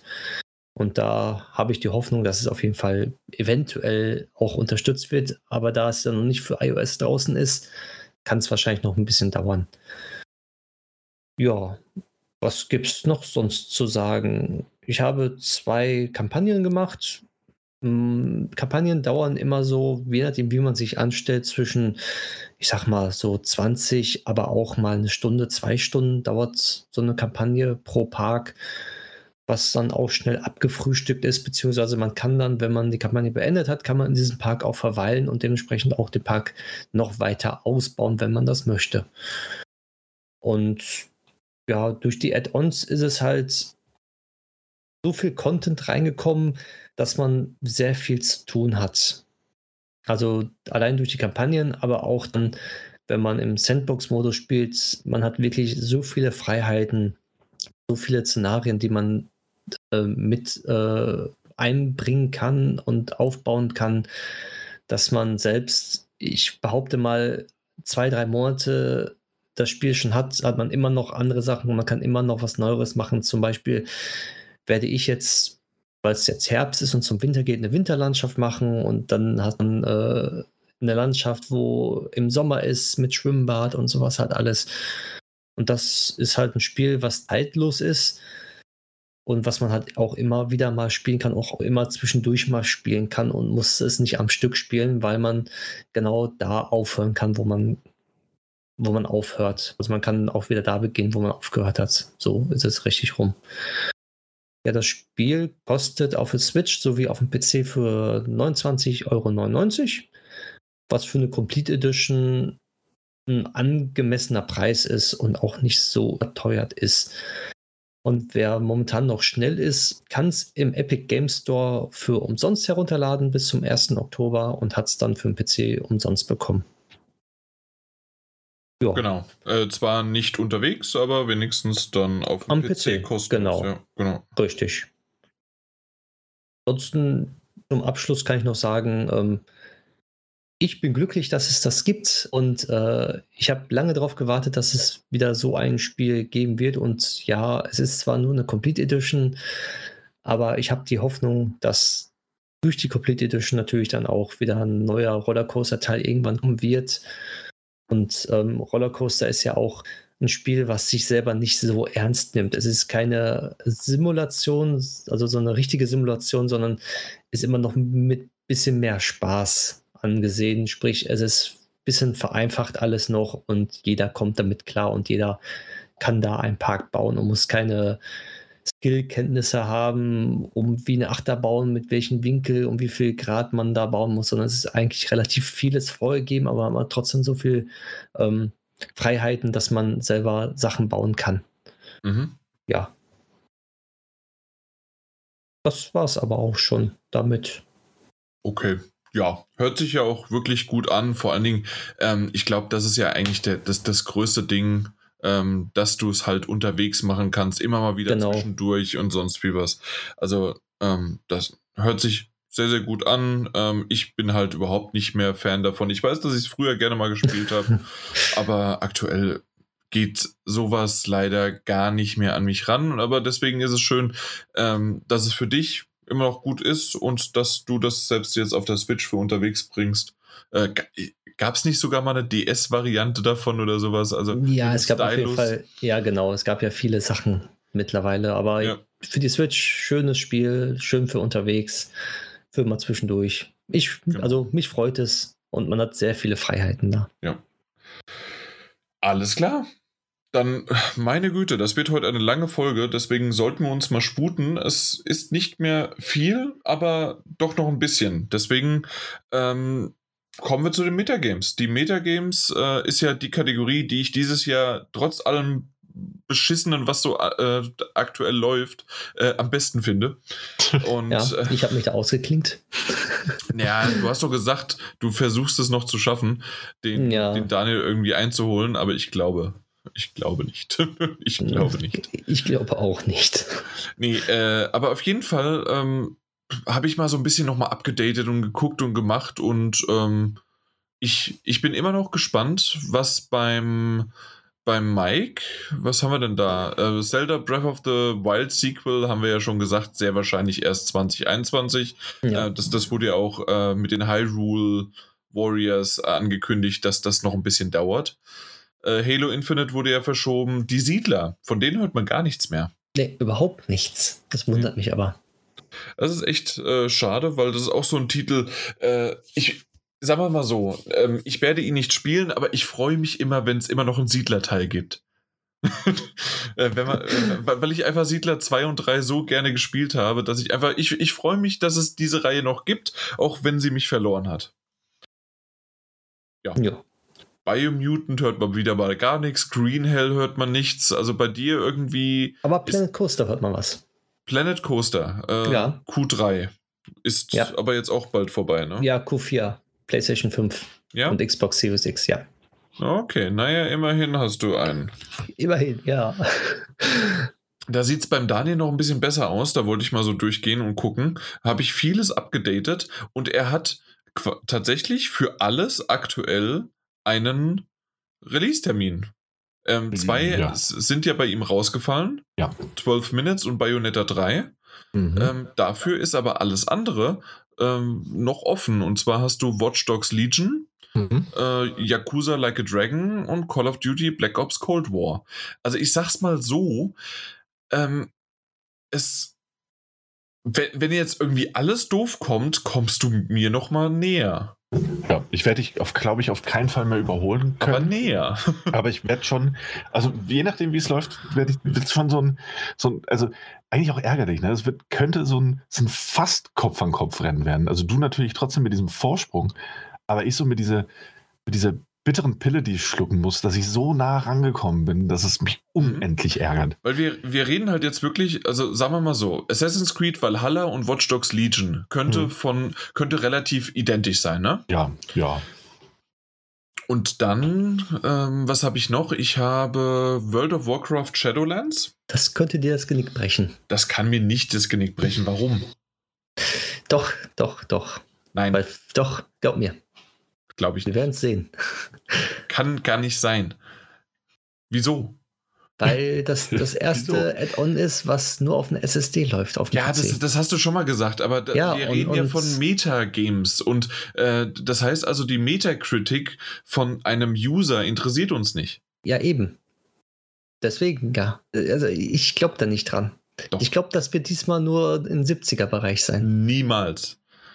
Aber Yakuza wird maximal äh, auch Ende 70er, Anfang 80er werden. Ja, sag doch sowas nicht. Ja, doch. Warum das denn? Ja, weil ich das weiß. Und, so. ein, äh, und ein Black Ops Cold War 85 maximal.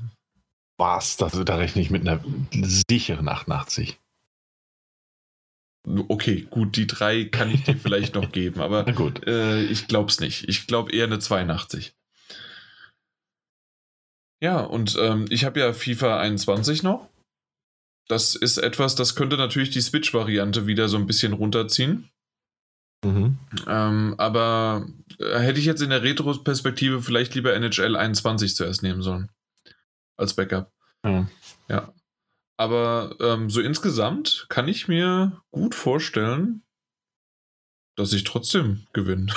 ja, das ist aber, aber nicht mehr so hoch, äh, so hoch Haus. Das, äh, oder Hauch hoch? Nee, Haus hoch. Haus hoch. Haus hoch. Haus hoch. Äh, aber äh, ansonsten, ja, ich, ich bin sehr gespannt. Aber ich finde es gut, dass es jetzt nochmal so ein Kribbeln ist auf die letzten Meter.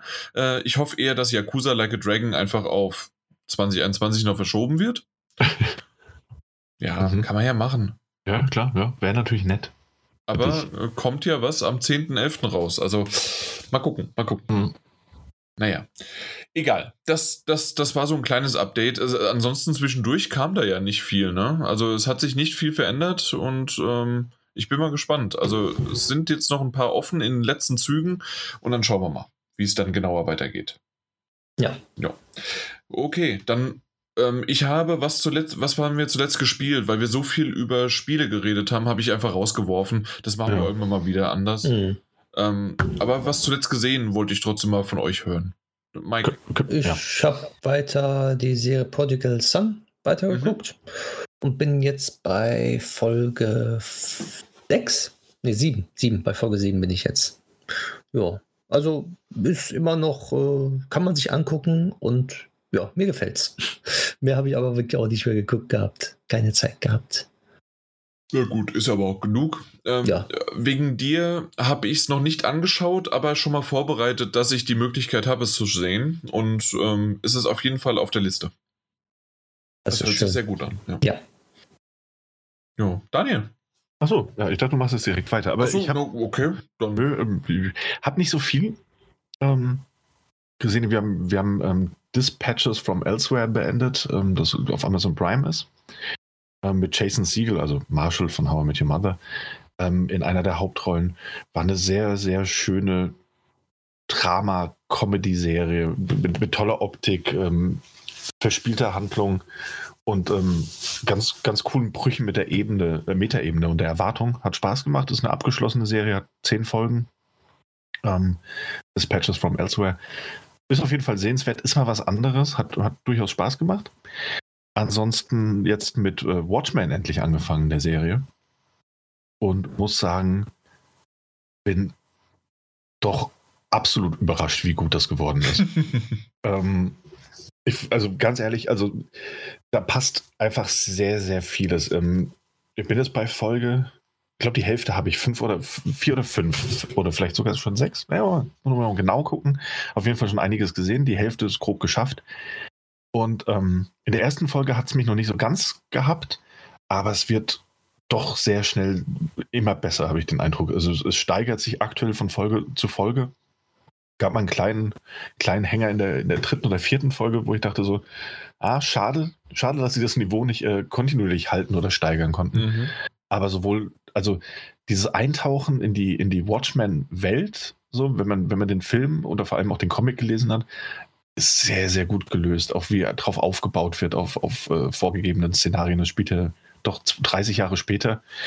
Ähm, die Figuren sind alle cool, vielschichtig, ähm, hat einen tollen Soundtrack. Also der Sound ist absolut umwerfend. Ähm, und ja, doch, ist, ist eine richtig, ist, ist eine sehr, sehr gute Serie. Doch, bin froh, dass ich das endlich mal angefangen habe. Ähm, Ja, cool. und äh, doch eine sehr, sehr gute Zeit bisher damit. Ansonsten den üblichen Rahmen, Columbo hier, Fringe da, bla bla bla bla. Ähm, gestern aber im Kino gewesen. Ähm, und zwar in äh, Tenet. Ich wollte gerade sagen, es geht eigentlich nur ein Film, außer, obwohl Ja. James Bond ist er nicht auch bald sch- schon da? Nee, also da ist er noch nicht, aber ich glaube, er kommt jetzt bald. Ja, Okay. Aber ansonsten gab es nur Tenet. ja absolut. Und ich muss sagen, ich bereue es nicht in dem Kino gesehen zu haben. Also absolut nicht. mhm. Ähm, er hat tolle Bilder. Ähm, ich will jetzt nicht zu sehr in die Kritik reingehen. So, es ist ein sehr unterhaltsamer Action-Thriller-Streifen mit, mit diesem Time-Loop-System, das ihn halt absolut ähm, als Herausstellungsmerkmal und als Alleinstellungsmerkmal, da wurde schon vieles, gerade inszenatorisch, absolut richtig gemacht. Also es gab da schon sehr, sehr beeindruckende Szenen mit, die wunderbar gedreht waren. Ähm, hat eine sehr, sehr gute Idee. Und ich muss sagen, also so die erste Hälfte des Films dachte ich mir so, hey, cool, es ist irgendwie ein James Bond-Film mit, mit, mit äh, Zeitreise mit drin und hat mir echt richtig gut gefallen. Mhm. Ähm, ich finde, er verliert irgendwann ein bisschen ähm, an Fahrt und so, so das ein oder andere erschöpft sich ein bisschen und manche, ähm, er springt sehr, sehr viel ähm, von, von den Locations hin und her. Also man kommt irgendwie so kaum zur Ruhe und einer der größten Kritikpunkte meinerseits wäre, dass man irgendwie nie so wirklich eine Beziehung zu den Charakteren aufbaut. Ähm, dass alles sehr oberflächlich ist, aber als, als reiner Action-Thriller mit Spionage-Elementen quasi ähm, macht ist er durchaus sehenswert und macht Spaß. Also war, war schön, irgendwie nach einem Dreivierteljahr mal wieder ins Kino gehen zu können und dann so einen Film dort in äh, tollem Bild in Omu mit äh, toller Anlage um die Ohren und Augen gehauen zu bekommen. So, also da macht man, glaube ich, nicht so viel falsch. Ja, und ich denke, das, das war es auch schon so fast mhm. bei mir.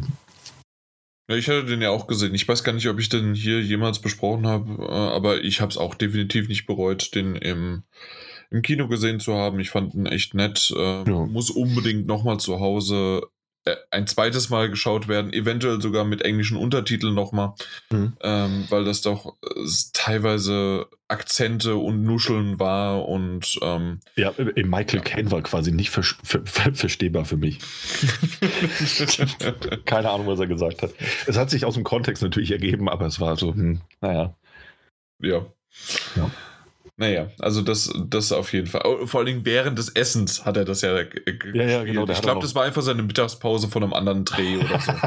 ja, auch schön dabei geschmatzt und ich dachte so, oh, bitte nicht. aber, aber ansonsten war es halt schon schön und ja, ja, er musste irgendwie natürlich dabei sein. Man merkt ihm aber auch sein Alter an, was tragisch ist. Ähm, ich weiß nicht, ob das mit Absicht war oder nicht, dass man ihn noch nicht mal laufend sehen hat, sondern er ist einfach nur noch sitzend gewesen. Hm, ja. Ist, dir, ist dir jetzt aufgefallen, ne? Jetzt ja. noch mal im Nachhinein. Das stimmt. Also äh, ich hoffe, dass da noch mehr kommt vielleicht von ihm oder ob es das quasi dann irgendwann vielleicht war und dass er dieses so Johannes Hester mäßig am Klavier festgebunden äh, reingerollt wird und dann trällert er sein Lied und dann geht er wieder und so irgendwie dann ist das dann zukünftig mit Michael Caine so. Keine Ahnung. Äh, mal gucken. Nun gut, äh, dann das war's, ne? Ich übernehme? Ja, gerne, gerne. Okay, ich habe innerhalb eines Monats, weil ich TV Now äh, abonniert hatte, äh, den, die kostenlose Variante, habe ich wirklich ab ins Beet komplett durchgeschaut. Ähm, äh, alle Staffeln, die da versuch, äh, ver, ver, mein Gott, verfügbar waren. Ja waren ja nicht alle, aber zumindest doch etliche. Ähm, jetzt bin ich bei äh, die Betbrüder angelangt und mal gucken, wie es dann weitergeht. Äh, ich, ich bin völlig, also ich, ich, ich warte drauf, dass ich endlich mein, äh, mein Haus bekomme, damit ich hier dann meinen ganzen Garten umgrabe. Ähm, nee, ich bin handwerklich überhaupt nicht be, ähm, ja, irgendwie äh, dazu zu bewegen, irgendwas zu machen. Aber mal gucken. Ich bin gespannt drauf, äh, wie es da weitergeht mit den Betbrüdern jetzt. Und danach gibt es ja dann auch noch, ähm, ja, äh, gibt noch jede Menge andere Sachen, die in diesem Kosmos spielen. Ich bin gespannt, was es noch gibt. Ähm, aber ich hatte vorhin schon mal erwähnt, äh, es gibt eine neue Netflix-Serie, die wir gestern angefangen haben, sind jetzt bei der Folge 3 und zwar nennt sich die Ratchet. Und zwar ist das von den Machern von American Horror Story, also von äh, teilweise Schauspielern, vor allen Dingen auch die, die Frau, die ich leider, also ich kenne leider keine von den äh, von den Namen der Schauspieler, aber auf jeden Fall ist das äh, eine der bekannteren äh, Hauptdarstellerinnen, in Anführungszeichen, von American Horror Story. Es ist auch die, äh, na, die Garde vom Kameramann bis hin zum Executive Producer und so weiter, ist alles mit hinten dran und das merkt man auch in jeder Phase. Richtig gut gemacht und ähm, dann habe ich noch gesehen, dass es quasi eine Art von Spin-off von einer Flug übers Kuckucksnest war, von dem Buch und von dem Film. Ähm, und dementsprechend ja, Ratchet kann bisher viel. Ich bin gespannt, ob es ah, ja. noch viel mehr verspricht. Mhm. Äh, sehr, sehr cool. Ja, steht, ist auf meiner Liste, ist bis dann äh, nach Watchmen irgendwann dran. Mhm. Ja, definitiv. Also das, äh, das sind ja auch nur acht Folgen oder sowas und also da bin ich sehr gespannt und wird heute Abend sicherlich noch die ein oder andere Folge dann geschaut. Gut, das war's mit was haben wir zuletzt gesehen und mir ist mittendrin, mir ist es doch tatsächlich eingefallen, was ich da äh, zuerst im Intro vergessen hatte. Und zwar wollte ich so ein bisschen die Tokyo Games Show, die wir ja dann auch mal kurz mit, äh, mit Nier ähm, abgedeckt hatten oder zumindest Teile davon oder mal kurz erwähnt hatten, dass die ja dann auch war und die natürlich auch nur digital stattgefunden hat, ähm, gab es auch einen Xbox Showcase. Ich weiß nicht, ob ihr den, ob ihr den gesehen habt oder mitbekommen habt, dass es den gibt. Der ist irgendwie komplett an mir vorbeigegangen. Ähm, ist nicht also ist, ist auch verständlich, weil zumindest habe ich nirgendwo eine englische Untertitelvariante mitbekommen, sondern den gibt es rein nur in Japanisch. Okay. ja. Weil also ich habe keine E-Mail, nichts bekommen. Obwohl nee, ich, also, ne? Ja. Also ja. all, all das, was dort gezeigt worden ist, war wirklich komplett nur Engl äh, nur japanisch, außer, ähm, außer Phil Spencer, der dann an die, an das japanische, asiatische äh, Publikum quasi, aber vor allem japanisch wirklich, ähm, an das japanische Publikum gesprochen hat, der war dann halt Untertitel mit japanischen Untertiteln. Und mhm. äh, diese Rede, in Anführungszeichen, ähm, die habe ich mir mal angehört und meine Güte, hat sich Phil Spencer da einen abgebrochen in Richtung, ja, und ähm, die Xbox One war einer der äh, meistverkauftesten Xboxen, die wir je im japanischen Markt hatten. Und wir hören auf euch und wir wissen, dass die Xbox Series X jetzt perfekt und auch mit dem Game Pass natürlich perfekt auf euch äh, zugeschnitten sind und was weiß ich bei oder ist. Und äh, also da, da waren viele, viele Floskeln dabei und viel Anbietern quasi sich gegenüber des japanischen Marktes. Und natürlich wurden viele JRPGs und äh, alles, was sie so in den letzten Jahren, wo wir ja auch mal gesagt haben, oh, die erweitern ihre, ihre Marke und ihre, ihre Genres, äh, wurden natürlich dann auch zwischendurch mal gezeigt. Ähm, was dann aber gesagt worden ist, weiß ich nicht genau. Aber alleine, dass Minecraft, äh, also in Minecraft verschiedene Städte von Japan nachgebaut worden sind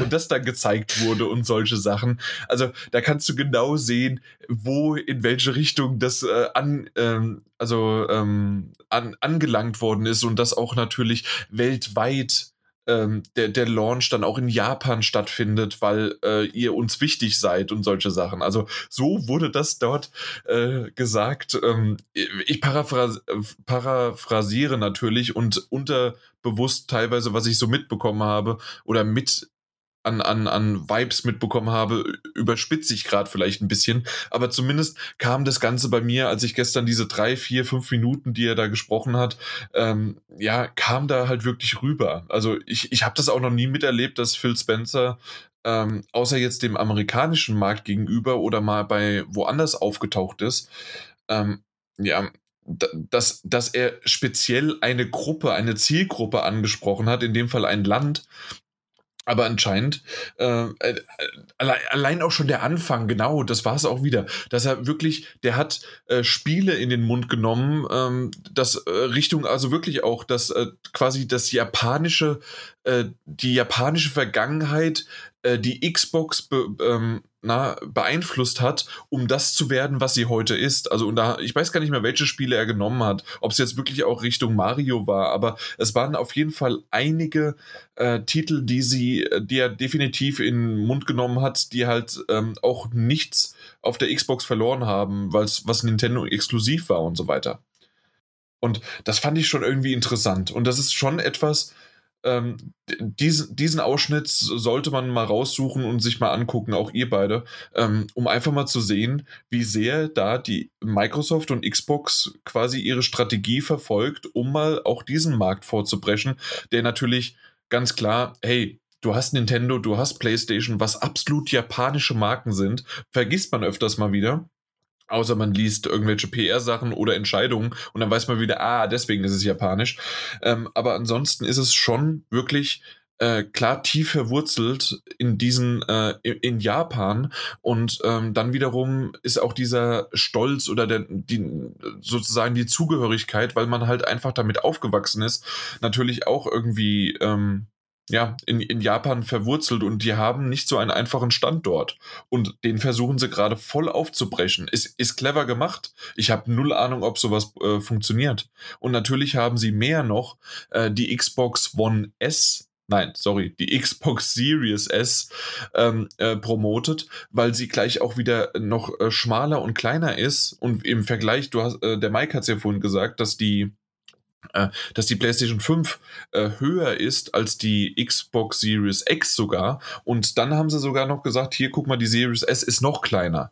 Und das ist ja etwas, was klischeemäßig, ähm, dass die ja weniger Platz haben und so weiter in Japan, was eventuell in einem Wohnzimmer dann wesentlich besser rüberkommt.